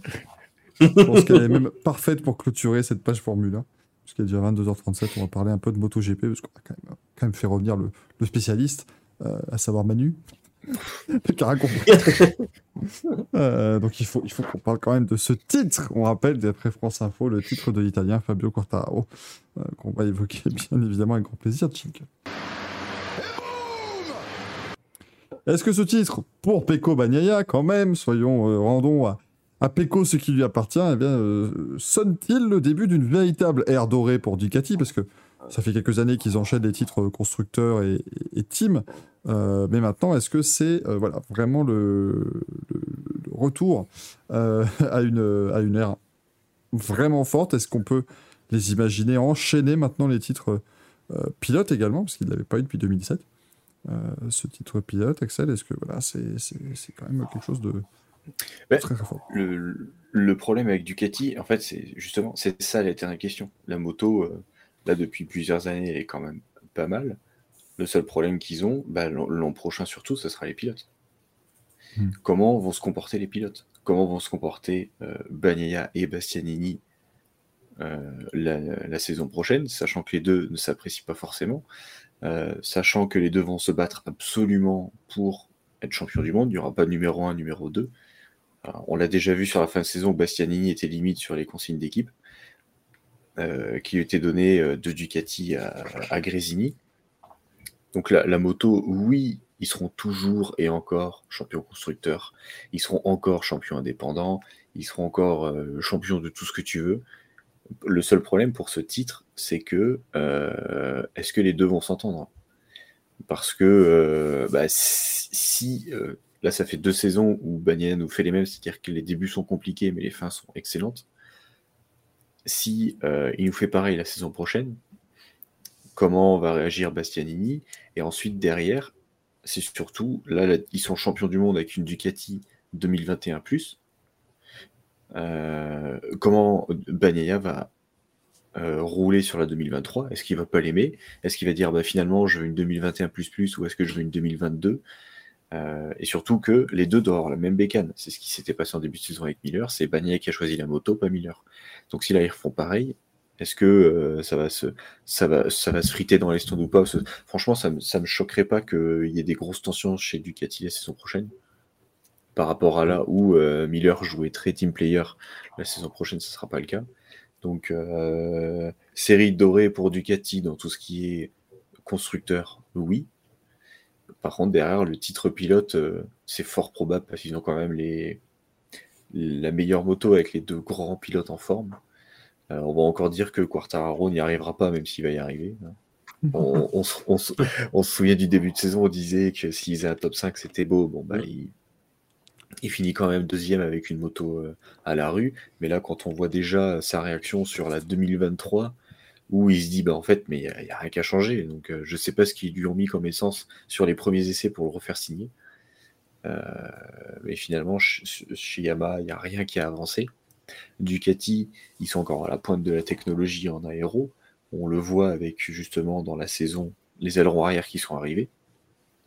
Là où Honda euh, gueulait au scandale qu'il faut arrêter les ailerons, puis finalement là ils sont pointés avec des ailerons arrière, comme d'habitude. Euh, Honda va, piquer ce que fait Ducati, KTM va piquer ce que fait euh, Ducati. C'est vrai que là les KTM elles sont de plus en plus similaires avec les Ducati quand même. Là sur ce qu'ils ont proposé sur les prototypes en tout cas, elles sont vachement similaires. Donc niveau moto, Ducati sera toujours au top. Ils marqueront toujours beaucoup de points parce qu'ils ont beaucoup d'équipes et ils ont beaucoup de pilotes. En plus, ils ont Alex Marquez. Alex Marquez peut-il battre son frère en mais- 2023 ça, on va dire que oui, la saison prochaine, j'aimerais euh, que Yamaha renverse la tendance. En disant, bah, nous aussi, on sait, faire, on sait faire une moto aussi puissante que les Ducati avec un, un 4 en ligne comme moteur. Mais il va falloir bosser. Falloir beaucoup bosser. Suzuki a réussi, je vois pas pourquoi Yamaha ne devrait pas y arriver alors qu'ils ont trois fois plus de pognon. Donc, euh, je pense que Ducati a toutes les cartes en main avec Bagnaia pour euh, prolonger le, pour prendre un deuxième titre euh, dans la foulée, voire plus sur plusieurs années, parce qu'on voit que Honda ils sont incapables de faire une moto sans Marquez. Où là, même Marquez se plaignait déjà en disant, mais si je roule cette moto la saison prochaine, je suis même pas champion. Donc, on va dire que Ducati a tellement bien progressé sur son développement, sans forcément l'aide des pilotes en développant eux-mêmes, enfin les ingénieurs en développant cette moto, que oui, pour eux, ça peut être une série dorée. Grâce aux ingénieurs qui développent cette bécane. Reste à voir les pilotes. Moi, je reste. euh, Enfin, c'est un génie, c'est un génie. c'est incroyable ce qu'il fait, ce, ce garçon. Complètement fou. Euh, Donc non, ce sera une saison intéressante. Gaël, tu manges quoi? Vous l'avez vu, un Gaël qui fait. Parce que je me suis rendu compte que je n'étais pas arrivé à mon quota de 5 fruits et légumes par jour. Une Et tu mangeais pas ça avec du fromage à la base? Tu peux boire un peu de Beaujolais, ça t'aurait fait quelques, quelques fruits en plus. Compte il y a pas du dedans. raisin, de la cerise. euh, Pardon, d'un coup. Je viens juste de voir sur Twitter que le Breton avait fait le montage avec Manu- Magnussen sur la As. c'est une merveille. Ah putain. C'est exceptionnel.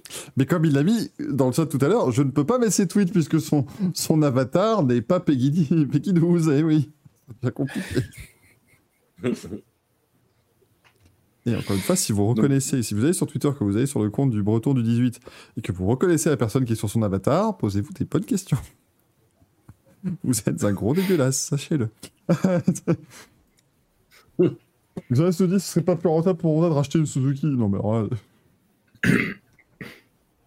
Le respect, euh, non, là, tu peux pas. C'est des Japonais, ils peuvent. Trop de fierté pour dire allez, on est nul, on va racheter la Suzuki. Voilà, on est. Ils ont, déjà, ils ont déjà recyclé les deux pilotes, c'est déjà bien. C'était déjà, déjà pas gagné. Non, mais c'est vrai que Marquez a dit que la Honda est catastrophique, Quartaro a dit que Yamaha est catastrophique. Mm. Ça, ça fait peur pour En le. fait, Moi, le ça me fait quand même le peur pour le niveau du championnat. Quoi. Non, mais clairement, en fait, le problème, c'est que le, le Yamaha et Honda, ne, ne- ne- on va dire qu'ils savent plus développer. Enfin, on va dire qu'ils sont peut-être perdus ou ils savent pas où trouver une amélioration. Ou en fait, ils essayent plein de trucs, mais plus ils essayent, et en fait, c'est encore pire à chaque fois. Quand on voit que euh, leurs leurs deux pilotes principaux, donc Marquez et Quartararo, se plaignent de la bécane depuis, depuis un petit moment quand même, c'est que c'est qu'il y a, bah, de toute façon, oui, il y a un problème, mais les mecs, en fait, ils, s'écoutent pas entre eux, ils n'arrivent pas à se comprendre. Ça fait un peu, bah, justement, un petit peu avec As et Grosjean, où Grosjean était revenu sur un setup d'Australie à la mi-saison en disant, les gars, il faut prendre une page blanche, et t'avais les ingénieurs qui disaient, non, non, on va faire comme ça. Je pense que pour euh, Honda et, et Yamaha, c'est pas la même chose, mais tu sais, t'es pas loin. C'est que t'as le pilote qui comprend pas et qui veut partir comme ça, et t'as les ingénieurs qui, doivent, qui s'en foutent, clairement. Ils font un peu ce qu'ils veulent. Et bah, les bécanes, elles fonctionnent pas. C'est pareil pour KTM. Et, pourtant, ils ont des bons pilotes. Mais ils n'arrivent pas à développer. Les seuls qui sont capables de développer les motos actuellement, c'est Ducati et Aprilia qui a réussi quand même à, en, en trois ans, à faire une moto qui a réussi à gagner. Tout Donc, sauf les Japonais. Oui, non, mais voilà, tout sauf les Japonais. Il n'y a, pas un problème avec le- depuis le Covid, là, il n'y aurait pas un problème avec le Japon Parce qu'elles sont où les usines de Honda et Yamaha? Bah, Elles sont au Japon ou Oui, Ouais. Oui, ils font tout au Japon. oui, Ouais, t'avais il y a des tests vraiment un- Europe, mais ils, ils les ont supprimés, les tests européens en plus. Et il y a, y y zéro problème depuis le Covid, niveau logistique ou autre. Il n'y a pas quelque chose qui pourrait expliquer ça parce que c'est quand même euh, incroyable. Bon, Ouais, mais là, c'est Marquez plus- pour la Honda, c'est d'accord. Pour moi, là, c'est plus du, c'est plus du développement que de la logistique. C'est un problème de logistique, c'est que tes pièces n'arrivent pas. Les pièces, elles sont là, c'est juste qu'elles sont mauvaises. Mais c'est fou quand même, c'est l'élite mondiale de la moto, c'est les constructeurs renommés qui ont déjà su par le passé faire des, des motos gagnantes. Je comprends pas, on dirait qu'il y a, enfin, tu disais Michael, ça fait peur pour le niveau des championnats, mais on dirait qu'il y a presque une régression en fait dans la, dans la professionnalisation des équipes par rapport à, à d'autres championnats du. Ouais, quoi. après, après, pour moi, j'ai pas envie de dire une régression. Pour eux, c'est ils stagnent. Et les seuls qui ont réussi à. Parce que ils- ils stagnent. Il n'y a pas une régression parce que même si les motos sont pas bonnes, la Yamaha va plus vite que l'an dernier. Ils ont quand même Oui. gagné en vitesse. Euh, ils, ils vont toujours plus vite. Ils battent toujours les records autour. Oui, Le ils problème, progressent moins vite en eux- fait, oui. Ils progressent beaucoup moins vite. Mhm. Et les seuls, là, cette année, qui ont explosé, qui ont réussi à faire de belles choses, enfin, sur les deux dernières années plutôt, bah, c'est la Ducati. Je pense que Ducati, ce qui leur a fait du bien, justement, c'est un peu le Covid, parce qu'avec le Covid en MotoGP, on a eu un gel des moteurs, on a eu un gel des motos. Et donc, en fait, ils ont pu vraiment se. Pendant que les autres sont dit, bon, bah, il y a un gel des moteurs, on va rien faire. Ducati s'est bo- bossé à fond sur l'aéro pour faire une moto, même avec le même moteur pendant trois ans, à faire une moto qui va quand même plus vite. Et les autres, non. Et c'est ça qui a bénéficié à Ducati sur les trois dernières saisons. C'est ça qui a donné du crédit à Ducati, et c'est ça qui a donné euh, envie aux écuries payantes, donc aux écuries indépendantes, d'acheter des Ducati. C'est tout. Pour, pour moi, c'est grâce à ça, parce que Ouais. avant, avant, avant Covid ou quoi, tu pouvais jamais donner une Ducati euh, dominée comme ça, ou faire un Pecco qui gagne cette course de suite. Enfin, voilà, c'était avant c'était Stoner. C'est surtout ça, je pense que ce qui, ce qui, a, ce qui a bénéficié à Ducati, c'est un gel des moteurs en se disant bon bah vas-y, on, se concentre que sur l'aéro et on fait une moto qui fonctionne. Surtout que maintenant, quand on voit que des 2021 battent les 2022, aucun problème. Donc c'est qu'ils ont très bien développé leur bécane par rapport aux autres. Et que les autres ont stagné n'ont pas progressé, ou moins progressé. En tout cas, euh, bon, c'est une très bonne nouvelle pour Ducati, tout ce qui se passe là, évidemment. Et on espère pour eux que ça marchera. Mais voilà, ce que, j'aimerais, c'est qu'il y ait quand même un peu de bagarre parce que, euh, imaginons, Bagnaia, ce titre, ça lui fait pousser les ailes et il commence bien sa saison.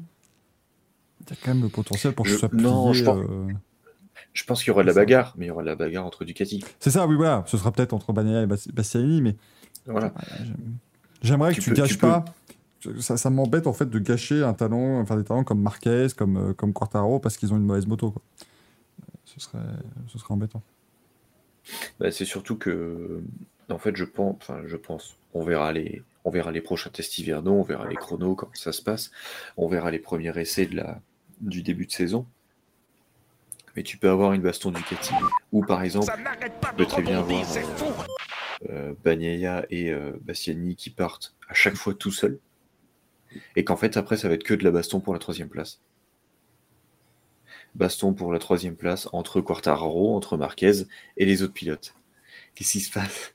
J'ai- dû le dire La cinq blague fois de- dans ma tête, la blague du breton. Le mec de le breton du 18. Qu'en 2021, Yamaha gagnait, mais du, Ducati Guetta. Et je comprenais pas du, quel rapport avec David Guetta. Bon, mais c'est- non, elle, elle est excellente. Elle est absolument excellente, celle-là. En même temps, les enfants, on va s'expliquer qui est Cathy Guetta. Vous êtes peut-être beaucoup à ne pas la voir. C'est la femme de Oh, David. Guetta. De. Donc moi je pense que tu vois, ça va être un petit peu comme, euh, comme en Formule 1 où quand il y a une domination d'une écurie où les deux vont se barrer. Et en fait après ça va être de la baston pour de la troisième place ou de la quatrième place.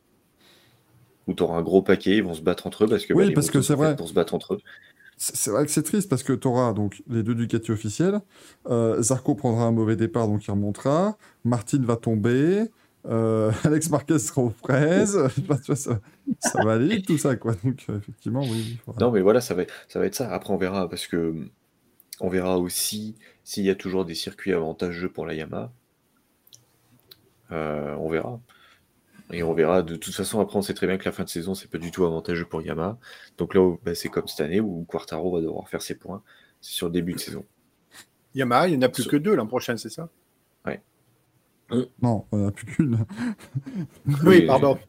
Pardon. avait- Et En Ducati, combien? 12 12, 12. 14 16 24 Ducati l'an prochain. Par En contre, en je, me moto, posais oui. une question, je me posais une, une question sur Ducati. J'ai quand même l'impression qu'avec le line-up, enfin, en, en sachant la politique qu'ils ont sur les motos qui sont 2022 de- et euh, 2023, et vu les line-up Grésini et VR46, j'ai vraiment tendance à penser que VR46 va finir largement devant, euh, devant Grésini. Je sais pas si c'est. euh, si Ah, je veux voyez croire. pas- C'est c'est bah, clairement. Fernandez, la deuxième. hein la deuxième Grasini. Non, c'est toujours. euh, Fernandez, il est chez Aprilia. Ah oui, non, pardon, oui, c'est Di- Antonio. Di pardon. c'est toujours, c'est John Antonio. Je pense que. Le, bah, le problème, c'est que Bezzecchi est incroyable. Ouais. Honnêtement, il, il- il a, il- cette année, il a été incroyable. Ouais, c'est très très vite. Ma- Marini a enfin montré son potentiel Marini est pas mal. en hein. tapant des top Mm. 5. Mm. Marini a fait, pour moi, Marini a fait une très belle saison. Il a enfin montré ce qu'il ce qu'il valait. Donc ouais, enfin parce que forcément, c'est pas. Là cette année, bon, c'est- c'était très homogène. On a Grésini qui a fait être champion du monde, Grésini qui a gagné des courses, etc. Là, je pense que le fait que Bastiani parte chez officiel, on va enfin avoir une hiérarchie en disant bah, Ducati officiel forcément parce qu'ils ont les meilleurs. Mais pour moi, Grésini, oui, Grésini, ça sera le fond du panier. Mm. À part peut-être sur la, sur la pluie ou sur de l'humide avec Alex Marquez, pourquoi pas que même si j'apprécie pas spécialement Alex Marquez, il a montré ce qu'il valait sous la pluie plusieurs fois. C'est bien roulé. Mais euh, après, c'est vrai que la habitué. VR40. Comment? Ah, il est tellement habitué au style de la Honda, j'ai peur qu'il mette déjà beaucoup de temps à se, se faire à la. Ah ben pour moi, ça va être une caf. hein. Je- Pas une catastrophe parce que donc, elle a l'air quand même assez, pas assez simple, mais Oui. beaucoup plus simple à piloter qu'avant. abordable. C'est sûr, c'est pas une Yamaha, mais euh, je pense qu'il il est déjà rien que sur les tests qu'il a pu faire à Valence, il était déjà plus heureux là-dessus que sur euh, deux ans de Honda. Putain. Ah, euh, donc euh, tant, tant mieux pour lui. Mais oui, la VR46, pour moi, la VR46 seront largement au niveau de Pramac pour savoir qui sera la deuxième écurie. Mm.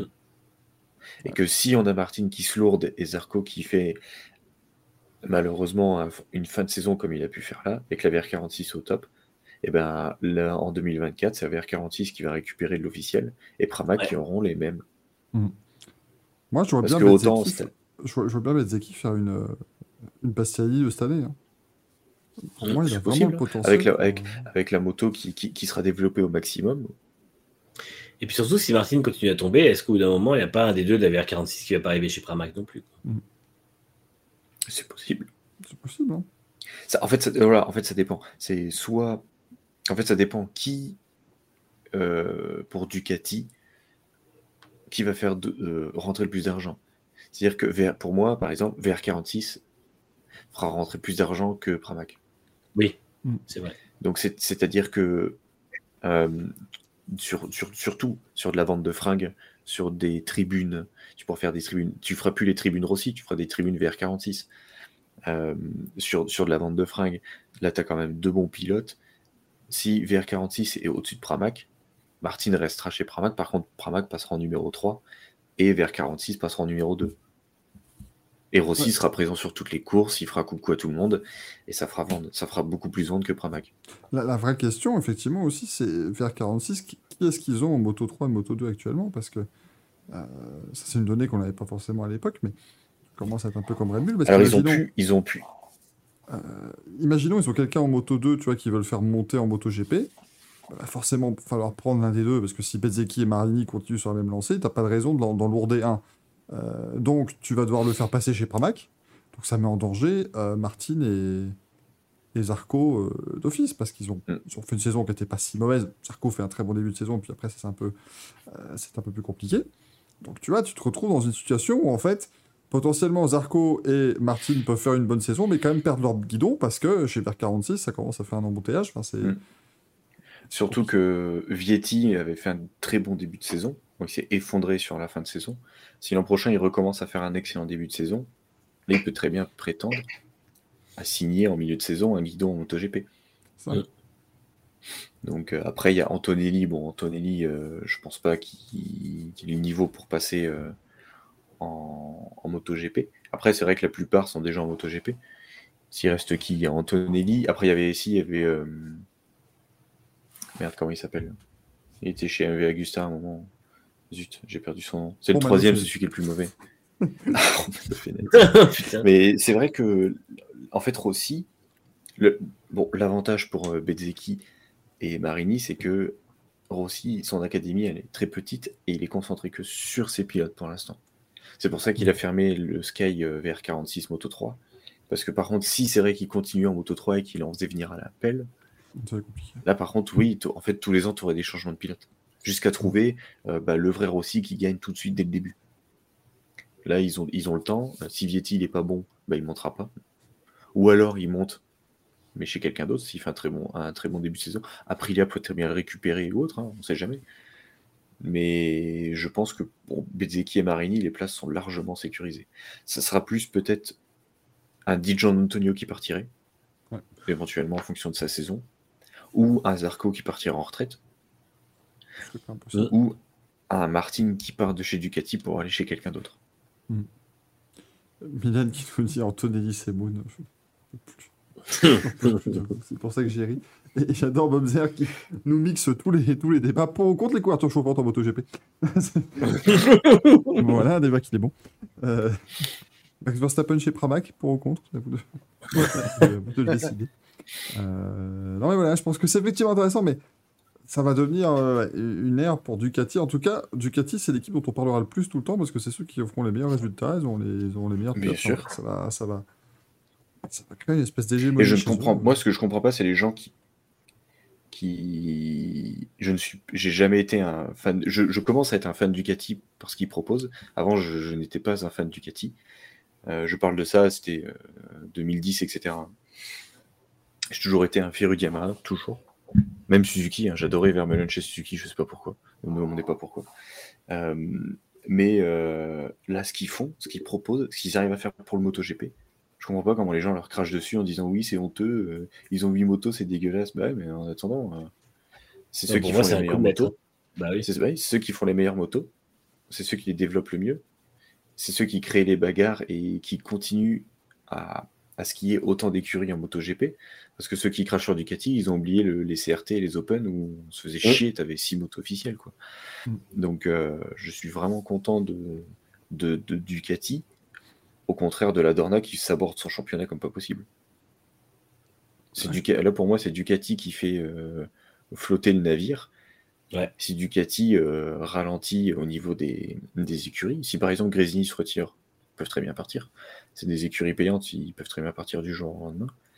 Euh, si Ducati commence à ralentir sur les écuries ou autres, bah, le MotoGP va se casser la gueule parce que la Dorna se saborde. Enfin, cette saison, on a vu tout ce qu'ils ont fait, c'est incroyable comme merde qu'ils ont pu faire pour s'aborder son championnat. Donc, euh, bah, bravo à Ducati. Ouais, moi, c'est ce qui m'inquiète aussi, c'est qu'à un moment donné, Honda, Yamaha, tout ça, ils auront peut-être aussi envie de se barrer. Enfin, je pense de rien faire. euh, Bah, comme Kawasaki, hein, ils gagnaient pas, ils sont partis. hein. Mais c'est ça. Ah bon, Suzuki, euh. C'est pas des-. Voilà, c'est des problèmes financiers, mais je veux dire, t'es pas à l'abri. Euh, même si, bon, Suzuki, c'était une marque qui est déjà partie une première fois. Enfin, voilà, c'est- c'est c'est pas un premier départ, mais t'es- pas à l'abri qu'un jour, Yamaha euh, décide de claquer la porte, ou Honda. Enfin, on est dans une ère quand même où euh, toutes les mobilités sont aussi redéfinies, donc tu peux avoir des, des- des redistributions de pas mal de choses. Si à un moment donné, on est obligé d'avoir 15 Ducati sur la grille pour que le championnat ait encore un peu de gueule, mais ils seront bien contents, la Dorna, d'avoir. euh, d'avoir, d'avoir Bah, tu vas avoir des Ducati, des Aprilia des KTM. Parce que ça. quand tu vois KTM, ils peuvent, ils- là, ils, font venir gaz-gaz. Par exemple, tu peux très bien, ouais, LCR, ils se barrent. Ou alors LCR, ils arrêtent avec Honda, ils se rallient avec, euh, Mm. ils se rallient avec KTM pour faire du Husqvarna. Ou DCF Moto. Tu peux, pour les, ils veulent faire venir les Chinois, ils font des CF Moto. Des KTM, euh, badge CF Moto, et voilà. Oui, c'est vrai que l'avantage, que KTM, ils ont le- tellement de marques dans le groupe, ils peuvent faire un championnat MotoGP Oui, voilà, complet avec sept marques différentes. Voilà, ils, ils ont juste à, même si les motos, même si les motos elles sont pourries, parce que les KTM elles sont pourries, euh, s'il n'y a plus que ça, bah tu vas dire que c'est un bon championnat vu qu'il y, a- vu qu'il y a que ça. Oui, si elles sont toutes pourries, mais qu'elles se battent entre elles, ben voilà. Bah voilà, bah, ça va être cool. Mm. Même si elles sont pourries, bah, c'est cool parce qu'il y a de la baston.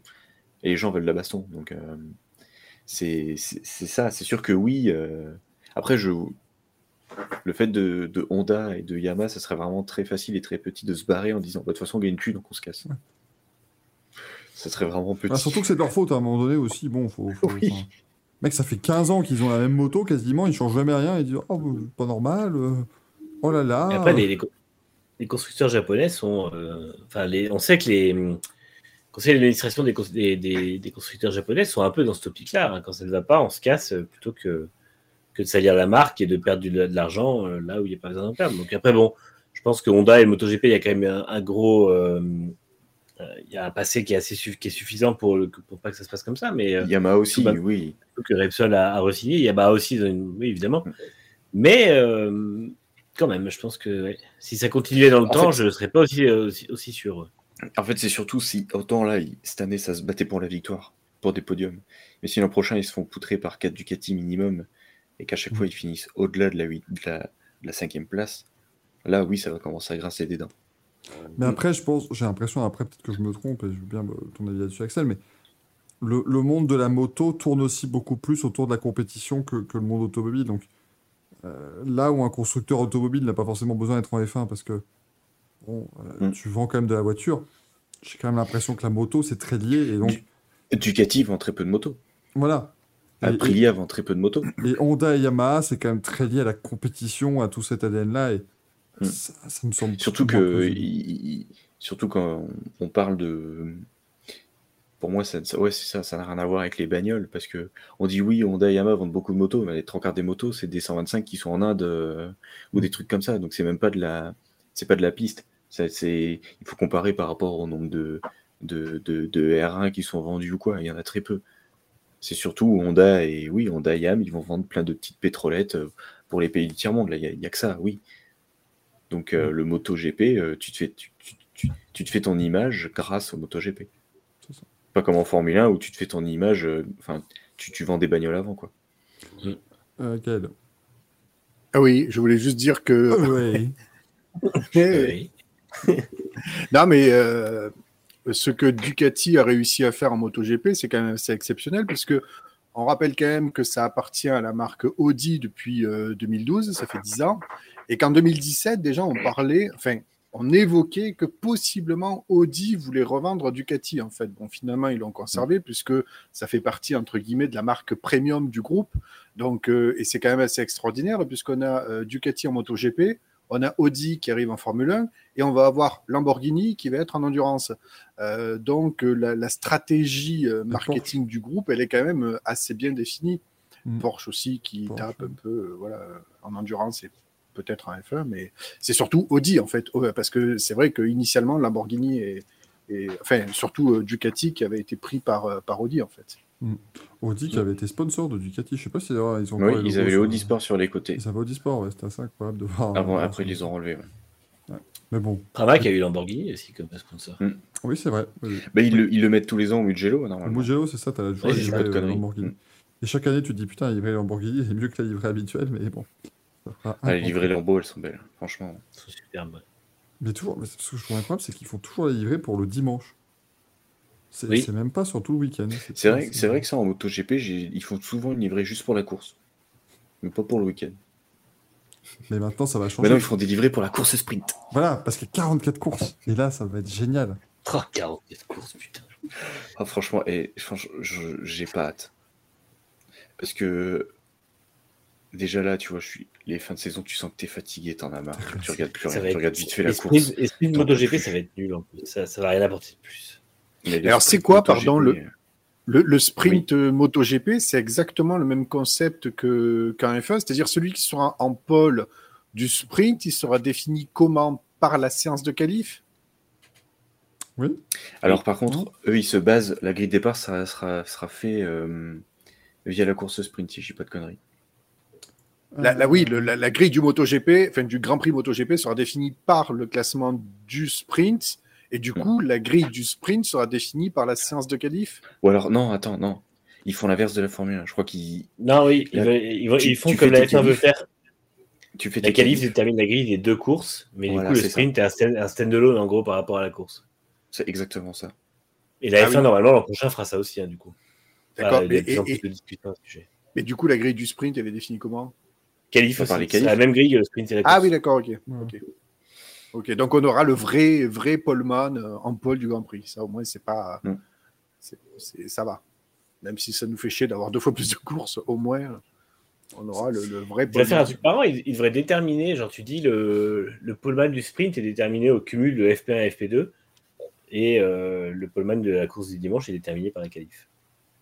Au moins, comme ça, tu as un vrai intérêt à la journée de vendredi. Les libres 4 sautent du coup en Ah oui, bah oui. Il n'y a plus de libre enlevé- 4. Oui. Ils font juste un 3. Ils enlèvent les libres 4. Et puis, merde, attends, parce que non. ce qui est fou, moi, ce que j'adore, ils gardent le warm-up qui fera 10 minutes le dimanche matin. Oui, ça, j'ai jamais compris. C'est un shakedown. Ça fait, ça fait deux tours, quoi. C'est ça. c'est- Deux tours chronométrés, quoi. T'as vraiment pas le temps. Mais du coup, non, non, ouais, la course au sprint fait aussi la moitié de la course du dimanche. Mais Ouais, est-ce qu'on en revient quand même t'as la moitié des points. Ouais. Et est-ce quand qu'on tu en revient quand même au fait que c'est un championnat qui fait, qui fait un championnat de course sprint qui fait ses courses sprint C'est vraiment totalement débile. Parce que là, tu vois je- déjà. Ils leur mettent un moteur avec 200. spécifique pour la sprint ça, ce jour-là, ça devient compliqué. Là. Ah, là, par contre, les- et ils, ont, ils ont balancé certains règlements. Alors d'ailleurs, j'ai vu, c'était euh, Pierre qui roule, qui est un, bah, justement, qui est un fan Ducati sur, sur Twitter. Il avait regardé les règlements, j'ai pas encore regardé, et il a pointé du doigt le fait qu'ils n'aient pas encore mentionné les capteurs de pression. Ils devaient mettre des capteurs de pression universels. Parce que justement, euh, il y avait eu la polémique en début d'année où Pecco roulait avec des pneus euh, euh, sous- sous- en sous. euh, merde, comment on dit Putain, pas en sous pression, mais du coup, il roulait avec les pneus en un- Oui, mais trop. il avec un peu, basse. un peu moins de, de- Mm. de- de pression dedans. Et donc, du coup, MotoGP a dit bah, c'est simple, la sais- la saison prochaine, on aura tous un capteur le même, comme ça, plus d'embrouille. Celui qui est en dessous, on le saura tout de suite. Et là, quand ils ont balancé le nouveau règlement, ils en ont pas parlé. Si est-ce qu'ils n'aient pas encore pu le développer, ça. Euh, une Bah, pourtant, tu regardes, euh, si je dis pas de conneries, euh, pour Tech 3, je crois que c'est McLaren qui leur fait les capteurs de pression. Enfin, tu Mm. vois, tu peux très bien. euh, tu peux très bien chercher chez eux, quoi. Oui, mais tu fais un appel d'offres, enfin, ça prend, ça prend 5 Ah, minutes, hein, c'est pas, compliqué. Mais non, ça, va être, ça, ça va être passionnant. On a les 44 courses, mais en plus, moi, ce qui m'embête, tu, tu m'aurais dit 2016, 2017, 2018, on fait 44 courses, j'aurais pas été mécontent parce que toutes les courses étaient top. Mm. Aujourd'hui, on a quand même eu pas mal de courses cette année qui étaient moins animées. Euh, et, et de, te, de te taper tous les samedis une moitié de course en plus, c'est- ça devient quand, quand ton produit pas top. Par exemple, la F1 a introduit les courses sprint l'an dernier, elles n'étaient pas toutes top, mais c'est dans un, un environnement général où les courses étaient de mieux en mieux. Mm. On a encore des courses qui sont très chiantes, mais la majorité est quand même très sympa à suivre. Là, le MotoGP fait l'inverse. Eux, ils mettent des courses sprint juste pour essayer de rehausser l'intérêt. Euh, Mm. parce que la F1, c'est pour faire venir plus d'argent. C'est juste, voilà, ça fait plus d'argent, c'est plus de courses, ça, ça augmente. Ça, Le ça MotoGP, encore- c'est pour retrouver des téléspectateurs. voilà, le MotoGP, c'est parce qu'ils sont à la ramasse complet depuis quelques temps. Mm. Mais ça, c'est un débat qu'on a eu à très nombreuses reprises. Il faut maintenant être réellement en phase avec le monde actuel. Il y a un sport mécanique qui réussit dans le monde. Tous les autres sont à la ramasse complet. Mm. C'est-à-dire que, euh, à part la F1, il n'y a plus rien. C'est, c'est- c'est- la, la- la moto qui est terrible, a fait, l'air c'est- de s'effondrer. Euh, le WEC En fait, elle s'effondre gentiment. Oui, ça, c'est oui, c'est s'effondre gentiment. On est sur le toboggan euh, parce que l'atterrissage Mm. s'est mal passé. Oui, mais voilà, ça y va. Et du coup, cette histoire des courses sprint, c'est entériné définitivement ou en 2024, il se peut que on élimine l'histoire des sprints si jamais c'est un fiasco? Ah bah tu peux toujours changer. euh, De toute façon, le... Oui, Ah ouais. t'as pas d'accord. Mais le pire, fait- moi, ce qui va me gonfler, c'est c'est si tu as. En fait, ils- ils- pour moi, ils font les sprints pour essayer de rechercher tes spectateurs, mais si tu as une ultra domination Ducati, on va dire que tu as une ultra, la, la saison prochaine, tu as une ultra Ça domination, Ça, ça de risque d'être Bagnaia. pire. ça va être encore pire parce que le, le truc où tu vas dire, eh, ça va être la moitié de tour, ils vont taper encore plus dedans, alors que déjà à la base, une course MotoGP, c'est une course sprint. Donc là, tu fais un sprint, sprint. Donc les mecs, il va avoir plus de chutes, il va avoir plus de blessés. Euh, les mecs vont encore plus jouer euh, avec leur vie, honnêtement. Euh, et tu vas avoir une chie de points. Là, tu en as déjà 265. On va finir des saisons avec 600 points, on saura même plus calculer. Ou alors, Et si tu as une ultra domination de Pecco, il sera champion à la mi-saison, tellement il aura de points d'avance sur tout le monde. Un samedi. seront tous tombés ou quelque chose. Ouais, ou un champion du monde un samedi, quoi. Super. Ah bah ça c'est très possible. Regardez ceci. qui Mais moi, ne je comprends pas, pas. que le MotoGP devrait commencer par réduire le prix du vidéo pass Oui, oui, le Ah bah vidéo si, pass c'est largement. de prix. Oh, alors, ça, j'ai jamais pris. C'est une honte. Bah, mo- Tu- moi, tu moi, le premier, cher. je ne prends pas les vidéos pass, alors j'ai pas Canal, mais euh, parce que euh, c'est trop cher. Alors que C'est combien? C'est 100 mais- 150 balles, non? Combien? Ça C'est c'est 25 euros par mois à peu près, ouais. Donc euh, t'es Mm. sur du même 200, 200 À balles. l'année, c'est euh, quasiment 200 balles maintenant, je crois. le Ouais, c'est annuel. 200 balles à l'année quand Ah tu ouais. prends un abonnement annuel. Mais, mais alors que le Vidéopass c'est génial. Enfin, je veux dire, il y a, Le y a vidéo pass, c'est génial. Il y a, il y a 7 ans, Et un- tu pouvais déjà revenir sur un incident parce que ça te mettait un chapitrage en temps réel, machin. C'est un truc qui était ultra avancé, quoi. Mais coûtait super Mm. cher. Moi, tu vois, là, pour moi, le seul truc qu'ils qui, auraient dû faire, de, de piquer à la Formule 1, au lieu de nous mettre les sprints, tu mettais le point du meilleur tour. Mm. Ouais, ça te donne une, Quand une tu, vois, quand tu vois, là, il y a un moment où ça se jouait à 2-3 points entre les pilotes, tu mets le point du meilleur tour, surtout que souvent, le meilleur tour, bah, c'est l'avantage, c'est que nous, en MotoGP, t'as pas d'arrêt au stand, donc tu peux pas dire, bah, je m'arrête pour mettre des pneus, tu peux pas. Mm. Enfin, tu peux pas. Ça se fait pas. Donc, tu peux, souvent, il y a des pilotes, ça peut leur sauver quelques places. Les écuries, ça peut peut-être m'en faire monter en- dans le championnat des, des constructeurs euh, un ou deux points qui peut être hyper bénéfique parce que c'est quand même assez serré au niveau des, des points. Donc, ouais, tu mettais le, le- le point du meilleur tour au lieu de nous mettre des courses sprint à la con. Ah, les courses sprint, moi, je- Moi, ce que je comprends pas, c'est que le, le MotoGP veut amener des nouveaux téléspectateurs en proposant un, un truc qui sera exactement la même chose que le dimanche, juste plus court. Et en fait, euh, en leur proposant que le, le championnat est sur des télé payantes ou avec un vidéopass hors de prix. Je veux dire, nous, on est quand même censé être le cœur de cible de MotoGP. Je veux dire, c'est, euh, on, on en est tous fans et tout ça. Et euh, aucun de nous n'est abonné au vidéopass, a priori, si je dis pas de Hmm. conneries. Alors, Il y a une fois des- j'ai pris le live timing pour voir les essais hivernaux. Je crois que c'était 15 euros à l'année. Ouais. Et c'est tout. Et tu vois, c'est pareil, Et- t'as les essais hivernaux, c'est jamais diffusé, t'es obligé de suivre le live timing comme un gland, quoi. Et en plus, Et on l'a pas euh, juste parce que c'est trop cher. C'est juste ça le, le truc. Ouais, voilà. Parce que moi, moi le premier, euh, il serait à 8 balles par mois, je l'aurais. Il n'y a, Ouais, y a ouais, pas de souci. 8-10 balles, j'aurais pris. Parce que c'est 25, vraiment. non, là, pour que- le coup, il y a, y y une offre, il y a un contenu qui est extrêmement intéressant. Je, je rappelle Ouais. pour info, je crois que tu peux regarder tous les grands prix de moto depuis 2002. Même avant. Ah Tu peux regarder tout. Enfin, oui, tu peux vraiment avant. Et depuis à un moment, il, 2002, t'as diffu- toutes il les- diffusait 96 et 98 aussi. Et, et depuis 2002, tu as toutes les séances. Et encore une fois, je vous rappelle, tu as envie de te taper les essais libres 4 euh, du Grand Prix d'Espagne 2016, tu peux. Je sais pas pourquoi tu le ferais, mais tu peux. Mais du coup, ma question, c'est à quel moment ils pensent qu'en pro- proposant le même euh, produit qui n'attire pas de monde actuellement, ça va attirer du monde? Enfin, c'est vraiment, ces gens sont. euh, Il y a, pas, y a pas, c'est pas compliqué à analyser. La F1 le dit encore, tu vois, elle dit nous, on fait un truc le samedi, c'est pas le même spectacle dans le sens où normalement le sprint c'est vraiment un truc comme on a vu ce week-end, Euh, ça roule pendant euh, 20 tours à fond et point barre. Et t'as pas les arrêts au stand, t'as pas euh, voilà donc si, si, si les pilotes jouent le jeu comme ça a été le cas samedi, euh, c'est pour le coup c'est vrai que c'est quelque chose d'assez différent de la course parce que t'as pas la gestion stratégique, Mm. t'as pas du tout cette réflexion de qui s'arrête quand machin comment, c'est tout le monde à fond et c'est plus court donc euh, donc pourquoi pas ça attire des gens, c'est le samedi donc ça fait plus d'audience le samedi et par escalade plus d'audience le vendredi et tu peux regarder ça pour 7 euros par mois donc il y a vraiment un côté où tu te dis oui, la F1 comprend comment euh, faire un plan complet pour amener plus de monde. Elle l'assume aussi parce que bon, Roseband nous fait la, sa sérénade sur les, euh, sur les sprints, mais la F1 dit aussi le sprint c'est plus d'argent samedi, plus d'argent vendredi, et ça personne ne l'a jamais nié. Donc en fait, il y a quand même une certaine logique, alors que le MotoGP vraiment n'invente rien, ne réinvente rien, et pense que par miracle ça va juste attirer plus de monde. Ben non. Ben oui, parce que comme, comme tu l'as dit Manu, la F1 c'est censé être du sprint, donc plus de gestion de stratégie de course, puisque c'est plus court. Mais Oui. il me semble que la moto que tu roules 20 minutes ou 40 minutes, c'est grosso modo du sprint quand même. Ils auraient dû faire une course endurance à la limite le samedi, un truc Voilà. qui dure deux heures. Avec des changements, Avec des changements de pneus. Voilà. Non, mais, Allez, 4 heures du Mugello. non, mais regarde, en plus, moi, moi, je suis, moi, je suis navré pour les, les grands prix du début de saison. Euh, par exemple, l'an prochain, on va aller au Grand Prix de France. On va voir les courses 9 et 10. Et tu vas te dire, alors, quand tu es sur place, c'est cool, l'événement est sympa. Mais dans la saison, moi, tu regardes le Grand Prix de France de chez toi, ok. Mais tu te dis, il va rester 34 courses derrière. Bah, Moi, je- je- les premières courses, c'est pas là où le championnat se- va, se, va se dessiner, va se jouer. C'est le même problème qu'on a en Formule 1. Moi, j'avoue que, les- par exemple, les 5-6 premiers Grands Prix de la saison de F1, ils ont, plus, ils ont un intérêt sportif qui est limité, on va dire, parce que la Mhm. saison après est tellement longue, tu as le temps de te construire une dynamique, même si tu fais que les 15 dernières courses.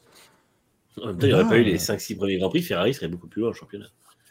C'est vrai, oui, ils ont été très utiles. Ils ont permis de garder un suspense euh, que- virtuel pendant quelques temps. Mais par exemple, tu vas t'amener au Grand Prix de- d'Austin, tu vas dire super, allez, on a fait 6 courses cette saison, allez, on a plus que 38, donc on est, on est bien.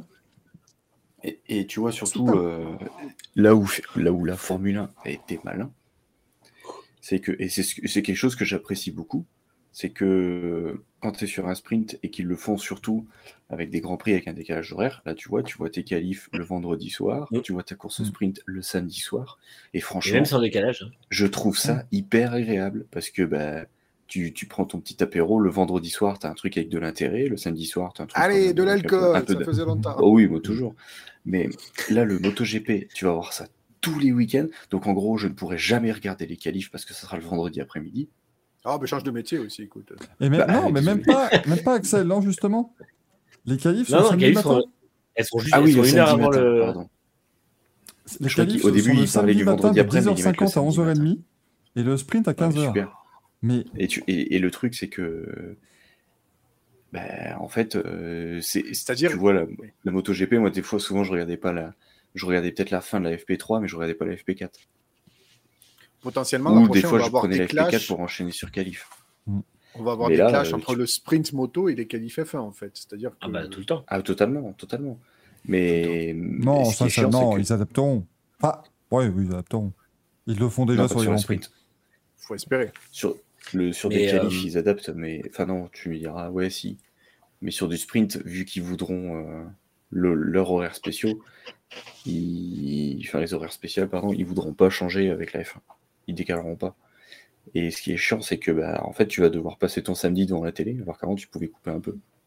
Si tu regardes pas une FP3, c'est pas la fin du monde. Là, tu vas Oui. devoir taper Ouais. une qualif et une course sprint. Pour moi, pour les gens qui justement sont un peu des, des spectateurs euh, casual ou qui n'ont pas trop envie de regarder non plus, c'est vraiment un truc qui peut faire fuir parce que du coup, ils vont regarder que le dimanche, eux qui ont l'habitude de regarder avec la course. Mhm. Et en fait, eh ben, le championnat aura changé, la physionomie du week-end sera différente et tout.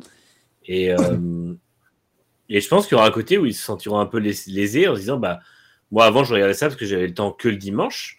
Et maintenant, euh, bah, en fait, le championnat avance entre guillemets sans moi.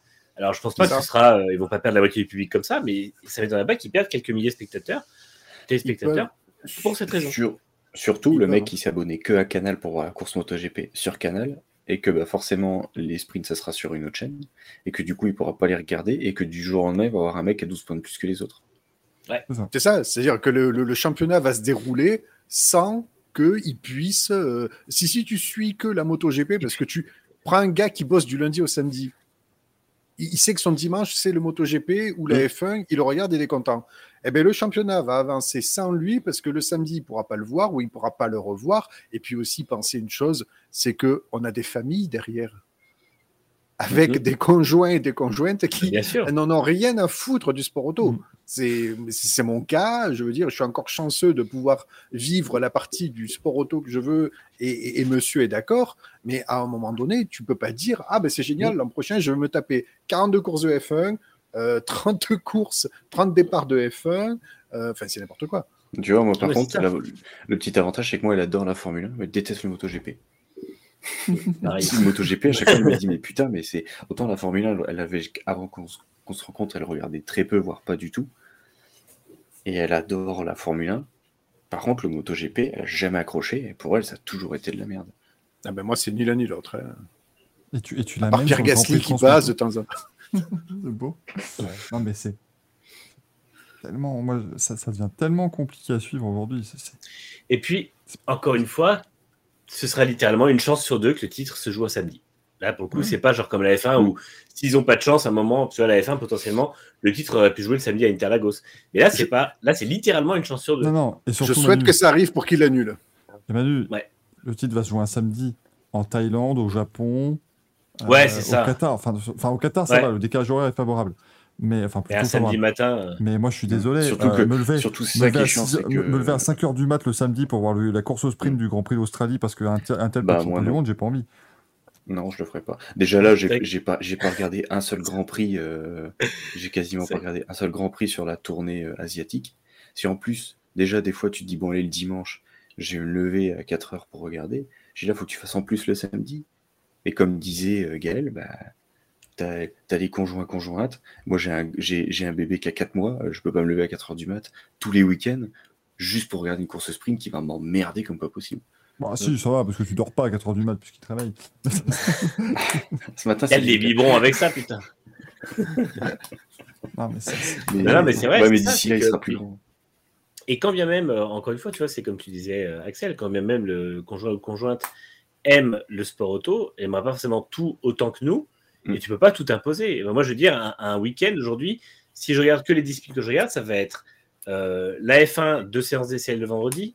Euh, je regarde pas les essais de MotoGP, mais du coup, MotoGP, ce serait sprint et euh, course, donc samedi dimanche. La F1, ce serait FP3, euh, qualif, course. Mais il y aura aussi la course d'IndyCar, la course de NASCAR. Je veux dire, tu, tu passes. euh, et encore, moi, je regarde pas d'autres trucs. Il y a des gens qui regardent aussi l'endurance tout le temps. L'endurance, c'est de suivre, mais tu as des championnats avec plus de courses euh, que les gens regardent aussi, les trucs de GT et tout ça. Et euh, enfin, tu peux pas imposer aux gens de regarder, euh, de regarder 24 heures sur 24 la course de la compétition auto, parce que ou moto. Derrière, tu dois aussi avoir une vie. Et comme tu dis, bah, les gens qui ont des enfants, les gens, ou même leur envie de voir de la famille, de sortir. euh, sais, c'est pas. et et c'est vrai que à tous vouloir leur petit bout de terrain euh, sur chaque jour du week-end. euh, alors la F1 pour l'instant le fait de manière raisonnable. Euh, L'an prochain, ça déjà un peu moins avec les 6 sprints, mais pour le, le 20, enfin, les 22 sprints, c'est vraiment dire aux gens, bah voilà, vous serez deux heures par jour, enfin par samedi devant la télé euh, pour le MotoGP, et c'est vraiment pour moi c'est toxique dans le sens où justement on va demander aux gens trop. Les gens, enfin, tu vois que les gens déjà aujourd'hui sur une course de 20 une saison de 24, 22 courses de F1 font un petit peu une overdose en fin de saison en disant putain le troisième sprint il fait chier et puis de toute façon la 22e course on s'en fout. Euh, quand on aura 30 courses ou 44 courses de moto, les gens ne suivront pas jusqu'au bout. Moi- Il y aura moi, plus de gens qui suivront tout. Moi, j'ai une pensée, j'ai toujours une pensée pour les, justement, les gens qui regardent la moto. La, fameuse tournée asiatique qui comportait trois dates. Effectivement, tu avais quand même trois semaines de suite où tu savais que tu devais te lever très tôt le matin pour suivre, euh, suivre ta course de moto. Rendez-vous compte qu'en 2023, et là, je vais vous citer des grands prix qui se succèdent. hein. Il, y a, une ou deux semaines d'écart à chaque fois, mais c'est le calendrier, c'est dans l'ordre du calendrier. Tu vas avoir Grand Prix d'Inde, du Japon, d'Indonésie, d'Australie, de Thaïlande, de Malaisie. Six Grands Prix de suite qui vont se dérouler Mmh, le matin. Donc, ça veut dire, pour les gens qui bossent la semaine, Mm. tu as du, du 24 septembre au 12 novembre, donc sur un espace de 9 ou 10 semaines maximum, tu auras C'est 6 deux mois- semaines où bah, tu pourras pas te reposer le dimanche matin parce que tu te lèveras aussitôt, voire plus tôt que quand tu vas bosser, euh, pour regarder des trucs. Et si tu es vraiment passionné et que tu vas regarder les courses au sprint, bah, tu vas faire ta semaine complète où tu vas te lever du, Et surtout, ce qui est déplorable, ce qui est déplorable pour ça et pour nous, c'est que du coup, tu vas louper les qualifs. Ah Parce oui, que qu'une les qualifs qualif à sont à 3h du mat. mat, je ne la regarde Tu- bah, tu- je tu la l'as pas regarderai regardé pas. Donc du Et coup, je ne verrai plus jamais de qualif. Et s'ils sont honnêtes, ils donneront aussi les audiences Moto 2, Moto 3, que ça risque de cannibaliser énormément. Parce que les gens donneront quand même toujours un peu de, de priorité à la MotoGP. Et euh, du coup, c'est Moto 2, Moto 3 qui risquent d'en pâtir encore plus avec des gens qui diront Bah, moi, je sélectionne mes heures de moto par week-end et j'ai pas, je n'ai plus le temps euh, pour regarder Moto 2, Moto 3 parce que sinon, euh, bah, en fait, après, au bout d'un moment, voilà, tu peux pas t'occuper de, de ta Mm. famille ou quoi. Donc, et, et vraiment, je pense que les, s'ils sont honnêtes, à mon avis, on verra une grosse chute d'audience sur les catégories inférieures. Bah, c'est surtout que mais tu, tu- tu regardes même pour moi, qui pourtant euh, est un compte euh, Twitter de, de passionné, mais avant je faisais Moto 3, Moto 2, Moto GP. Après j'ai fait Moto 3, Moto GP. Et là maintenant je fais Moto GP. Donc je- enfin, après je faisais les week-ends complets Moto GP. Et là maintenant, avec bah, du coup avec la naissance, etc., je faisais Q2 course. Mm. Là, c'est là les dernières courses, et enfin même les tournées asiatiques, je regardais en replay. Euh, mais je, je, et c'est là où j'aimais bien, du coup, quand tu as pas le temps et que tu fais un week-end ou que tu veux regarder autre chose, l'avantage d'avant, c'est que la FP4, tu la vois pas, tu t'en fous. C'était surtout pour avoir une belle course le dimanche, parce que tu pouvais développer encore ta moto pour le dimanche. Ouais. Et ta Q1, tu la vois pas, tu t'en fous, tu vois les deux qui passent, c'est bon, tu regardes juste ta Q2, ça dure 10 minutes. Tu as 10 minutes à fond, et moi j'adorais ça parce que les mecs étaient à fond, ça te donne une pression de malade pendant 10 minutes. 10 minutes, c'est fini, hop, ils finissent les qualifs, hop, tu coupes, tu passes à autre chose. Et souvent, Ouais. tu coupais, tu passais au qualif Formule 1. C'est ça. Maintenant, tu ne pourras pas. Là, ça, ah, ça va devenir. euh, Ça va... ils Donc, ils vont perdre encore plus. en ayant fait ça pour moi. Ils vont perdre plus de téléspectateurs. Et surtout en plus dans les circuits où il y a de moins en moins de monde. Moi, moi Et pour j'aimais les gens bien, parce que- Parce que les billets sont de plus en plus chers, il y aura de moins en moins de monde. moi, j'aimais bien quand il y Sauf avait, euh, au Grand Prix de France. quand il y avait les. Et encore, encore que le Grand Prix de France peut commencer à. Enfin, ça, si tu continues d'augmenter les prix des billets. Ils ont augmenté, hein. Ça, je crois qu'ils ont mis devenir 20 balles de plus. Euh, ça, il suffit. Continue d'augmenter les prix des billets. Quartaro rentre dans le rang parce que la Yamaha est pas, euh, est pas bonne. Euh, tout ça. Il Mm. y, a- il y a toujours une base très solide en France, mais quand même. Bon, c'est ça. ça Bah, de toute façon, si tu prends la Yamaha à la rue, tu prends pas, pas 2023, mais tu prends 2024. La Yamaha, elle est à la rue, Quartaro, Isbar, t'as Zarco qui prend la retraite, t'as déjà trois tribunes en moins. Ça. Donc, T'as- euh, tu as trois tribunes vides, parce que tu n'auras pas la tribune Zarco qui sera blindée, la tribune Quartaro, elle sera pas blindée. Donc déjà, tu, tu- tu perds du monde, parce que les gens ne vont pas y aller. Là, ils y vont, là, c'est blindé parce qu'il y a deux Français. C'est ça. pas les fans de Marquez qui viennent au Grand Prix de France. Ah bah non, non. Mm. Enfin, nous aussi. Bah voilà. Mais sinon, non. Et donc, c'est- Vous, c'est vrai merguez. que- Marc Merguez. C'est vrai qu'en France, tu peux avoir. Il y a beaucoup de monde parce que là, on a deux, deux excellents pilotes français. Et que là, la France est quand même un, un pays qui aime beaucoup la moto euh, par rapport à, à d'autres pays. Mais euh, on verra, oui, sur, le, sur la suite, les Grands De Prix, il y a façon, moins de monde. Et maintenant, ils, ils- ils disent que bah oui, les plus, les- là où il y a le plus d'affluence, c'est en Indonésie parce que bah, le prix il est à 5 balles. Ouais. Bah oui, tu payes rien. Mais, mais moi, je. je- Enfin, pour- pour- certains ont comparé avec le Superbike. Oui, mais le Superbike, euh, ils ont toujours fait deux courses, mais tu as 10 ou 12 meetings dans la saison. Donc après, tu fais deux courses, ça te donne un, un, un nombre de courses correct pour déterminer un champion. Ils sont passés il y a quelques années à trois courses avec la course Super Pole, c'était une connerie sans nom. Enfin, euh, tu rajoutais une course au sprint, c'était débile. Euh, et puis tu avais toujours ce petit défi où les deux courses Superbike étaient le dimanche, tu avais, voilà, avais ton, c'était toujours sympa de voir les pilotes qui, se, qui récupéraient de l'énergie entre les deux courses. Mais ici, tu as déjà 20, euh, bah, 20 22 week-ends. Tu- Ça ne sert à rien d'en rajouter? En, en 22 courses, tu as le temps de te faire un champion crédible. Euh, En fait, c'est con, mais la, la F1 a fait le sprint parce qu'elle est en, en gain, en gain de vitesse. Mais quand tu es en perte de vitesse, tu ne donnes pas plus du même produit aux gens parce que tu vas les écœurer encore plus vite. On voit qu'ils ont déjà du mal à remplir les tribunes dans des endroits comme le Mugello, qui est censé être un endroit où ça se remplit en, en deux heures. Alors certes, le départ de Rossi a joué, mais en même temps, bah, il ne reviendra pas, donc il faudra qu'il se fasse avec cette, cette nouvelle réalité. Et là, en fait, il y a un produit dont les gens se lassent, euh, que les gens fuient, et eux, ils en donnent une deuxième couche en disant, mais si, venez, euh, il y aura encore plus de trucs, ça va être encore mieux. Ben non, si, tes gens, si les gens sont en train de se saouler de ton premier produit, tu leur en donnes pas un deuxième. Donc, euh, moi, la F1 a fait ça dans le bon moment. La F1 aurait fait, ça, aurait fait les sprints en 2015-2016, c'était mort aussi. Non, puis là, enfin, ça, va, ça va être compliqué. Et puis, je tiens, je tiens à, vous mouiller la nuque, mais pensez, euh, par exemple, quand, Alvaro Bautista, on en parlait tout à l'heure puisqu'il des champions du monde, mais quand il est arrivé en, Superbike, il a gagné ses 11 premières courses. Il a fait 11 victoires d'affilée pour débuter la saison. Moi, je suis désolé, hein, mais euh, si en 2023, il y a un pilote qui claque les 11 premières victoires de l'année, euh, vous n'allez pas avoir envie de suivre le reste de la saison moto. hein. Ouais. Parce que là, c'est vrai que le MotoGP a la chance d'avoir une coupe d'un- un championnat qui se joue jusqu'au dernier Grand Prix chaque année pour l'instant. Mais... Oui. Bon, après, tu prends euh, la domination Marquez ou, ou, euh, sur euh, la saison, euh, il a fait que une fois en dehors du podium, c'est quand il est tombé euh, aux États-Unis. Mm. Voilà, on peut potentiellement partir là-dessus la saison prochaine. Et ce serait, ce serait terrible. Et encore, ça a été un bon, ça a été un bon Grand Prix parce que c'est Rossi qui a fait gagner, tu vois. Bon. Et comme dit Laurentin, euh, est-ce que la F1, ils ont testé, tu vois, ils ont dit on va faire trois sprints, on va lancer le truc. on va- Oui, La moto, ils ont fait vrai. allez, partout. On n'a aucune idée de si c'est sympa pour la moto, en fait. On sait même pas si ça marche. Ils n'ont jamais testé. En fait, ce qui est, ce qui est encore plus con, c'est qu'ils se sont dit en F1 ça fonctionne, donc nous, on va en faire 22. Bah, ok, les gars, mais vous n'êtes pas la Formule 1, c'est pas parce qu'il y a un logo F1 derrière une Pramac que ça change le, le truc, tu vois. Donc, euh, et, euh, Et en plus, tu sais qu'ils ouais. forcent de plus en plus avec ça quand même, le MotoGP. hein. Oui. Avec le logo Et F1 en- sur le cul de la Pramac. no- le nombre de photos qu'on voit de la Pramac de dos où on voit le logo F1 qui apparaît, Mm. c'est. euh, je vais te faire réflexion la semaine dernière. Parce que, parce que Et encore une- ils sont obligés.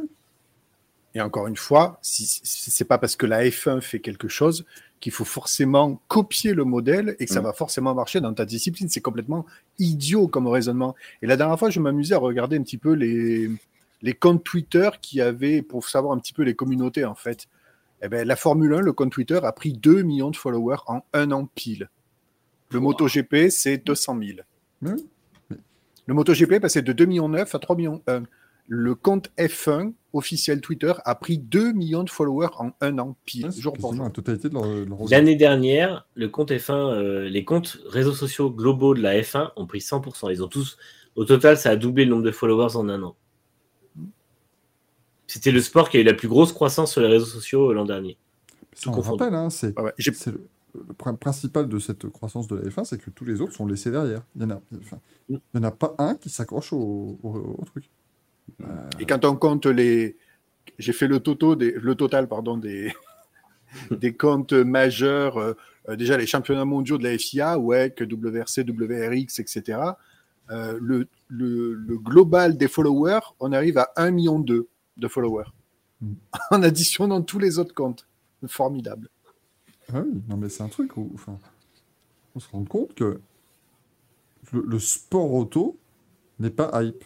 La Formule 1 est hype. Mais, Mm. mais- mais les gens n'en ont rien à foutre du reste. Et, et- et on peut le comprendre. Tu vois. Mais, mais c'est. Mais, mais les gens, sont- enfin les, les gens qui gèrent le reste des, des sports mécaniques.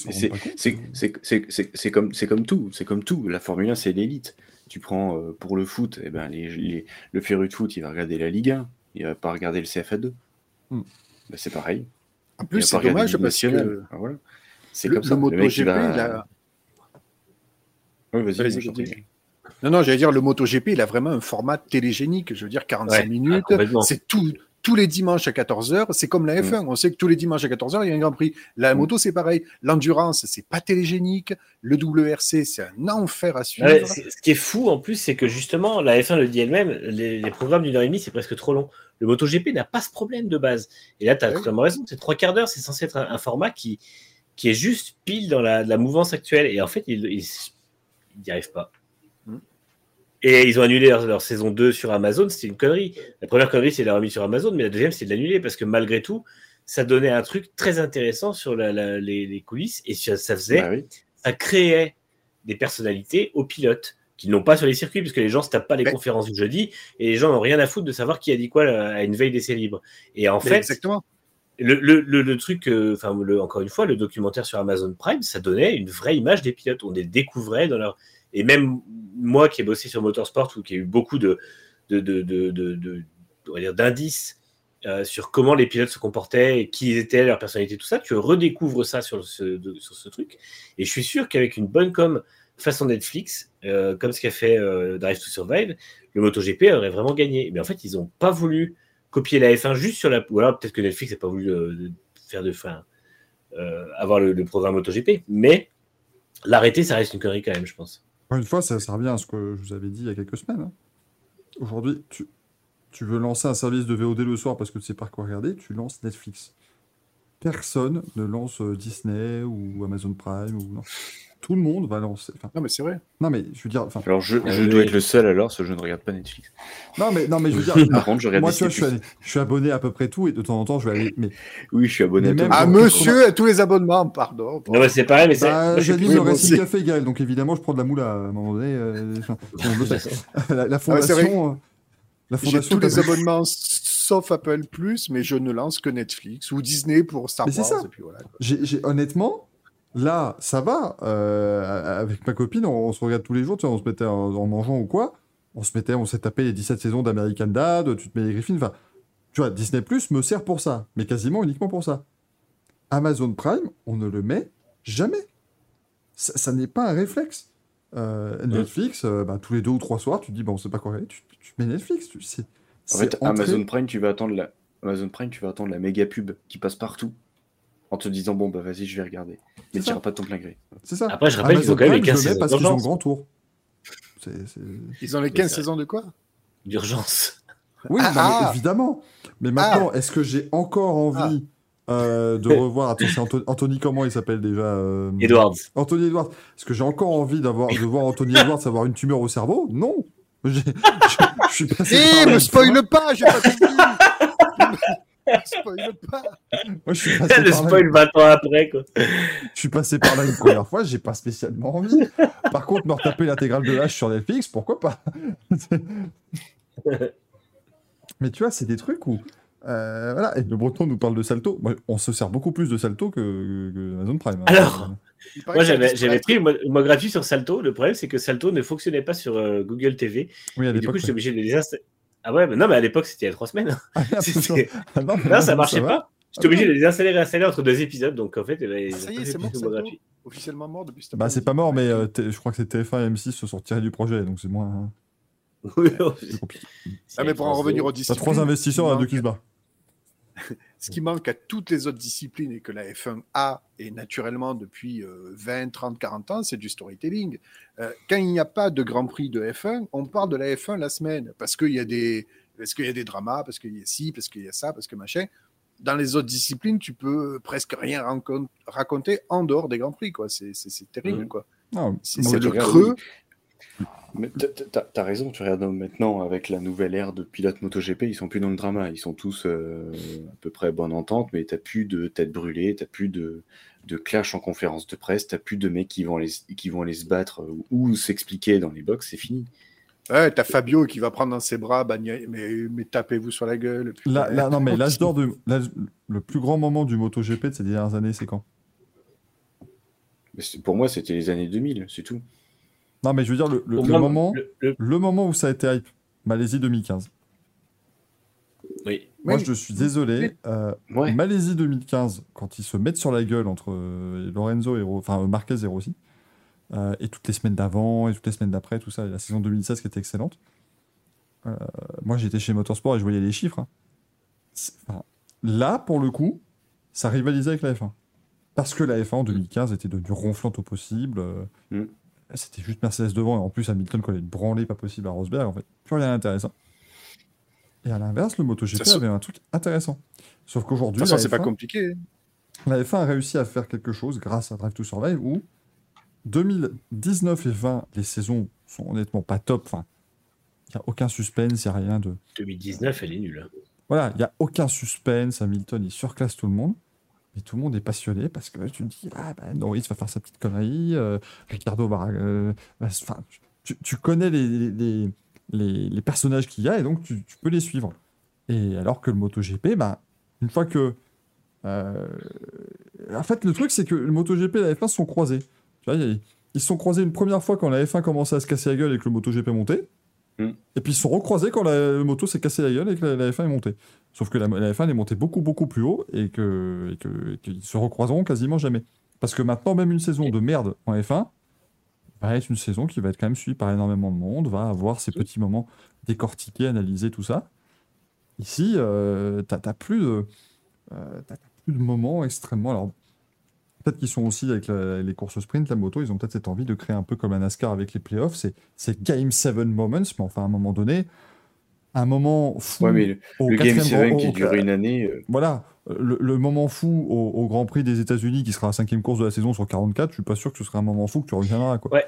Si tu À veux la un Game rigueur, ils 7 auraient dû Moment, À la rigueur, tu le faisais sur la dernière course de la saison, tu faisais, un- tu faisais des playoffs. C'est, ouais, je suis pas, je suis pas en accord avec le système des playoffs en soi, mais si tu veux relancer ton intérêt, tu crées un système de playoffs. Et là, Mm. potentiellement, tu peux, tu, tu, tu rehausses l'intérêt de tes, courses en Asie parce que tu te dis, bah, là, je suis obligé parce que c'est la troisième course des playoffs, tu vois. C'est... Mais c'est, le seul moyen si tu veux absolument rehausser l'intérêt. Ou alors, tu ne touches à rien. Parce que c'est pas mal aussi de ne toucher à rien. Elles sont bien les courses de moto. Après, en termes d'audience, rien ne rivalise avec la F1. Manu ne me contredira pas, mais il y a trois événements à l'année qui font aussi bien, parfois mieux, et encore c'est très rare, mais le Monte Carlo, le Dakar et les 24 heures du Mans. Tu as ces trois événements, nous on le voit sur France Racing, qui égalent les audiences de la F1. Encore, ça dépend des années pour le Dakar. Ouais. Mais Monte Carlo et 24 heures du Mans, c'est les deux événements qui peuvent rivaliser sur un week-end avec la F1. Sinon, c'est tout. Alors nous, on traite plus le, le WRC maintenant, donc je sais pas, cette année, c'est vrai que je, je sais que le WRC Monte Carlo était très populaire, mais quand on le traitait encore sur Next Gen, ça a eu rivalisé de loin euh, avec la F1 les, grosses années de la Bogier, et encore rivalisé, non même pas, mais euh, depuis trois ans, on va dire, la F1 n'a aucune euh, compétition. Nous, on, parce qu'on fait l'IndyCar avec l'Indy 500, on, on fait les 24 heures du Mans chaque année, là on a refait le WEC cette année complètement. On a fait la Formule 1, on ne fait plus. Et en fait, à chaque fois, il n'y a, a, rien qui rivalise avec la F1. Vraiment, c'est. Enfin, nous, la F1, c'est 90 10% de l'audience, quelque chose comme ça. Parce que, parce, et, et le fossé se creuse de plus en plus. Et là, on fait pas le Dakar, mais euh, donc nous, c'est vrai que les mois de, de- d'hiver, c'est plus calme. Mais Dakar, c'est très lourd. Laurent- Moi, je suis sidéré des audiences de la Dakar. Ah ouais Je suis Ah ouais, ouais mais Ah ouais. tu vois, Dakar et- et Monte Carlo, c'est en janvier. C'est nos... Oui, et ben moi, moi, mon mois, de, je- mon mois de janvier, entre Dakar et Monte Carlo, c'est comme si j'avais fait un mois de F1. Quoi. Oui, oui, mais tu vois, je veux dire, c'est nos, de- événements, c'est nos c'est- madeleines de Proust, c'est les trucs Ouais. auxquels tu te raccroches parce que c'est, Ouais. ça a toujours été à la même place. Parce que le sport auto te manque aussi à ce T'as moment-là. pas de sport auto, tu, Aussi, tu te relances. Enfin, aussi. moi, je trouve qu'il y a toujours une ambiance. Alors, le Dakar, moi, je, je suis plus trop. Mais, mais le rallye Monte Carlo, moi, j'aime toujours. Tu vois, t'es, t'es dans ton. Enfin, t'as ton petit plaid le samedi après-midi devant tes spéciales du Monte Carlo. Il y a un peu de neige. Enfin, c'est un, c'est un très joli euh, truc à regarder. Euh, c'est, c'est vraiment super chouette. Mais, mais sinon, euh, rien, rien ne rivalise. Et Laurentin nous demande sur les 500 miles. Mais les 500 miles se défendent bien. Mais pourquoi les 500 miles d'Indianapolis sont suivis? Pour les pilotes de F1 qui sont dedans. hein. Mm. Moi, je suis désolé, les gens, euh, là, ils sont à, ils- ces dernières années, ont suivi les 500 miles parce qu'il y a Romain Grosjean, il y a Alonso. Euh, on, a, on, a- on a parlé cette année de la victoire de Marcus Ericsson parce qu'il a fait de la F1. Enfin, c'est- ça fait Dans deux ans, les gens regarderont que pour la Tifi. hein. Ah oui, non, mais moi, je, je- ça va être terrible. hein. Quand, si- si- quand je vais y aller l'an prochain et que je vais être obligé de faire une interview de Nicolas Latifi, qui sera la vidéo la plus vue, euh, voilà, hein, c'est terrible. hein. Mais, mais tu vois, c'est des trucs où. Ah, en France, quand Simon Pagenaud a gagné, là, pour le coup, bon, voilà, ça avait, euh, ça avait rivalisé et. euh, je, je pense même que 2019, on peut dire que les gens ont plus. Il y a eu plus de messages quasiment sur l'Indy 500 que sur le Grand Prix de Monaco ce Mm. jour-là, parce que tu avais voilà, t'avais un truc incroyable. Mais là aussi, il, il me dit, ils font les qualifs une semaine avant. Donc t'as toute une semaine pour faire monter le truc, euh, le, le battage médiatique autour. Là, pendant une semaine, les gens on leur a dit, écoutez, il y a un Français qui est en pôle, c'est pas arrivé depuis 100 ans, puis surtout, il peut gagner la course le dimanche.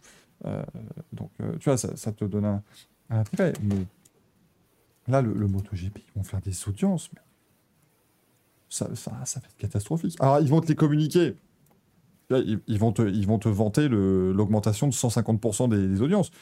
Euh, Puisqu'ils te diront, mais rendez-vous compte, grâce aux courses sprint, euh, on n'a jamais eu autant de monde devant la télé. Bah, évidemment, tu les comptes deux fois, les gens. C'est- C'est très facile de, de faire des audiences cumulées. Mais, euh, mais en vrai, de vrai, être une catastrophe. Ça- Mm. moi, moi, je suis désolé, je vais arriver à mi-saison, je vais en avoir plein le dos de la moto parce qu'on aura déjà vu 20 courses. Quoi. Autant tu vois, quand tu te 20, déplaces, ça sera pas gênant quand tu te déplaces sur le circuit. Ah, mais moi, moi je suis très Au content, tu contraire. vois. Le, le samedi, on aura Mais une à la télé, ça va être course. impossible. Moi, moi, on est, on est d'accord, Axel, au Grand Prix France, le meilleur moment, c'était la course. Parce que tu vois, tu vois tous passer en paquet, machin, c'est Ah c'est oui, super. Donc, te oui. dire que tu vas aller sur le circuit pour un billet pas beaucoup plus cher, tu vas avoir ça le samedi après-midi, c'est super chouette. Euh, mais, Mais pas la télé. c'est- pas possible. Puis pense aux, aux journalistes. c'est- ça va être des trucs, aux- les journalistes qui vont se déplacer, des mécanos. Les mécanos qui vont devoir à chaque fois qu'on va faire les bécanes et tout. Les... Désolé, les mécanos d'Alex Marquez qui vont devoir reconstruire sa bécane le samedi après la course sprint, qui vont devoir... Reconstruire sa bécane 44 fois. Voilà. Ça va plus être Après, possible. après la qualif, après la qualif, après la sprint. euh, Ah oui, 66 fois, lui. Ah ouais. Ah bah, en général, s'ils tombent en course, ils refont la bécane sur le Grand Prix d'après- d'après. Mais bon. Icos nous dit pour moi, ce qui manque au MotoGP, c'est un showman comme Rossi. J'ai commencé à regarder la moto juste pour voir les célébrations de quand il gagne. Ça, ça, ça marquait. Mais en fait, Et- tu vois, là aussi, ils sont plus dedans. La poupée, euh, Non, mais tu vois, en gros, ça c'était super à l'époque. C'est vrai que moi je regardais, je regardais quasiment la moto plus pour l'après-course que pour la course parce que tu avais Mm. machin et tout. Mais maintenant, la F1 fait des événements incroyables après la course aussi. Donc du coup, tu plus cette volonté d'aller voir la moto. Euh, Parce que moi je trouve ça juste long. Alors que là, bah, enfin, tu vois, c'est-. Bah, surtout qu'après, avant, en MotoGP, c'était très des mecs avec des, pas des égos surdimensionnés, mais c'était des têtes brûlées, et les mecs, ils avaient pas peur. Ils, et je, dans, dans le sens où, s'ils se clashaient, ils se clashaient, il n'y avait aucun problème. Ils s'en foutaient, c'était, bah, le, le- on va dire que c'était les motards de base, quoi, tu vois. Ouais. Maintenant, ils sont tous copains, ils se tapent tous dans les mains. Moi, ça, moi, ça me gêne pas. Au contraire, je, j'aime bien aussi hein, que, que les mecs aient du respect entre eux. Ce- Mais après, derrière, bah, il y en a qui veulent de, de l'action et il y en aura, il y en aura plus. Il y en aura plus, il y en aura pas. C'est ça. Il n'y aura plus de, de mecs tête brûlée parce que Quartaro est très respectueux envers tout le monde. Bagnaia est très respectueux envers tout le monde. Euh, tous les pilotes s'apprécient. Donc euh, forcément, tu n'auras plus de, de célébration ou de trucs, euh, pas hautain, mais du genre, bah, c'est moi le meilleur et je vous écrase tous. Parce que même quand ils gagnent, ils font une petite célébration, après ils se tapent tous dans le dos. Est-ce que le MotoGP ne devrait pas décerner des manches à couilles plutôt? Le MotoGP, je sais pas, mais nous, oui. Parce que dans un quart d'heure, on est Quelle demain. transition C'est c'est magnifique. Parce que dans un quart d'heure, on est demain. Donc, ça serait pas sûr qu'on fasse avancer cette émission. Euh, Allez, en plus, c'est le retour du, du OG, du Original Gangsta des, des manches à couilles. Puisque ça y est, L'original. Original Merdolino. Va falloir quand même que tu lui montres, Gaël, ton, ton Lance Armstrong. Ah, pardon. oui.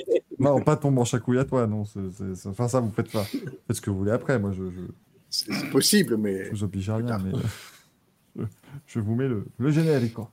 On prend un manche On prend des couilles Ça fait un manche à couilles C'est à vous, Giuseppe. Alors, Voilà, voilà, Giuseppe, regarde le, le Lance Armstrong de, de Non, mais- Gaël.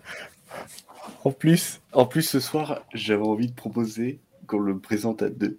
Ah bah alors là, attendez. attendez, Oh. attendez, on va réussir. Tac. Tac. Putain, mais allez, hop. aïe, aïe, c'est, Oula, c'est- attends. Ah, voilà. Voilà. Voilà. Look at this. Regardez-moi si c'est pas beau. oh, c'est beau. Attends, faut que je... Coucou. Attends, je suis.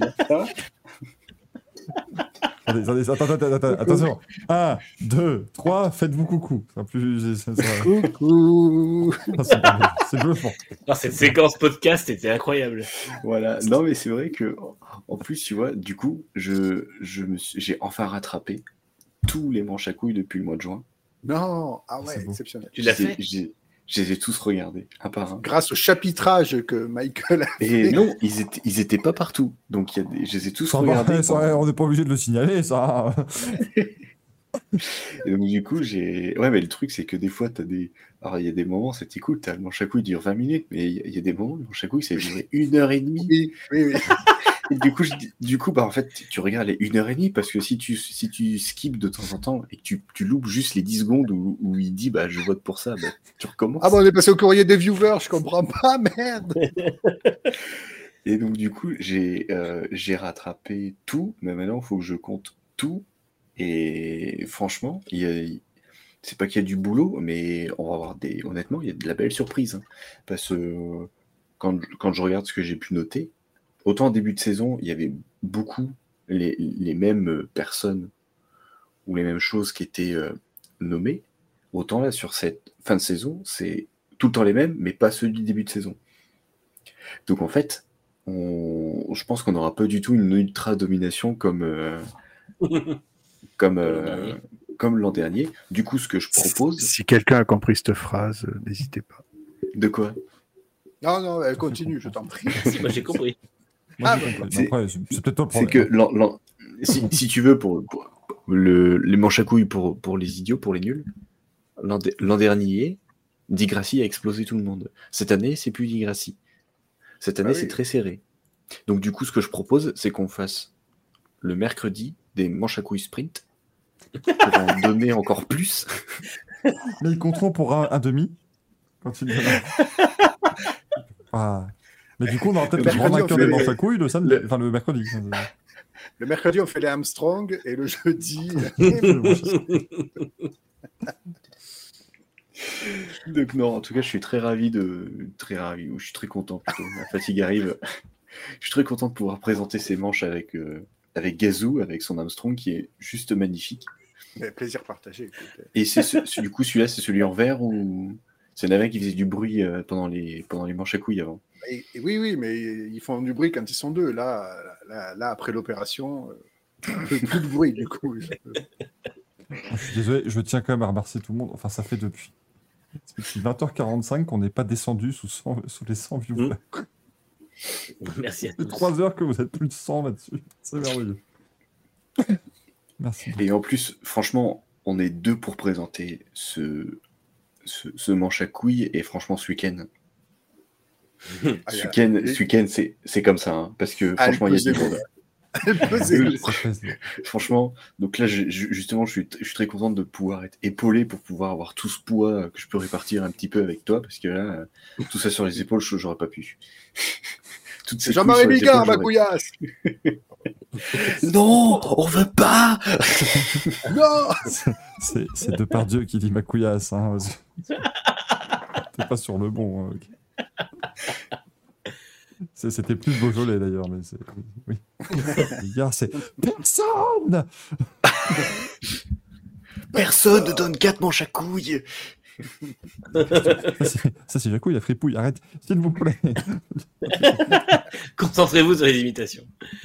Je peux pas crier, d'accord? C'est vrai. Ça, on, peut, on peut plus hurler. C'est beaucoup trop tard. Est-ce que Ça, vous voulez que je fasse euh, Patrick Teamspeak? Je- Pas spécialement, trop. mais maintenant que tu l'as proposé, Non, mais je vais je- t'arrêter dans ton élan. Je ne le ferai pas, du coup. pas Bon, cette semaine, il y a eu de la. Tu veux le faire ou pas? Non, non, pas du tout. Ah, Il est vexé. Je le fais très mal, donc je veux pas. Non, mais de toute façon, il, le fera quand on s'est. Eh, Salut les TeamSpeak Et puis voilà, enfin, il n'y a pas de. Voilà. Voilà, c'est- Il- on rappelle qu'il imite Non, Gérald voilà. Dahan qui imite Patrick Timsit. euh, Non, franchement, ce week-end, on était pas mal. Moi, déjà, j'en ai au moins 3 ou 4. J'en ai trois à Je- donner, s'il vous plaît. Voilà. Moi, Et encore, j'en avais c'est- quatre. Ce soir, c'est open bar, vous faites tout ce que vous voulez. De toute façon, là, on peut pas, on peut pas passer à côté de ça, je vais demander déjà à Michael ce que, les... ce que le public a proposé, quand même. Je tiens à dire qu'il y a Rallye 50 qui a une très bonne idée pour le MotoGP, c'est de mettre Giniel de Villiers avec eux sur la piste. Dans la safety- car. Un Toyota Hilux sur safety car avec Giniel de Villiers au volant, tu vas voir que ça va pas aller. Hein. Ah, le titre qui se joue parce que Julien Devilliers a écrasé le premier, le premier opposant, euh, ça, serait, ça serait autre chose. Euh, effectivement, dans nos. Alors, le, le public a été. euh, oh, ils, ont, ils ont fait des belles petites propositions, mais c'est du, c'est du attendu, hein, très clairement. Là, autant vous dire qu'on n'est pas sur de, de la grosse euh, surprise. Donc, quel est votre. Pardon, quel, avec un LE à la fin. Quel est votre poche à douille? Eh bien, on a euh, Red Bull hein, pour le, le communiquer, bien évidemment. On a Fernando Alonso pour l'ensemble de son œuvre de ce week-end. Il a aussi été très, en verve le, le gaillard. Euh, Qu'est-ce qu'on a d'autre? Lucas Di Grassi. Parce qu'il a. Ah bon? Oui, oui, oui, a. Pour partir sur des, sur des bases, il avait dit quoi, Lucas Di Grassi? Euh, Oui, parce que Lewis Hamilton est désormais un citoyen brésilien et il n'a pas à payer d'impôts. Puis après, il y a- puis il y a la liste Ah oui. impôts qu'ils doivent payer et tout. Enfin voilà, le mec, est- le mec, il devient, le mec est réac en plus maintenant. C'est- une merveille absolue. Donc ça, on aime beaucoup. Et puis, non, non, écoute, on est, on est plutôt pas mal. Sinon, voilà, le reste des, des propositions, on a la C'est forme. honteux Voilà, la forme pour nous avoir enlevé Interlagos en dernier Grand Prix. Enfin voilà, c'est des trucs très généraux, mais c'est pas sur le sur le week-end en lui-même. Tu vois, Mylène nous a Mhm. proposé son patron parce qu'il l'a fait travailler vendredi.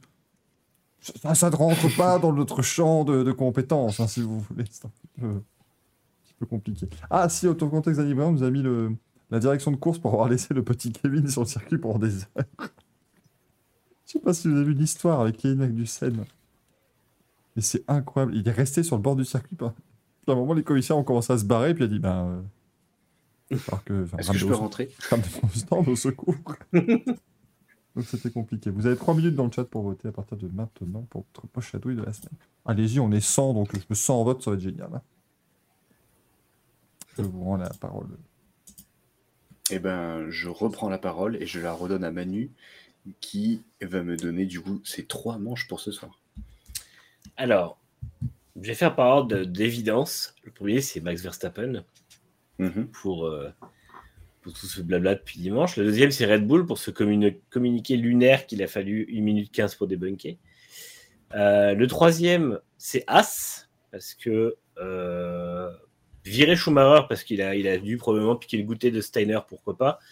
Mais pour faire revenir Hülkenberg, je ne vois pas. Pour moi, on fait venir un jeune pilote, le marché en est plein.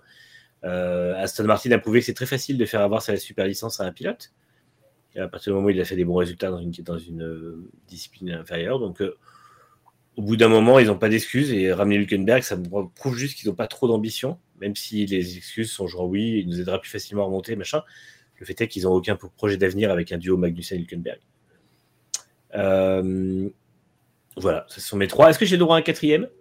Tu peux, fais-toi plaisir. dit ce soir. Eh ben, ce sera Alonso. Voilà. Pour euh, son comportement de samedi dernier, qui était absolument euh, infect. Du coup, celui-là, il était... c'était une évidence ou Non, les trois premiers étaient d'évidence, mais euh, après, c'était juste que si j'avais la place, c'était As puis Alonso. Eh ben, c'est noté, c'est magnifique. Franchement, ouais, c'est. De toute façon, c'est mérité. hein. Honnêtement, même, même- franchement, quand j'ai vu le, le communiqué du As, mais je, je- je suis tombé sur le cul. hein. Honnêtement, ce matin, euh, Mm. c'était ce matin, hein, c'est ça. Ouais. J'en j'en revenais pas. Je me suis servi un café une deuxième fois parce que je- autant que tu que tu vires Schumacher, bon, si tu veux, ouais, mais pour prendre Hülkenberg, quoi. Après, ce qui est bien pour euh, Ricardo et les autres pilotes comme, comme, comme eux, c'est que, bah, écoute, tu fais pas de Formule 1 pendant deux ans, tu pourras toujours revenir, mon gars, c'est pas grave. hein. Alors qu'avant, tu partais, c'était fini, tu revenais plus, quoi. Trois saisons sans être titulaire. Trois saisons, ouais, pardon, j'ai dit deux, ouais. Mais c'est c'est- Bah oui, mais- fou, quoi. Et si et s'il y arrive pas, mais en fait, je, je- je vois pas en quoi même ce que rapporte. Pour moi, Hülkenberg ne rapporte pas plus d'argent que, que Schumacher. Euh, à part peut-être plus d'expérience et encore, il a pas roulé quand même. Schumacher, lui, a roulé. Euh, je le trouvais assez bien chez As, même si il il était pas si dégueu, même s'il a pas explosé. Enfin, on a quand même donné plus de chance à des mecs plus mauvais que, que lui, quoi. Ou alors c'était juste parce que bah, maintenant t'es plus chez Ferrari, on peut faire ce que tu veux toi, mais tu dégages. C'est un an de contrat pour Hülkenberg, non? Ou c'est le classique Sûrement, ouais. deux ans? C'est multi-hier, euh, sait Ouais, un an et une option, machin. On connaît. Ah ouais. On connaît. Ouais, non, c'est vrai que c'est triste. Et puis bon, on verra ce qu'il vaut l'année prochaine du coup. hein. Peut-être qu'il va nous faire une Magnussen, il va marquer des points dès le début. Il va faire un Il podium. fera une pole, une victoire, on dira plus rien. ok, bah c'est noté. Euh, bah, du coup, Gazou. Ah oui, même si Gazou, je suis co-animateur, je passe euh, avant les, Avant les. avant les invités, là, les, les petites gens là, qui sont en bas. là. Les petites gens. Oui, l'invi- l'invité, c'est le patron. Alors. L'invité, il, a droit de- il a droit de vie ou de mort sur toi. Est-ce que tu t'en rends compte? Peut-être dit une connerie. Je m'excuse euh, platement. Messire. Mais si. On est un peu, on est un peu sur TPMP ici. Vas-y, ba- vas-y, baise-moi la main. Sinon. Sinon, tu Ah, fais- séquence. je, je propulse mes lèvres. Regarde. Voilà. Là, pour, pour, pour les gens, pour, pour les gens qui regardent actuellement, voici comment ça s'est passé ce week-end avec Red Bull et Verstappen. Dans le garage, C'est une reconstitution. Aïe, Euh, aïe, aïe, aïe. alors, puisqu'il faut que j'y aille, je vais pas être très, très, très. euh. Salut. Euh, non, mais euh, oui, en premier lieu, Red Bull pour ce communiqué absolument lunaire, qui est complètement débile par la même. Euh, Verstappen, qui effectivement, euh, ben voilà, ne s'est pas relâché euh, la pédale quand il le faut. Je m'étais promis de ne pas rigoler, mais bon, j'ai arrêté. Et Alonso. Alonso, parce que c'est n'importe quoi, tant, sur le, tant sur les manœuvres que sur le discours. Il en reste encore deux. Bientôt, je vais conduire une voiture verte. Bon, c'est bon, on était au courant. Merci de nous le rappeler. Mais bon, c'est le gars qui aime bien appuyer là où ça fait mal, tu sais. euh. C'est vraiment. Que autant le, qu'en autant fait- le, pi- le, le- le truc, c'est que on adore le pilote, Mm. mais autant le personnage, on le déteste. Et c'est- catastrophique, quoi. Et surtout, euh, en fait, ce qui, moi, ce qui me gêne par rapport à ce week-end, c'est que il dit j'ai hâte de conduire cette- la voiture verte, mais en attendant, il part 18e, je crois, au Grand Prix du Brésil. Mm. Mm. Il, part, il part 18, il finit 5e. Ouais. Donc oui, il a bon coup de volant, mais la voiture fonctionne très bien aussi. La voiture bleue contre- va lui manquer un peu, je pense. ouais. Donc Ouais, il, il faut qu'il arrête un petit peu de cracher dessus, quoi. Parce que Là il où fait il des est- belles perfs au Canada, il fait des belles perfs sur toute la saison, mais la- la- la- la- l'Alpine est quand même une bonne voiture. Mais il est Et je crois que c'est toi. Manu, qui parlait des points par rapport à- au début de saison, sur la fin de saison. T'avais pas parlé de ça Bah, déjà, il en Ouais, manque c'est 120. quand même les remercier. Ouais, non, mais c'est ça. Non, mais en plus, il est lucide parce qu'il dit oui, euh, les points sont possibles depuis la 18e place. Euh, c'est vrai que le rythme de course de la de l'Alpine il était très bien, mais encore au Mexique, encore au Mexique, il dit ah ben, c'est toujours ma voiture qui est en panne. J'ai perdu 70 points cette saison. Euh, non, c'est la course auto. euh, on n'a jamais dit qu'une voiture allait être fiable du premier euh, au 22e Grand Prix, quoi. Donc euh. Après, après reste, à voir, reste à savoir comment il tape dedans. On le voyait très bien aussi avec Mercedes, avec Bottas et Alonso, où Bottas avait plus de soucis mécaniques en fin de saison que Alonso qui économisait plus son moteur en roulant plus cool. Ça a été prouvé euh, factuellement en regardant les télémétries que Alonso avait tendance au Mexique tout le week-end à monter à, à peu près 1000 tours minutes de plus que, euh, Mm. Que Ocon sur certaines phases du circuit. Et avec l'altitude, forcément, tu, ton moteur, tu le démontes. quoi. Absolument. Parce que moins d'air moins d'air qui rentre. Est-ce que ça serait pas une erreur de rookie? Ah, mais Non, mais surtout, est-ce surtout qu'il n'était pas, il était, il était pas en fond de cinquième, en bout de ligne droite. Il a voulu couler son. Il a, voulu Il a fait Vignales. Vi- Vignales l'a appelé, et mon ouais, copain. Non, mais ouais, c'est c'est pour ça, c'est euh, c'est problématique quand même ce comportement. Donc voilà, à un moment, euh, pour moi, euh, les, certaines, pannes moteurs ou les, les casques, comme par exemple en Australie, ok. Mais là, de oui, il tape plus dedans, bah, il, use sa mécanique, bah, c'est de sa faute. Après, est-ce que euh, Alpine aurait peut-être dû lui dire, bah écoute, à ce moment-là, va un peu moins haut, soit passe ton rapport plus tôt ou tape un peu moins dedans, parce que sinon tu finiras pas la course. Soit ils lui ont dit et il a dit je m'en fous, ce qui, ce qui est fort probable. hein. Mais bon, c'est dommage, c'est dommage de cracher dessus euh, sur Alpine, euh, surtout que l'an prochain, euh, bah, voilà. Stroll il développera pas la bagnole, donc euh, et là, de toute façon Aston ils vont copier sur des autres et puis on verra ce que ça donne. hein. Et puis si ça se passe mal, bah, il leur crachera dessus et puis voilà. Ouais. Il ira, il retournera chez Alpine. Non, attends, chez qui il n'est pas retourné encore? Chez, chez Ferrari. il est pas retourné. Chez. Ferrari. Ouais, il faut qu'il revienne Il- chez Ferrari. Leclerc, Leclerc- Leclerc part et Alonso arrive.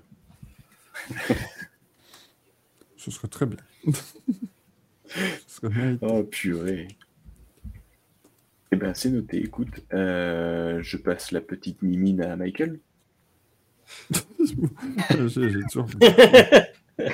Mon merde Ah, en plus, de c'est c'est lui, qui a un- c'est lui qui a un très beau cul, c'est ça?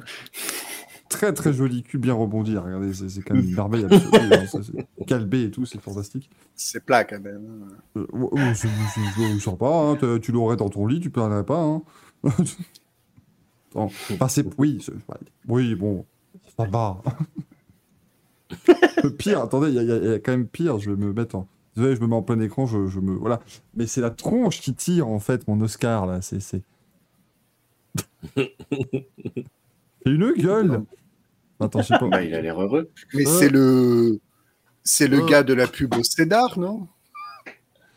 La pub quoi? De quoi? Au Cédar. Vous vous rappelez pas la pub là pour le. Avec. euh, comment elle s'appelle? Non, on dit du fromage. Non, avec euh, Marthe Villalonga. Si, non, la rêve dans le chat. Oui, voilà, le breton est là. Voilà. Bref Alors, alors, Marthe Villalonga, si vous avez moins de 60 ans, vous l'avez pas. hein, c'est- c'est- Ben, Marthe Villalonga, euh, est-ce que vous voyez. Marie-Pierre euh, Cazet dit. euh, Breton Tu confonds, tu Est-ce que vous confonds Lady Villalonga et Marie-Pierre Cazet, putain. Marie-Pierre Cazet, c'est c'est la femme de Chase ou rien à voir? Ah, ah, des noms. c'est la femme de Stoner? Je suis perdu. Mais du Oh, coup, putain. moi j'en ai deux. Oui. Un pour c'est Alonso, c'est insupportable. Et j'en ai un pour. Même pas la- euh, toi, même c'est toi, pas la si à chaque fois tu. Ah, c'est... ah bah, Tu, tu l'en as déjà donné. Et, Ah ouais et, euh, et un pour euh, l'appendice de Stoffel Van Dorn. Parce qu'il devait, il devait rouler dans la Peugeot 918 à Bahreïn et il a fait une crise d'appendicite. Et du coup, bah, il Savoir que, savoir que l'appendice de Stoffel Van Dorn sera dans le classement des, des. Ah, je, je suis très content. Moi, je suis très content qu'il y soit parce que. Faudrait lui, faudrait lui en offrir un. Un manche et puis avec en dessous le logo de. Ou tu sais, il, il te le, il te le donne pas une fois qu'il te l'enlève? tu le mets dans Mais, un euh, cadre avec le manche à côté. dans un cadre. C'est couillon, Nick De Vries était au Brésil. Dommage. hein. On aurait pu le remplacer. Ah non. n'aurais pas fait 7 heures d'avion pour avoir Nick de Vries dans mon équipe. Tu serais allé chercher personnellement. On dit, vas-y, Stoffel, c'est bon. Peu de fièvre, mais c'est pas important. Ben voilà. Et, ben, Et toi, euh, et toi, Giuseppe?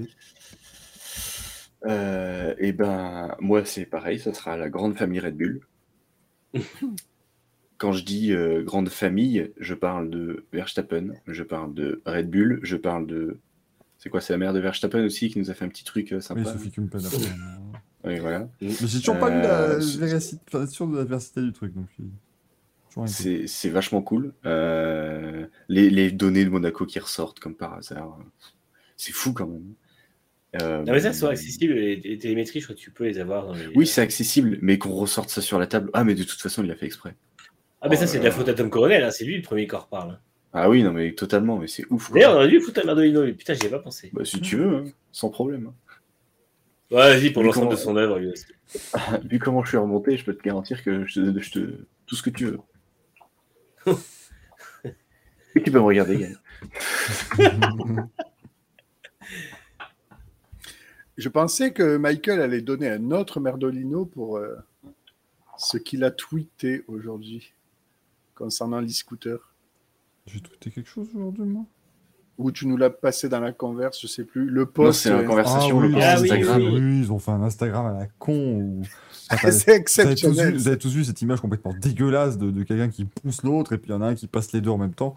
Et ils ont mis le son de Hamilton qui passe euh, Sainz et, et Perez à Silverstone dessus. Et C'est Mm. débile parce qu'il roule à 10 km/h, il manque de trop tard dans les trottinettes électriques, c'est un désastre.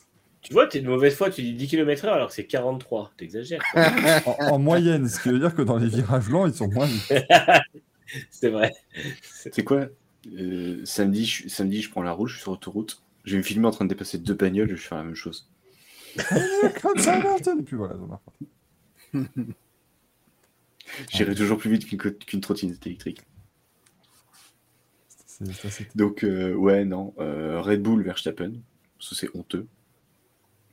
Il y en a pour Ferrari.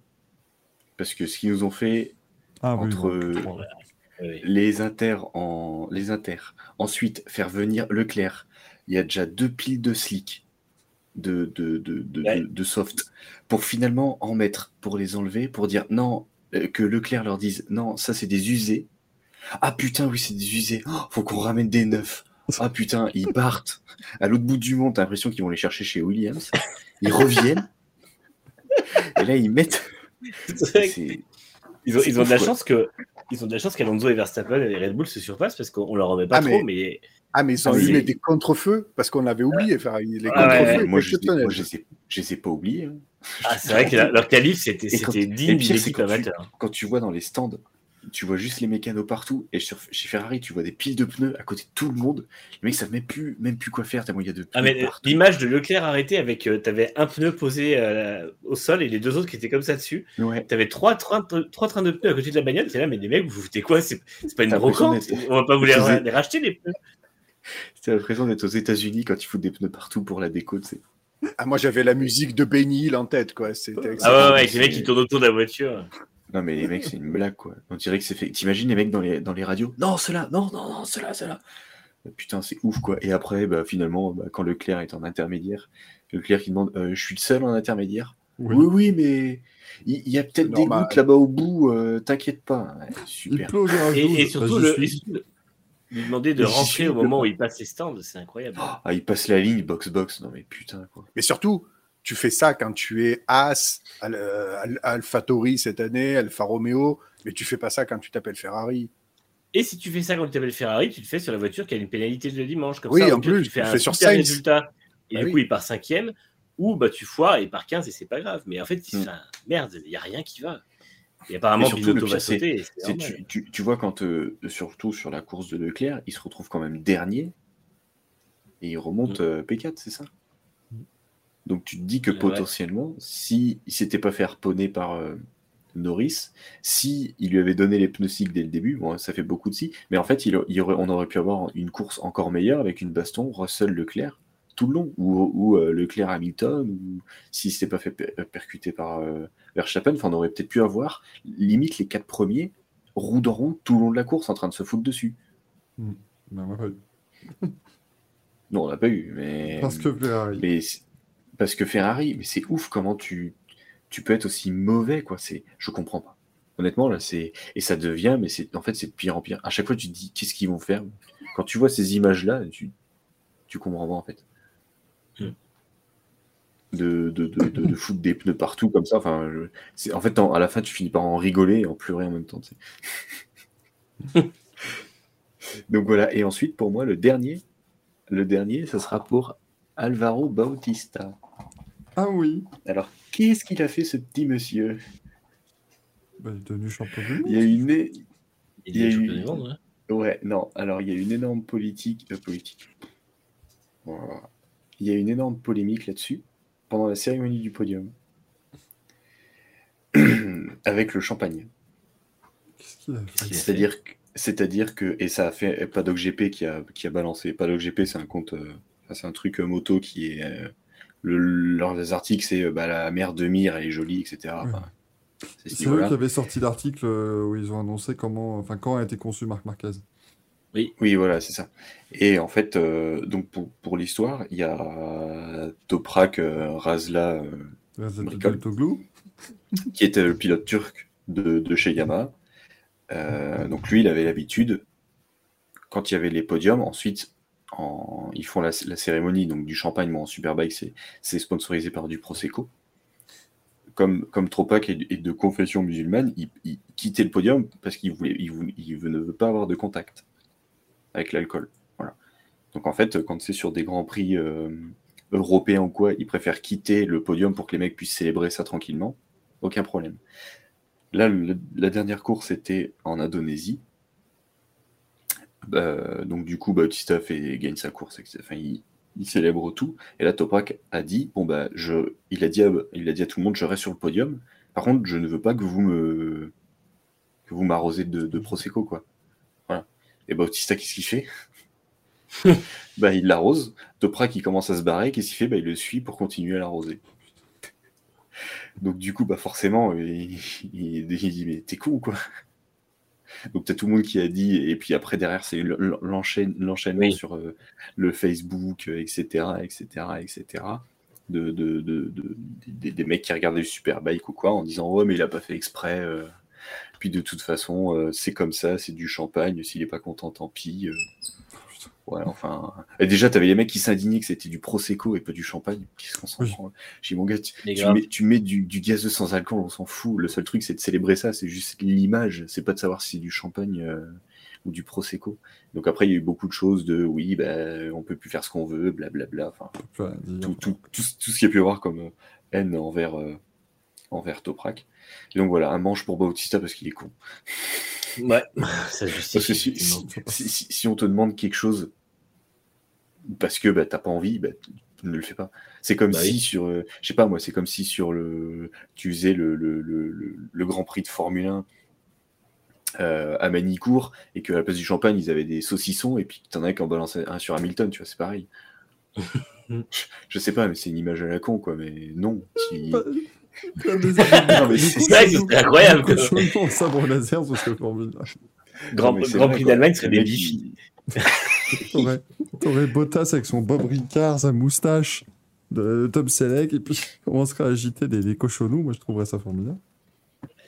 Non, mais Donc c'est. voilà, un manche pour, euh, pour, euh, pour Alvaro Bautista pour ne pas respecter. euh, bah justement, là, autant en MotoGP il se respecte, en Superbike, non. donc voilà, donc euh, il est très con. Bah, merci, euh, merci Axel pour ces excellents Belle conclusion pour ces manches à couilles. hein. Ouais, c'est, totalement dans le ton. Belle phrase de fin.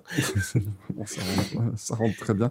Sache que le merdolino du public est attribué à Red Bull, avec 47% des votes, donc ils ont bien, ils ont bien fait ça. Bravo, bravo à eux. Et bravo.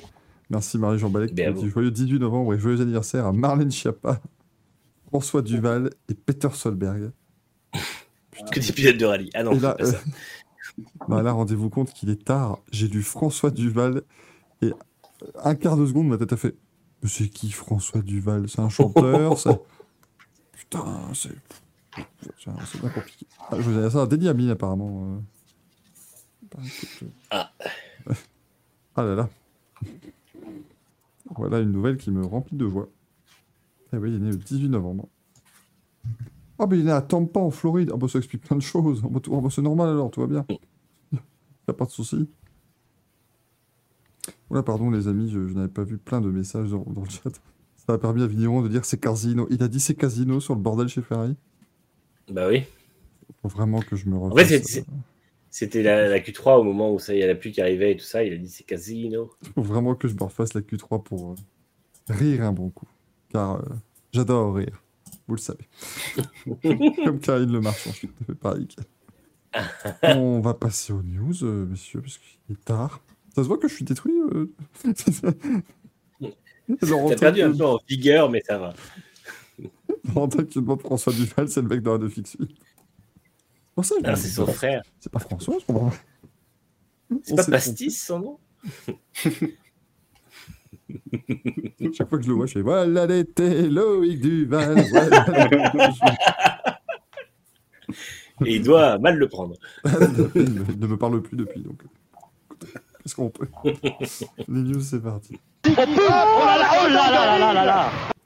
Allez, et comme toutes les semaines, je vais vous dire, les situations, on les fait, les news. euh, J'ai l'impression de, de présenter Youpi Matin à chaque fois. Je suis euh, hop, hop, hop, hein, du, du tonus hein, sur les news. hein. Et on les sera encore La dans une heure et pêche. demie. euh, je pensais que j'ai re... J'y pense parce que je fais partie de ces personnes qui ont regardé le truc de TF1 l'autre jour. Aïe, aïe, Oh non, t'as pas fait ça quand même. Oh, je l'ai regardé en replay parce qu'il faut quand même que je vois à quoi Ah, ça ressemble. Quelle horreur. J'étais, j'étais au sol, et pas de, pas de rire. Malaise TV. Ah, c'était horrible. Horrible à vivre.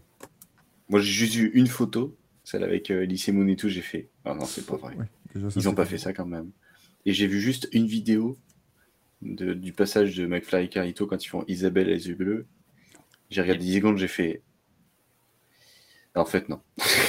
Non, Ah non, mais c'était horrible. Vraiment... euh, Non, parce qu'ils ont eu la noble idée de... Ils ont refait les sketchs, mais ils ont changé les, les textes. Ils Ah ont bon changé... Il y a des textes qui ont changé. J'ai regardé que le début de Télémagouille parce que moi j'adore ce sketch, mais j'ai pas pu faire la suite.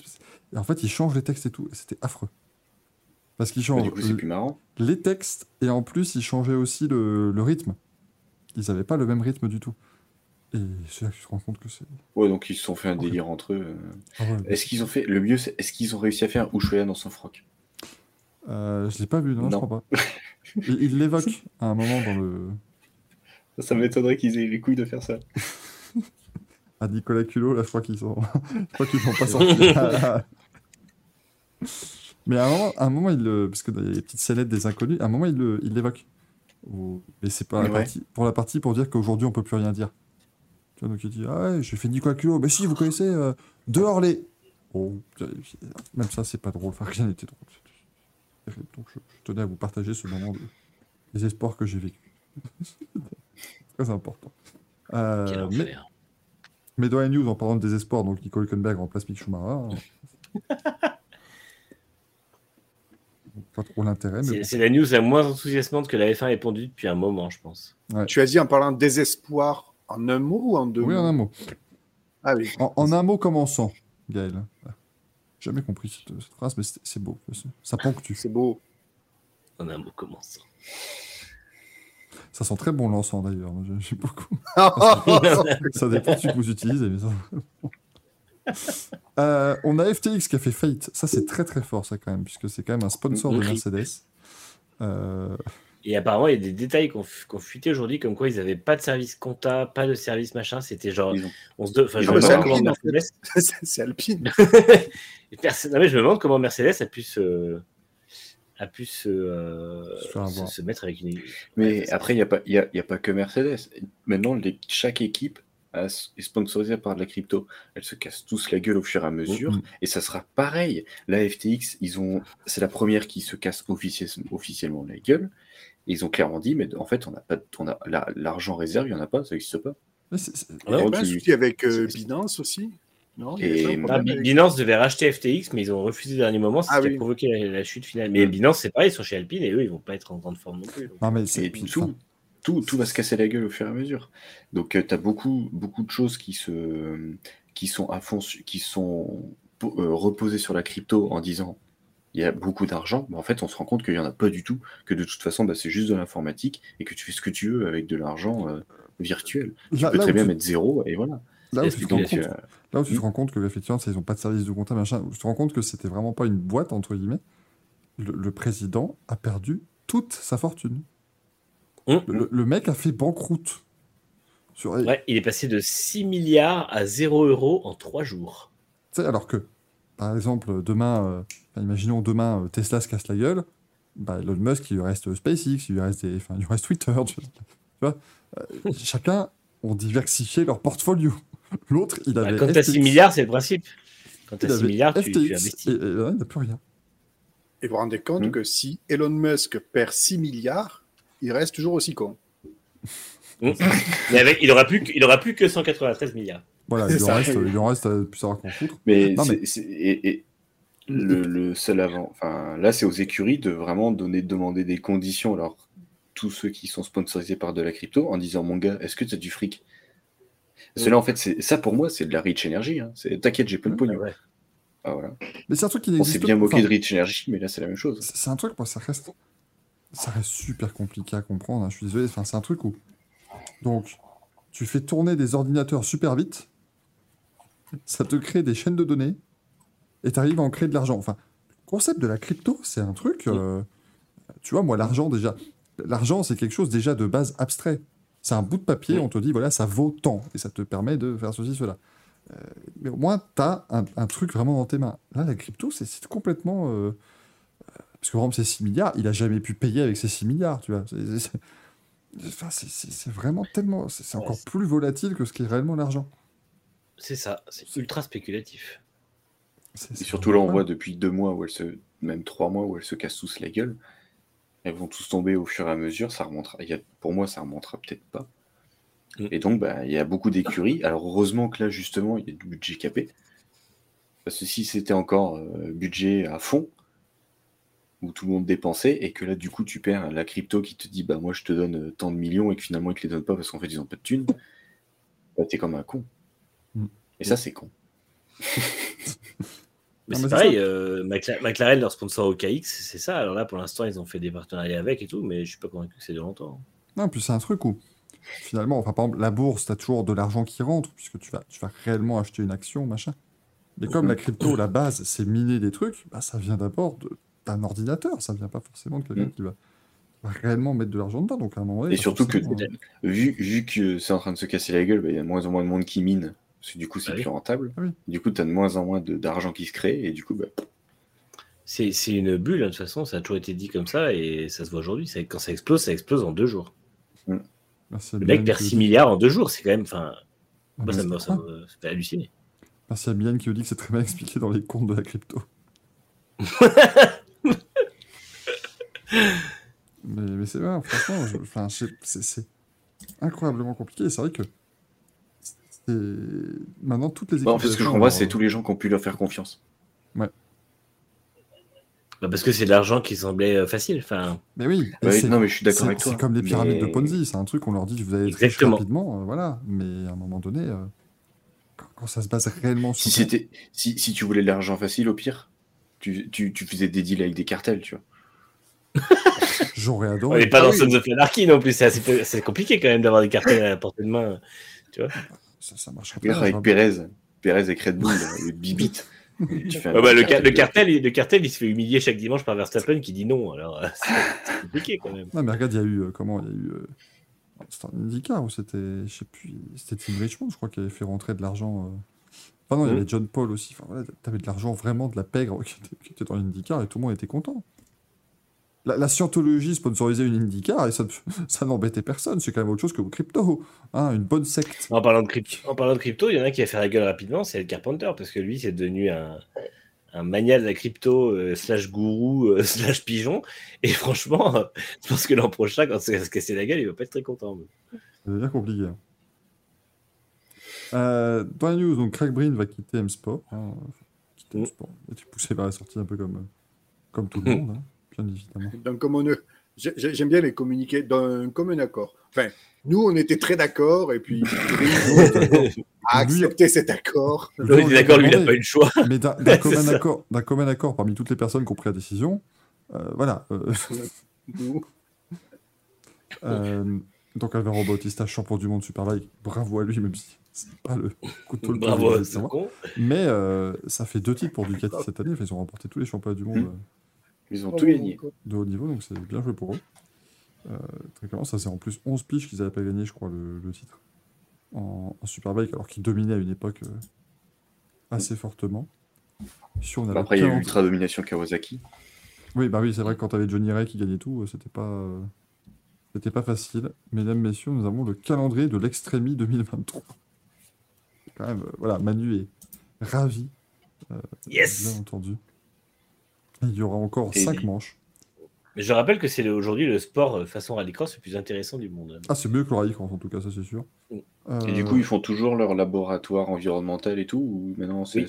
abandonné, oui, ils s'en foutent non, non, ça reste important. Non, pour non, ils le font, ils le font, ils font des bonnes actions sur place et ils font toujours l'espèce d'exposition médiatique sur euh, l'évolution des paysages là où ils vont et tout ça. par Donc il y aura la première manche le 11 et 12 mars en Arabie Saoudite, le 13 et 14 mai on sera en Écosse, le 8 et le 9 juillet en Sardaigne, le 16 et 17 septembre au Brésil ou aux États-Unis, ça pas encore, et puis à une date qu'on sait pas encore, au Chili. Ce sera un autre championnat qui continuera. Et voilà, bon, au moins le Extremi, tu vois, ça fait pas trop de bruit, mais ça continue tout doucement de. La voiture électrique, ça fait pas beaucoup. Ça fait, ça fait moins de bruit. Ça fait moins de bruit Non, mais je, je trouve Ah que oui, c'est un pardon. championnat- Tes souhaits. je trouve que c'est un championnat qui est, euh, qui est intéressant. En fait, qui est au moins qui est, qui est fidèle à ce qu'il a proposé dès le départ, et c'est pas tous les championnats qui le font. Et euh, je trouve que ça, tout ce qu'ils ont, tous les engagements qu'ils ont pris sont respectés, donc il n'y a pas de mauvaise surprise en fait. Et au contraire, il y a une bonne surprise parce qu'il y a plus de monde qui est engagé, donc plus de voitures dans les courses et plus d'intérêt sportif. Donc, au final, euh, Donc, des courses sprint. c'est ça. C'est super L'an prochain, ils feront bien. euh, 12 courses. du coup. Il y a Valkyria qui me demande si j'ai hâte d'avoir les, les 12 extrémis dans Forza Horizon 5. Elles y sont déjà, j'en ai Et, 8 et dans mon il prend beaucoup de plaisir à y jouer. Et ça, Absolument. Est-ce que tu Euh, dois les recharger avant ou pas Oui, je lance ta- la, Tu branches ta je lance la Xbox, avec 3 heures avant en fait. Euh, on a Stéphane Wilson qui fera les 500 mètres d'Iapolis chez derrière Rainbow Racing euh, avec le Q-Cycle Motorsport, c'était l'équipe qui l'a engagé Ouais. euh, ces dernières années. Mauvaise nouvelle pour Sage Karam qui perd son volant par contre, ça c'est Mm. c'est pas, c'est pas glop, mais bon. On est déjà à 31 inscrits alors qu'on est au mois de novembre 2022, c'est merveilleux. On va avoir du bumping, vous allez voir, ça Ouais, on va avoir du bump day. Ah, là, ça va être beau. Mais il n'y aura pas Alonso pour se faire éliminer, c'est très, très dommage. Que voulez euh, Josh Pearson, qui est un jeune pilote, il a 17 ans. Il a fait du WEC cette année, notamment les 24 heures du Mans chez United Autosport. Euh, il devient pilote de développement Ed Carpenter Racing. Ça, j'ai pas pré... enfin, je ne sais pas comment ça s'est passé, mais c'est très bien pour lui. Donc du coup, Mm. il va se retrouver, je crois que c'est avec la volonté de l'amener en IndyCar en 2024 ou 2025. Oui, euh, Gaël, je te vois euh, prendre ton pouls. Non, non, euh, j'allais dire. euh, J'avais une blague de monsieur. J'avais une blague de monsieur au rupteur au sujet du monsieur euh, qui disait euh, il cherche à devenir quelqu'un. Voilà, bon, moi ça m'a fait beaucoup rire. Ah, parce que son nom est Pearson. évidemment. mais c'est- Mm, mm. marche aussi avec l'ancienne skieuse Anya Personne. Enfin voilà, voilà. ça, marche, ça marche extrêmement bien. Euh, Laurent Culman, c'est la team Rosberg ou Lewis qui a gagné en extremis. C'est Rosberg encore cette année, je crois, non? Ou c'est pas encore joué les titres? Euh, ouais, Rosberg au championnat. euh, par contre, la team Lewis a gagné la dernière course en date. C'est plutôt pas mal. Euh, Team Rosberg, j'avais lu Team Rocket, et je commençais à avoir peur. Tu vas mettre tes lunettes, Gaël, tu es flou. Et puis la, Ah la oui, news, exact. la news la plus importante de celle que j'ai mise, puisque c'est Hideki Muto prend sa retraite Mm. du Super GT. Et là, vous me dites, mais connard, qui est Hideki Muto? Eh ben, il a fait de l'IndyCar pendant deux ans. en 2008-2009 à peu près. Puis voilà, donc, euh, J'ai même eu le titre de Rocky de l'année. on s'était on s'était posé la question de qu'est-ce qu'il est devenu. Eh ben, il était du Super GT apparemment. Et il prend sa retraite. On s'était posé la question rapidement et assez peu de monde finalement. Il y avait surtout nous, quoi. Mais Mais il est pas si vieux que ça, quel âge il a? Enfin, il, était, Il a- il, il a il quasiment avoir la 25 cinquantaine, ans il y a 15 ans. Quoi, donc, euh, Il a 50 ans Non, si. Non. oh la vache. Euh, Ah Excusez-moi. non, pas du tout, il a 40 ans. C'est toi Ah qui avais ouais dit 50, Manu ou... Oui, mais ça- non, on n'avait pas un japonais à la fin, c'était lui qui avait dit 50 ans. mais Ah, parce que moi, je viens de vous dire, il avait 25 ans il y a 15 ans, et là, Manu- Gaz- Gaël, il dit, il y a 50 ans, je t'avoue. Problème de maths quand même. Là. Non, non, c'est moi qui ai dit 50. Hein, 40 piges des Kibuto. Ouais, non. C'est. C'est plus un petit jeune. Hein. Euh, oui, Nitram, c'est vrai que euh, Juan Manuel Correa va rouler en, en F2 ce week-end. Ça, ça va être très euh, Oui. émouvant. De le revoir en F2 pour la première fois mais depuis l'accident euh, fatal à Antoine Hubert, ça va être euh, un grand moment. Moi, je suis, je pense, comme beaucoup de monde, un grand supporter de la carrière de, Mm. de, de Juan Manuel Correa parce que il, il est revenu de, bah, de l'enfer, hein, quasiment, quand même. Enfin, il il Ouais. très, très, très graves complications. Et ben, c'est puis, puis un trauma, Ouais. évidemment, euh, mental aussi, qui, qui est absolument terrible. Et Il en, est- il le en est voir revenu en c'est- refusant une, une amputation qu'on lui conseillait quand même. Donc euh, c'est euh, le mec a dit non, je ne veux pas qu'on m'ampute, je veux me remettre. Et on lui a dit mais il y a quasiment aucune chance. Il a dit je tente quand même le coup. Et euh, trois ans plus tard, il est en, en F2 de retour. Donc euh, Il avait subi des opérations de 8 heures, je crois. Non, c'était combien Ouais. ces opérations? Plus, plus, plus. Il avait c'était Ouais. 15 ou 16 heures, je crois, et Oui, plus euh, plus les problèmes au poumon qu'il a eu après le choc Oui. et tout ça. Enfin, On lui a c'était- mis sur des machines. ECMO, des machins. enfin, c'était- Ouais, ouais. Un cauchemar absolu qu'il a eu. Ça, c'était le même genre de machine où c'est tout con, mais j'ai revu il n'y a pas longtemps, vous savez, euh, Matthew Perry qui était dans Friends, il a sorti un Mm. bouquin récemment sur tout ce qu'il a dit, et il a dit un jour il a eu un grave problème de santé, on l'a mis sur une machine justement comme euh, Juan Manuel Correa, Bah, et on- on- il faisait partie de cinq personnes qui, mis- ont été mises sur ces machines-là ce soir-là, Euh, c'est le seul à avoir survécu. Donc, euh, c'est- prenez conscience de ce que... enfin, de tout ce que, tout ce que le pilote américain a traversé depuis 2019, c'est- prodigieux de le revoir hein de le revoir à un tel niveau et ça fait vraiment chaud au cœur. Pour, pour le coup. On va lui- C'était un bon week-end, hein, je pense qu'il y a quand même moyen qu'il qu'il fasse peut-être une belle perf, on, on va le souhaiter en tout cas. Euh, pendant ce week-end d'Abu Dhabi, voilà, mesdames et messieurs. Euh, allez, le cours est développé, et puis après on ira se mettre au lit, hein, bien évidemment. Euh, Manu est à 2 grammes, donc de toute façon ça ira, ça ira bien. L'enfoiré Ah, j'ai pas bu de la soirée. pris 3 gorgées de Beaujolais, mais ça y est, c'est du... Non, je me cartonne après l'émission, mais pas Ah, avec grand plaisir. On veut des photos et des vidéos, bien évidemment. évidemment.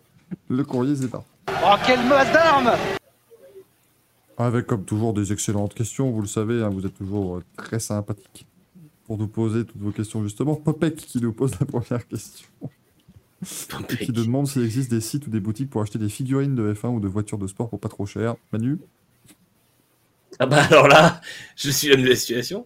Là, il existe, euh, oui, en boutique française, il existe Little Bolide qui est euh, très bien placé sur les tarifs, très bon service client. En fait, à CK Model Cars, qui est la, la grosse référence euh, euh, allemande, mais ça, c'est voilà, c'est un peu le Amazon de la miniature. Après, tu as des boutiques qui sont un peu, plus, un peu moins connues. Mais effectivement, tu as boutique Automoto, tu as euh, Miniature Mini Champ, qui ne vend pas que des mini champs, comme contrairement à son nom. Et euh, il y a Mini Boutique aussi, avec un K à la fin. Voilà, c'est pas mal de boutiques à, à faire. Et après, il y a toujours eBay, Vinted et Le Bon Coin pour les occasions, qui sont de très très bonnes mines d'or. on, on est d'accord que euh, Miniature Mini Champ, c'est un site belge hein Oui. Il me semble, ouais, parce que je, ça, je, Ils ont un autre nom, c'est Automoto Miniature maintenant, je crois, mais en fait, moi, je savais toujours sur Miniature Mini Champ. Mais je connais. euh, Enfin, mon père connaît le, le mec qui gère ça justement d'ailleurs. euh, Ah, d'accord. gère Miniature Excellent site, euh, très bon service client aussi. C'était un, c'était un, un homme qui était pas très loin de chez nous d'ailleurs. Donc, euh, plaisir hein, quand on est, quand on est dans le coin. Il faut toujours. Et oui, j'ai pris l'accent en belge parce que toujours il faut. Et ben, monter. sache que je fais vivre l'économie belge. C'est beau ça parce que c'est un petit pays, mais quand même il faut, faut toujours le dire. On a la chance d'avoir un Grand Prix de Belgique. Pardon, je me, je me grite en vigneronnerie, pardon. C'est ma, c'est ma faute. C'est très compliqué. Mitra me dit qu'en Belgique il y a Alpha Model à, à Waterloo. Non, à bas Model à, à Waterloo. c'est- Allez, ça repasse ça. ah, était bien, celle-là, elle était bien. C'est valide. On a Goodcar qui nous demande si est-ce que Dorian Pain, qui enchaîne des très bonnes perfs, peut espérer une très bonne carrière dans le haut niveau du sport auto en F1, IndyCar, NASCAR, 24 heures du Mans, un peu partout? Oui. Oui, parce que n'oublions pas qu'elle est très jeune, elle a 18 ans. Et elle a Euh, atomisé les Ferrari euh, Challenge. hein, donc, euh, Ouais, elle a autorisé les Ferrari Challenge, elle est passée en Lamborghini. Euh, euh, Super comment ça- Super Trofeo. Trofeo, voilà, pole, elle a fait la pole, ouais, Mm. directement. Donc le programme Iron Dames est de plus en plus solide et euh, elle, au volant, est de plus en plus euh, efficace. Elle a fait son premier test LMP2 euh, dimanche. Ouais, Donc euh, voilà, et euh, bien sûr qu'elle a, à mon avis, un excellent avenir. Ce sera sûrement pas en monoplace, Mais c'est pas grave parce que bah, une carrière, ça se fait pas qu'en monoplace. Non, non, elle va, elle va avoir une très très grande carrière, je pense, Dorian Pan. Est vraiment, Et surtout dans la structure où elle est, Iron Lynx, euh, ils sont associés avec euh, Lamborghini, hein, la MDH. Mm. Alors, elle n'y est, pas- est encore, mais bon, il y a euh, des non, mais liens. comme c'est en donc, 2024 au Mans. Ça au moins tout 2023 pour euh, faire euh, du WEC, faire Ah ben. des choses dans d'autres catégories. À la vitesse où elle enchaîne les performances, oui, c'est possible. Ah, mais elle a, elle a impressionné aussi. Elle a fait. euh, C'était Spa en WEC qu'elle a fait, je crois, pour remplacer Ouais. euh, une des trois Iron Et elle a fait euh, le programme ELMS aussi, euh, où elles ont fait un paquet de pôles et un paquet de victoires. ouais. Moi, d'ailleurs, en parlant des Iron Dames, je veux toujours saluer euh, Sarah Bowie, qui euh, Mm. nous a fait une saison démentielle. Elle a encore claqué la peau, la Bahreïn, là, euh, ce, ce week-end. Et euh, quand, tu vois par où elle est passée, parce qu'elle a vraiment, à un moment donné, sa carrière était vraiment au point mort, euh, ça devenait très compliqué pour elle de, de rebondir quelque part. Et de la voir maintenant, euh, bah, avoir ce programme-là et avoir euh, tout le soutien de, de Raël Fry et de toute l'équipe, euh, c'est- vraiment chouette. Et puis surtout, d'ailleurs, le fait des résultats. Bravo à, à Iron Dane, justement, pour le, pour le recrutement, parce que le, le- le trio Quatuor, enfin même un peu plus, puisqu'elles étaient au total 6 à avoir couru cette année, je crois, ça fonctionnait tout le temps. Donc, euh, Et on rappelle que c'est la bonne manière de mener les femmes au sport automobile en, leur- en les soutenant dans un programme, dans une catégorie existante, une catégorie solide, et euh, tu arrives à avoir des super résultats. C'est clairement ce qu'il faut, ce qu'il faut faire. Alors, on a XX, Max et Fernand, fan XX, hashtag MV1, hashtag FA14 qui nous pose la question. Euh, ces XOXO. derniers temps, vous avez été un peu méchant gratuitement envers les incroyables pilotes et team players que sont Verstappen et Alonso. Je me demande donc, pourquoi êtes-vous aigri? Vous n'aimez pas les gens qui réussissent? Bref. Eh bien, moi, je dirais pourquoi pas. Moi, je suis fan de Sarah Frenzen, donc tu as une partie de ta réponse. J'aime pas les gens qui réussissent trop. Voilà. Parce qu'on est jaloux. Manu, est, on est aigris, ouais. Manu n'aime pas les gens qui réussissent, les gens qui, qui piquent les femmes des autres. Donc forcément, ça devient. Non, mais euh, par contre, c'est vrai que ça- c'est, c'est- la question est marrante, mais c'est vrai qu'on on entend beaucoup qu'on est aigri. Non, on n'est pas aigri, on est juste critique. On a le droit de dire qu'on n'aime pas ce qu'il fait ou qu'on n'aime pas son comportement. C'est pas être aigri. Voilà, ce mot sort beaucoup et je, je me le prends beaucoup dans la gueule en ce moment, mais non, c'est pas une question d'aigreur, ça va très bien.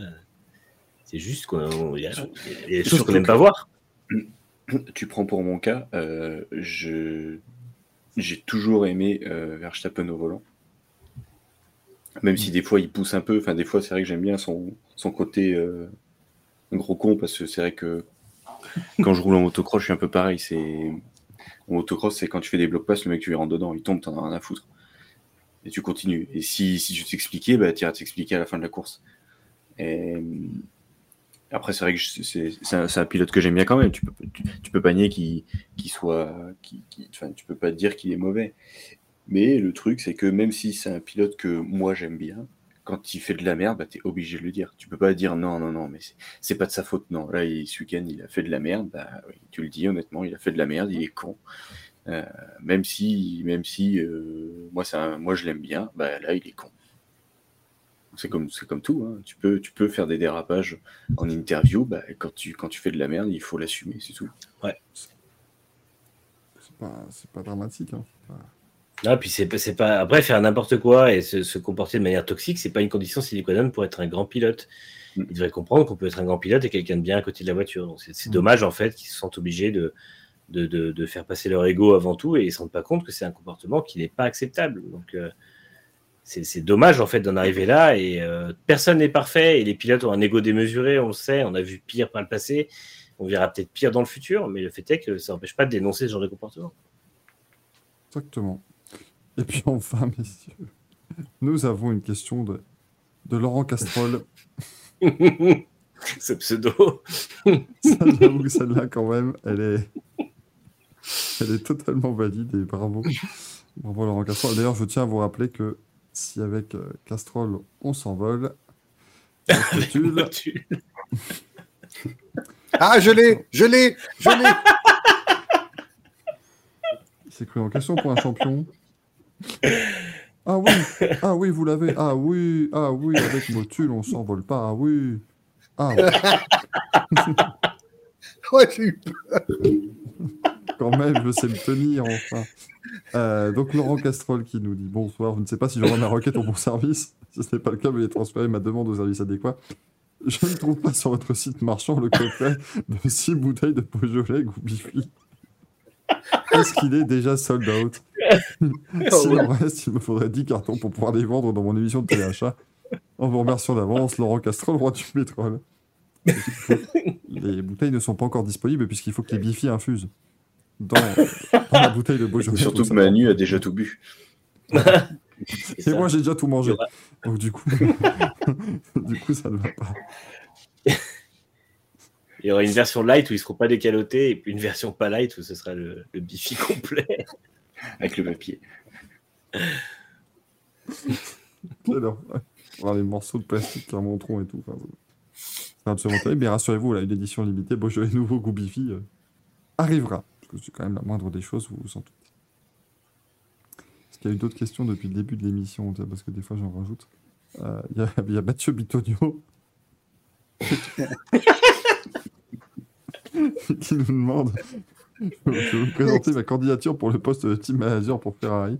Quelles sont les qualités nécessaires pour le poste? Aucune. Tu es le bienvenu. Voilà. La, Bravo, monsieur Bitonio. la capacité à dire que tout va bien quand tout va mal. Voilà. Si tu sais toujours trouver le, le point positif, même quand il n'y en a aucun, tu peux, tu peux être très pertinent pour cette équipe. Il y a Marie-Jean Malek qui pense que quand on met un bifi dans du Beaujolais, ça fait comme quand on met un mentos dans du coca. Manu, je t'invite à venir avec une bonne bouteille de Beaujolais. Moi, j'amène les bifs. Allez, on tente ça. Con comme on est. On va rentrer la saucisse dedans. Ça ne va rien faire. On va être là. On a réuni une bouteille de Beaujolais. Oui, tout à fait. Non, mais on fera, on l'expérience dans un tuba essai à côté. Mais pour la science, c'est important.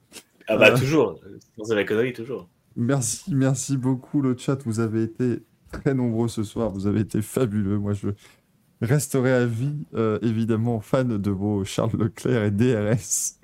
C'était il y a- La DRS. C'était il y a 4h30, mais c'était la blague de la soirée. Vraiment, celle-là, elle est incroyable. Euh, il est temps de clôturer notre émission parce qu'elle fut longue, mais elle fut extraordinairement drôle. Je l'espère pour vous. En tout cas, merci Gaël, merci Manu, merci Axel. Ça faisait plaisir de, de retrouver l'équipe type. Et merci à tous. Ça faisait quelques semaines que ça n'a été plus le cas. On va vous souhaiter une très bonne nuit hein, et puis euh, un bon dernier Grand Prix de la saison parce que ça y est, Grand Prix d'Abu Dhabi ce week-end, la dernière de Sébastien Vettel. hein, ça y est. Mm. Tous pleurer toutes les larmes de leur corps et puis euh, pendant trois mois ils vont dire Il reviendra dans deux ans. jour 47 sans Sébastien Vettel en F1. hein, dès- et puis dès euh, Bahreïn 2023, ils auront oublié que Sébastien Vettel a mis ses fesses dans une, euh, dans une F1. Euh, merci beaucoup. Nous, on se retrouve évidemment mardi pour Grand Prix à 20h30 et puis jeudi prochain pour un nouveau numéro du Racing Café toujours. Là, on ne vous lâche plus jusqu'à la fin de l'année normalement. Peut-être une semaine, mais en tout cas, on sera là euh, très régulièrement. Ne vous en faites pas, il y a même une semaine, on aura double ration de Racing Café, donc euh, vous absolument euh, ravis de tout ça. Ça tombera pendant la Coupe du Monde, certes, mais je suis passionné de sport auto, donc ça marchera sans aucun problème. Merci beaucoup tout le monde, à la prochaine, ciao. Ciao.